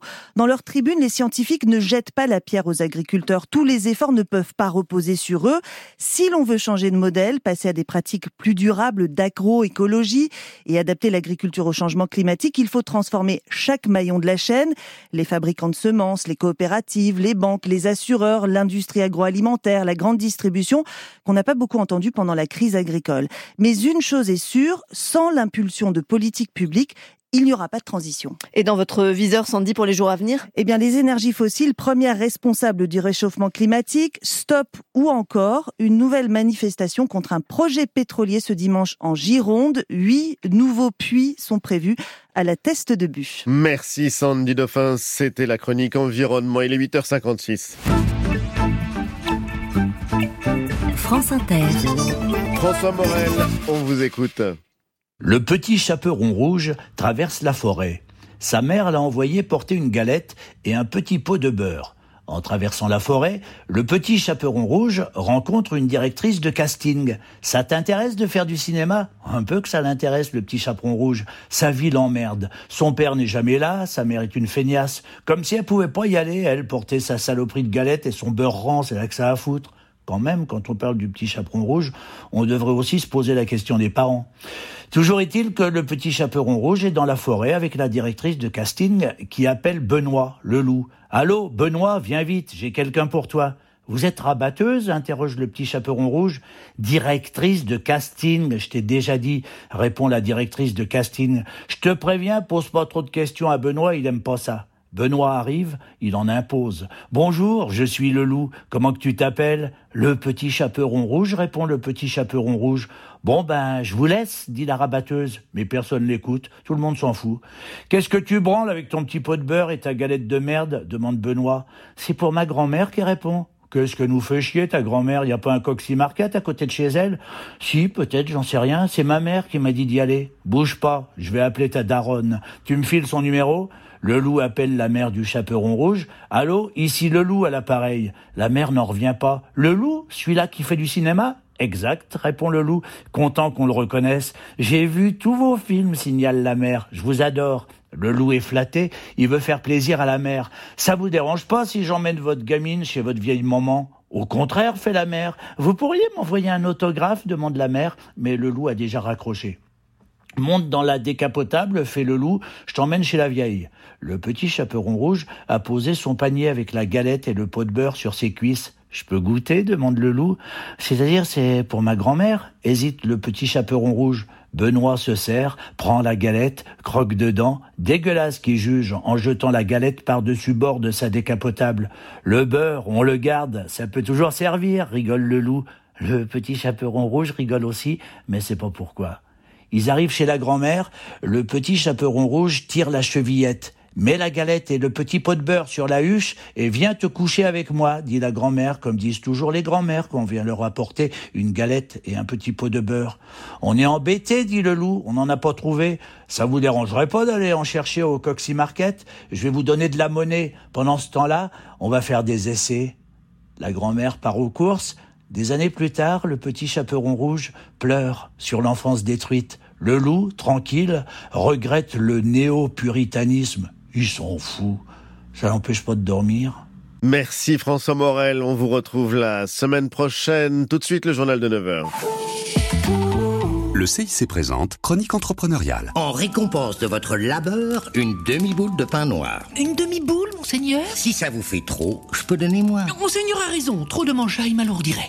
Parce qu'on ne gère pas une entreprise aujourd'hui comme on l'a gérée hier et qu'il peut être plus difficile de recruter et fidéliser ses salariés, le CIC propose une offre de prévoyance et de santé collective pour les aider à faire face aux aléas de la vie. C'est ça, construire dans un monde qui bouge. CIC. Contrat souscrit auprès d'ACM DSA et ACM VSA, entreprise régie par le Code des assurances. Voir conditions en agence et sur cic.fr. Vous êtes bien sur France Inter. Restez avec nous encore un peu. Je vous laisse avec Ali Badou pour 15 minutes de plus. Il est 9h.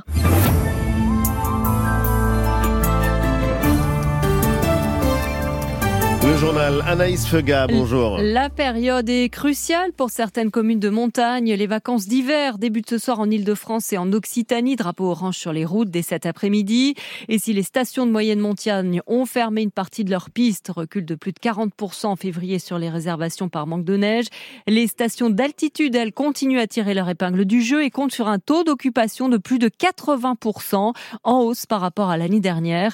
Alors on s'active pour accueillir les touristes reportés aux Arcs en Haute-Tarentaise, Mélanie Tournadre. Quand les vacanciers débarquent en février, il faut vraiment être prêt. C'est l'effervescence, c'est clair. Marion Grenier est directrice de la communication pour les Arcs Bourg-Saint-Maurice Tourisme. On attend 22 000 personnes par semaine sur toutes les vacances scolaires. On est tous à fond, les hébergeurs, les restaurateurs. Comme Caroline Claire, direction Arc 1800, c'est la patronne du Miam Corner. C'est le mois où effectivement on n'arrête pas. On va avoir des après-midi un peu plus denses, des crêpes, des gaufres, des chocolats chauds. On a plus de temps de repos qu'on pouvait avoir l'après-midi. Ça va être le même rush à 1600 dans la boulangerie La Pierre Blanche de Louis Struptil. En février, on peut passer à 1000 baguettes par jour. Un boulot de dingue. Au petit passage magasin de location de ski, février, c'est beaucoup plus de clients qu'à Noël, explique Edgar. Facilement euh, deux, trois fois plus que ce qu'on a eu en décembre. On a bien refait tous les skis, euh, bouché les trous, refait l'écart. On se rate pas. 70% du domaine est à plus de 2000 mètres. À cette altitude, la neige est au rendez-vous, mais le travail est immense.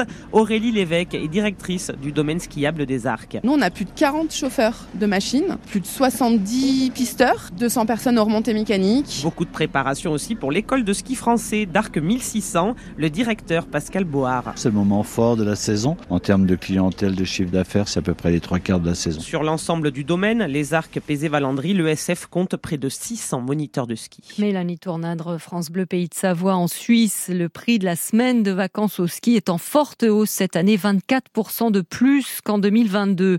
Le luxe, par ailleurs, qui ne s'est jamais aussi bien porté, résultat en hausse de 28% pour Hermès, qui publie à l'instant ses chiffres. Bénéfice net record de 4 milliards 300 millions d'euros. Emmanuel Macron à Bordeaux aujourd'hui. Le chef de l'État assiste à la prestation de serment des élèves de l'école de la magistrature. Ils n'ont jamais été aussi nombreux, 459, signe du réarmement judiciaire de la nation selon l'Élysée. Alors que dans une heure, Amélie Oudéa-Castera passera le pouvoir à Nicole Belloubet, rue de Grenelle, nouvelle ministre de l'Éducation nationale. Les 20 membres complétant le gouvernement ont été annoncés par communiqué hier soir, remaniement sans surprise. Sur les 35 ministres de l'équipe Attal, 26 étaient déjà au gouvernement.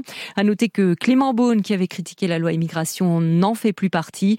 Agnès Pannier-Runacher, a été nommée ministre déléguée auprès de celui de l'agriculture pour mettre en musique avant le salon qui débute fin février les annonces faites par le gouvernement pour calmer la crise. Crise qui touche aussi d'autres pays d'Europe. De l'autre côté des Pyrénées, les paysans espagnols semblent prêts à prendre le relais de la contestation. Des manifestations ont déjà commencé dans quatre provinces, l'équivalent de nos départements.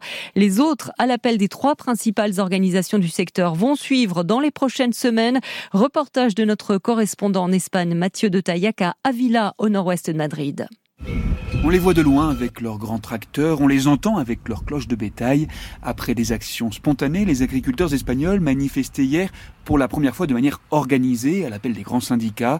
Le calendrier est échelonné. Hier, quatre villes ouvraient le bal, Salamanque, Ciudad Real, Huesca et Avila où s'est rendu Mariano Caillé, éleveur bovin dans un village des environs. On risque de souffrir d'une concurrence déloyale si on fait rentrer des produits de pays qui ne font pas partie de l'Union européenne et qui ne sont pas soumis au même contrôle que nous. Le Mercosur peut nous faire très mal parce que le Brésil est un grand producteur de viande qui peut casser les prix dans toute l'Union européenne. Sans oublier l'accumulation de normes jugées trop contraignantes, Antonio Martin, cultivateur de céréales. Les normes arrivent de l'Europe et elles sont déjà dures, mais après elles arrivent en Espagne et elles sont plus contraignantes. Elles arrivent à la région, ils les durcissent, elles arrivent au département et ils les rendent plus dures encore. On ne peut pas semer ce qu'on veut, on ne peut pas labourer quand il pleut. Ce qu'ils veulent, c'est qu'on laisse pousser les mauvaises herbes et que les moustiques soient contents. Les tracteurs ont avancé à leur rythme jusqu'à la préfecture. La mobilisation, promettent les agriculteurs, ne fait que commencer. À Villa, Mathieu de Taillac. France Inter. Des bombes israéliennes sur Rafah, la ville du sud de Gaza, où sont acculés plus d'un million de Palestiniens. Trois enfants tués cette nuit selon le Croissant Rouge. Les témoins parlent de frappes mortelles dans le centre et le sud de Gaza. Hier soir, Washington a averti d'un désastre et affirme ne pas soutenir une opération sans planification sérieuse et crédible concernant les civils. La riposte à Gaza a été excessive, a dit cette nuit Joe Biden. Enfin, l'escrimeuse française Isaora Tibus, championne du monde de fleuret 2022 et grand espoir pour le titre au JO de Paris, est suspendue provisoirement elle a été testée positive à un contrôle antidopage mi-janvier. Merci Anaïs Feuga. Dans un instant, 15 minutes de plus avec Bénédicte Savoie qui pose cette question à qui appartient la beauté? Et juste après, Totémique. Bonjour Rebecca. Bonjour Ali. Alors on vous retrouve où et avec qui à 9h20 pour Totémique? Alors avec Zao de Sagazan dans son studio à Nantes, musicienne et chanteuse. Elle sera aussi aux Victoires de la musique ce soir puisqu'elle est nommée dans une, deux, trois, quatre, cinq. Bravo, catégorie. Rendez-vous dans un quart d'heure. À tout à l'heure. Ce dimanche, venez vivre le grand dimanche soir à Poitiers. Dimanche 18h, Charline Vanhoenacker. Et avec toute la bande. Guillaume Meurice, Juliette Arnaud, Émeric Lompré, Joubaka, Mao Drama, Constance, Isabelle Sorante, Frédéric Fromet. Et notre invité, l'essayiste Léa Chamboncel. Le grand dimanche soir. En direct et en public du théâtre auditorium de Poitiers, c'est ce dimanche sur France Inter, après les infos de 18h. Entrée libre dans la limite des places disponibles. D'or et de jungle, c'est le nouveau roman de Jean-Christophe Ruffin. Un décor de mille et une nuits, le sultanat de Brunei, avec ses palais d'or noyés dans la jungle de Bornéo. Une conspiration d'une habileté diabolique qui va faire basculer ce pays paisible. Et une héroïne magnifique, Flora, qui joue sa vie dans cette opération et nous la fait vivre intensément. D'or et de jungle, un roman d'aventure visionnaire de Jean-Christophe Ruffin, aux éditions Calman Lévy. Merci d'écouter Inter, il est 9h07. France Inter, Alibadou, 15 minutes de plus. 15 minutes de plus et j'ai le bonheur ce matin de recevoir une historienne de l'art. Elle est professeure à l'Université technique de Berlin, ancienne titulaire de la chaire internationale Histoire culturelle des patrimoines artistiques en Europe du 18 au XXe siècle. Elle est la co-auteure avec Félouine Sarr d'un rapport qui a fait date et qui était consacré à la restitution du patrimoine africain. Un rapport qui a, on peut le dire, changé la vision que nous avions de cette situation et qui lui a valu d'être euh, nommé dans la liste des 100 personnes les plus influentes au monde du magazine Time. Un rapport qui a ouvert la voie à la restitution d'œuvres volées, spoliées au Bénin, bientôt à la Côte d'Ivoire Elle publie À qui appartient la beauté aux éditions La Découverte, un livre formidable. Bonjour Bénédicte Savoie. Bonjour Ali Badou. Et bienvenue. Comme chaque semaine, on va commencer par une expérience de pensée. Il faut s'imaginer là où vous habitez, à Berlin, devant l'un des plus beaux musées d'Europe. On est au Neues Museum et on va au Neues Museum comme on va au Louvre pour voir la Joconde. Là, c'est pour voir le buste de Nefertiti. C'est une œuvre incroyable, reine d'Égypte, épouse d'Akhenaton. On est face à ce buste. Qu'est-ce que vous voyez quand vous le regardez, Bénédicte Savoie? Quand je le regarde, d'abord, je disparais et je crois que tous ceux qui la regardent disparaissent face à son rayonnement, à sa beauté, à toute son histoire d'icône de la beauté. Et en même temps, pour ce qui me concerne, parce que c'est mon métier, je vois son absence. Je vois son absence de l'endroit à l'endroit où elle n'est plus, c'est-à-dire euh, à Tel El Amarna en Égypte et la plus grande ville près de Tel El Amarna s'appelle Alminia. Et là, l'absence de Nefertiti est une présence maximale puisqu'elle est partout, partout en buste en plâtre un peu raté, surdimensionné, en graffiti sur les murs, etc. C'est euh, une euh, pièce qui a été donc racontez-nous en 1912 qui a été trouvée volée? Non, non, non, elle est sortie légalement en 1912. L'Égypte n'est pas un pays autonome. Tout ce qui est sous la terre appartient à la France, on peut dire, au service des antiquités d'Égypte, qui est un service français, et ce qui est au-dessus de la terre appartient en gros à l'Angleterre, les routes, l'hydraulique, etc.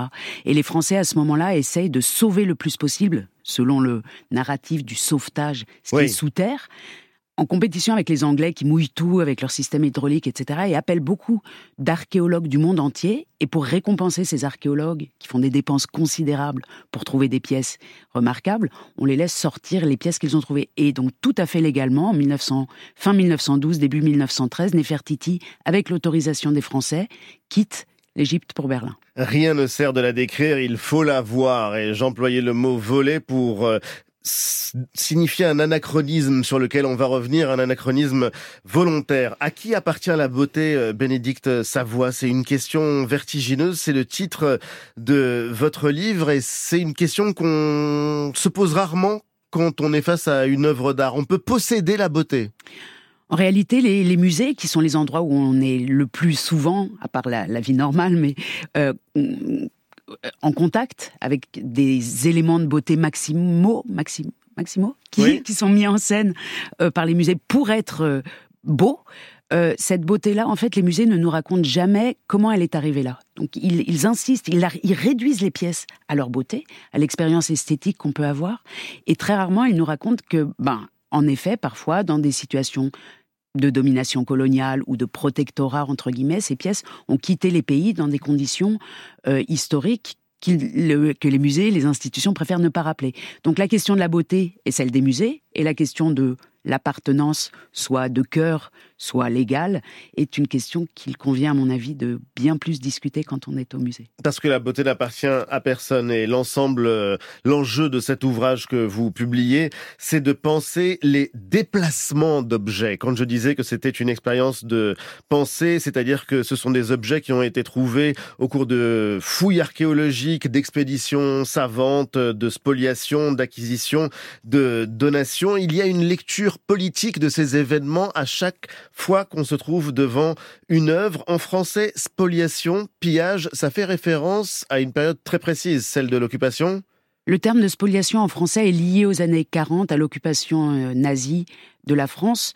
Euh, mais si on sort du contexte français, le terme de spoliation est utilisé par exemple en Italie pour parler de Napoléon, euh, de Bonaparte, des saisies révolutionnaires et impériales comme on les appelle en France. On les appelle même les conquêtes artistiques en France. Oui.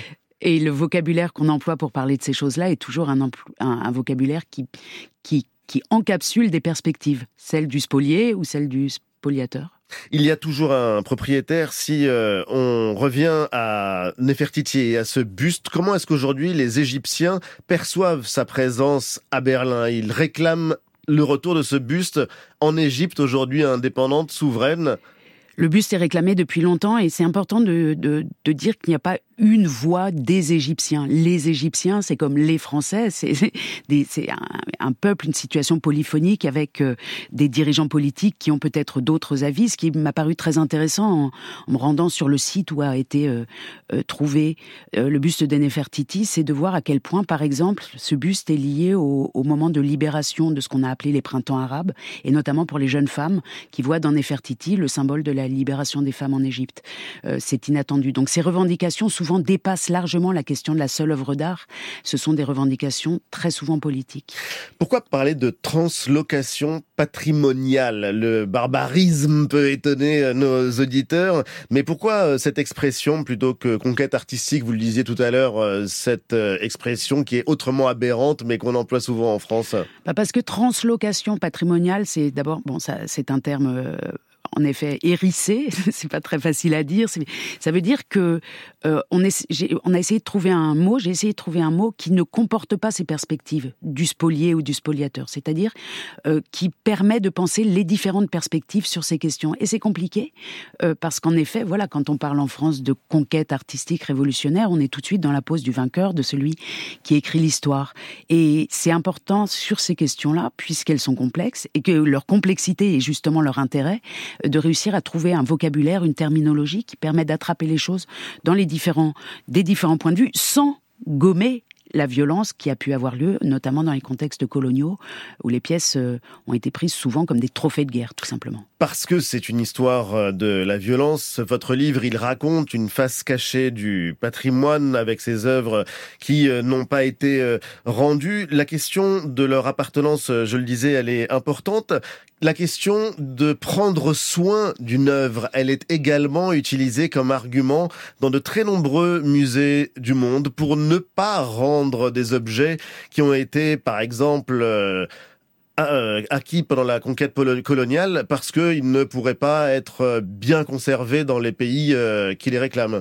C'est un argument qu'il faut prendre au sérieux. En effet, les la plupart des musées d'Europe ou d'Occident et en général les musées prennent soin. C'est leur objectif. Ils prennent soin, mais leur autre objectif, c'est de rendre immortels, c'est-à-dire de faire en sorte que les pièces qu'ils ont euh, survivent à plusieurs générations. Et souvent, pour les faire survivre, il faut les isoler, ne pas les montrer, les garder dans le noir, euh, les gonflés de pesticides pour que les etc.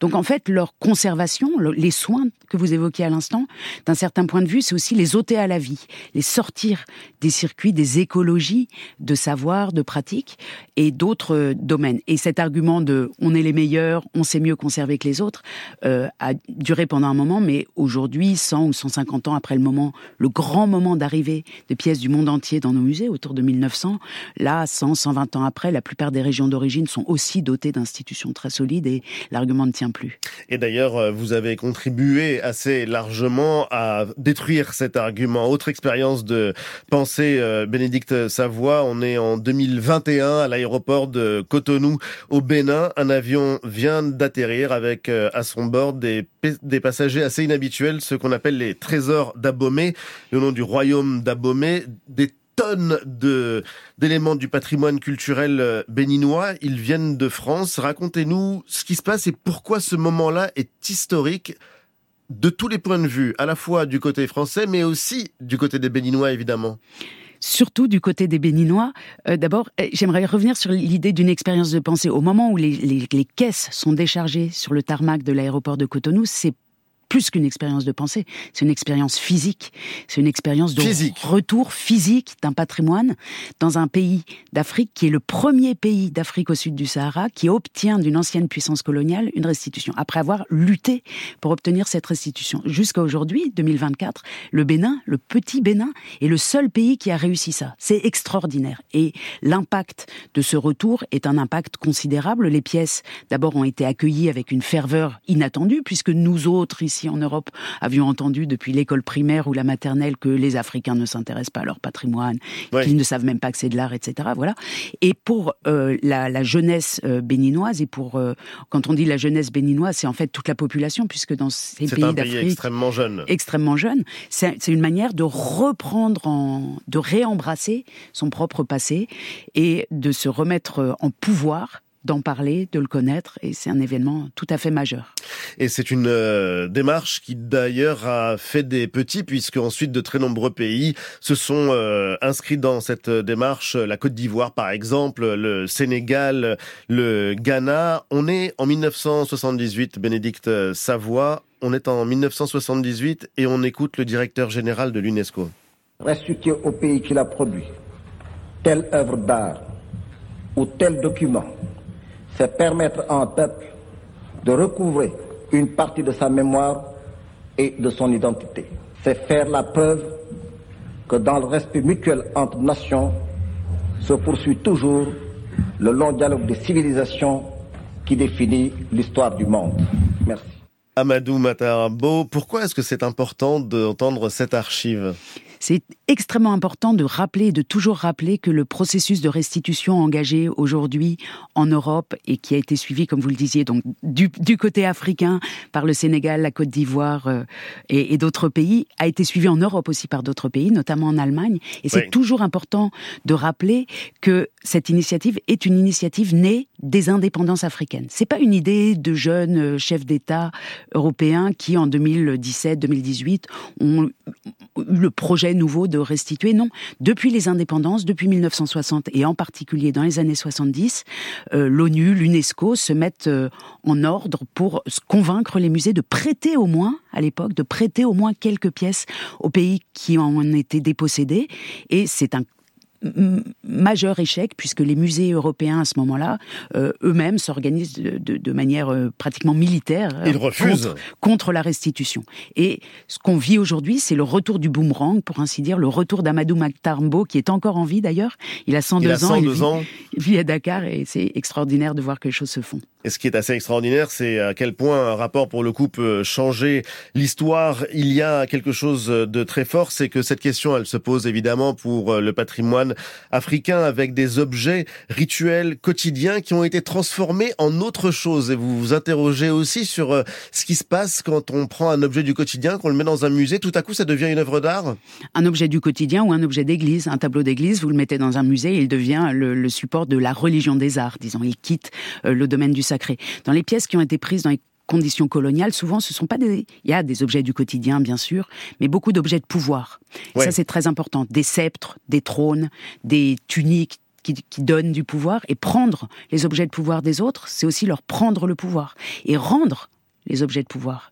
C'est rendre le pouvoir, mais pas un pouvoir militaire, c'est rendre le pouvoir euh, du verbe pouvoir. Pouvoir se reconnecter à soi-même, par exemple. Et pouvoir être un sujet, tout simplement, et non plus une euh, victime c'est assez euh, fascinant parce que c'est une question qui se pose alors aujourd'hui à propos des trésors royaux du Bénin par exemple sur lesquels vous revenez dans votre livre mais qui se pose également pour la frise du Parthénon donc pour la Grèce c'est des questions qui se posent pour beaucoup beaucoup de choses qui nous semblent euh, évidentes et appartenir aux grands musées occidentaux où elles sont exposées. Comment est-ce qu'on résout ce problème-là, Bénédicte Savoie? On le résout en parlant, en en, parlant? On résout sûrement pas en tabouisant ce sujet. Et euh, ces grandes machines muséales que vous évoquez, le British Museum, le, musée du Louvre, les musées de Berlin et autres, sont des machines qui effacent le moment de la venue. Ils font comme si ces pièces étaient arrivées un jour en hélicoptère. Et quand on connaît quand on parle euh, des moments de venue, pour l'opinion publique internationale, de manière euh, quasiment automatique, se pose la question de leur juste lieu. Dernière question, la morale de l'histoire, la loi de l'art, c'est la loi du plus fort? Oui, mais c'est aussi la loi de la longue durée, et le plus fort souvent est patient. En tout cas, j'invite vraiment tout le monde à lire à qui appartient la beauté. C'est le livre Bénédicte Savoie que vous publiez aux éditions La Découverte. C'est absolument passionnant. Merci d'avoir été euh, l'invité de France Inter euh, ce matin et je vous souhaite une excellente journée.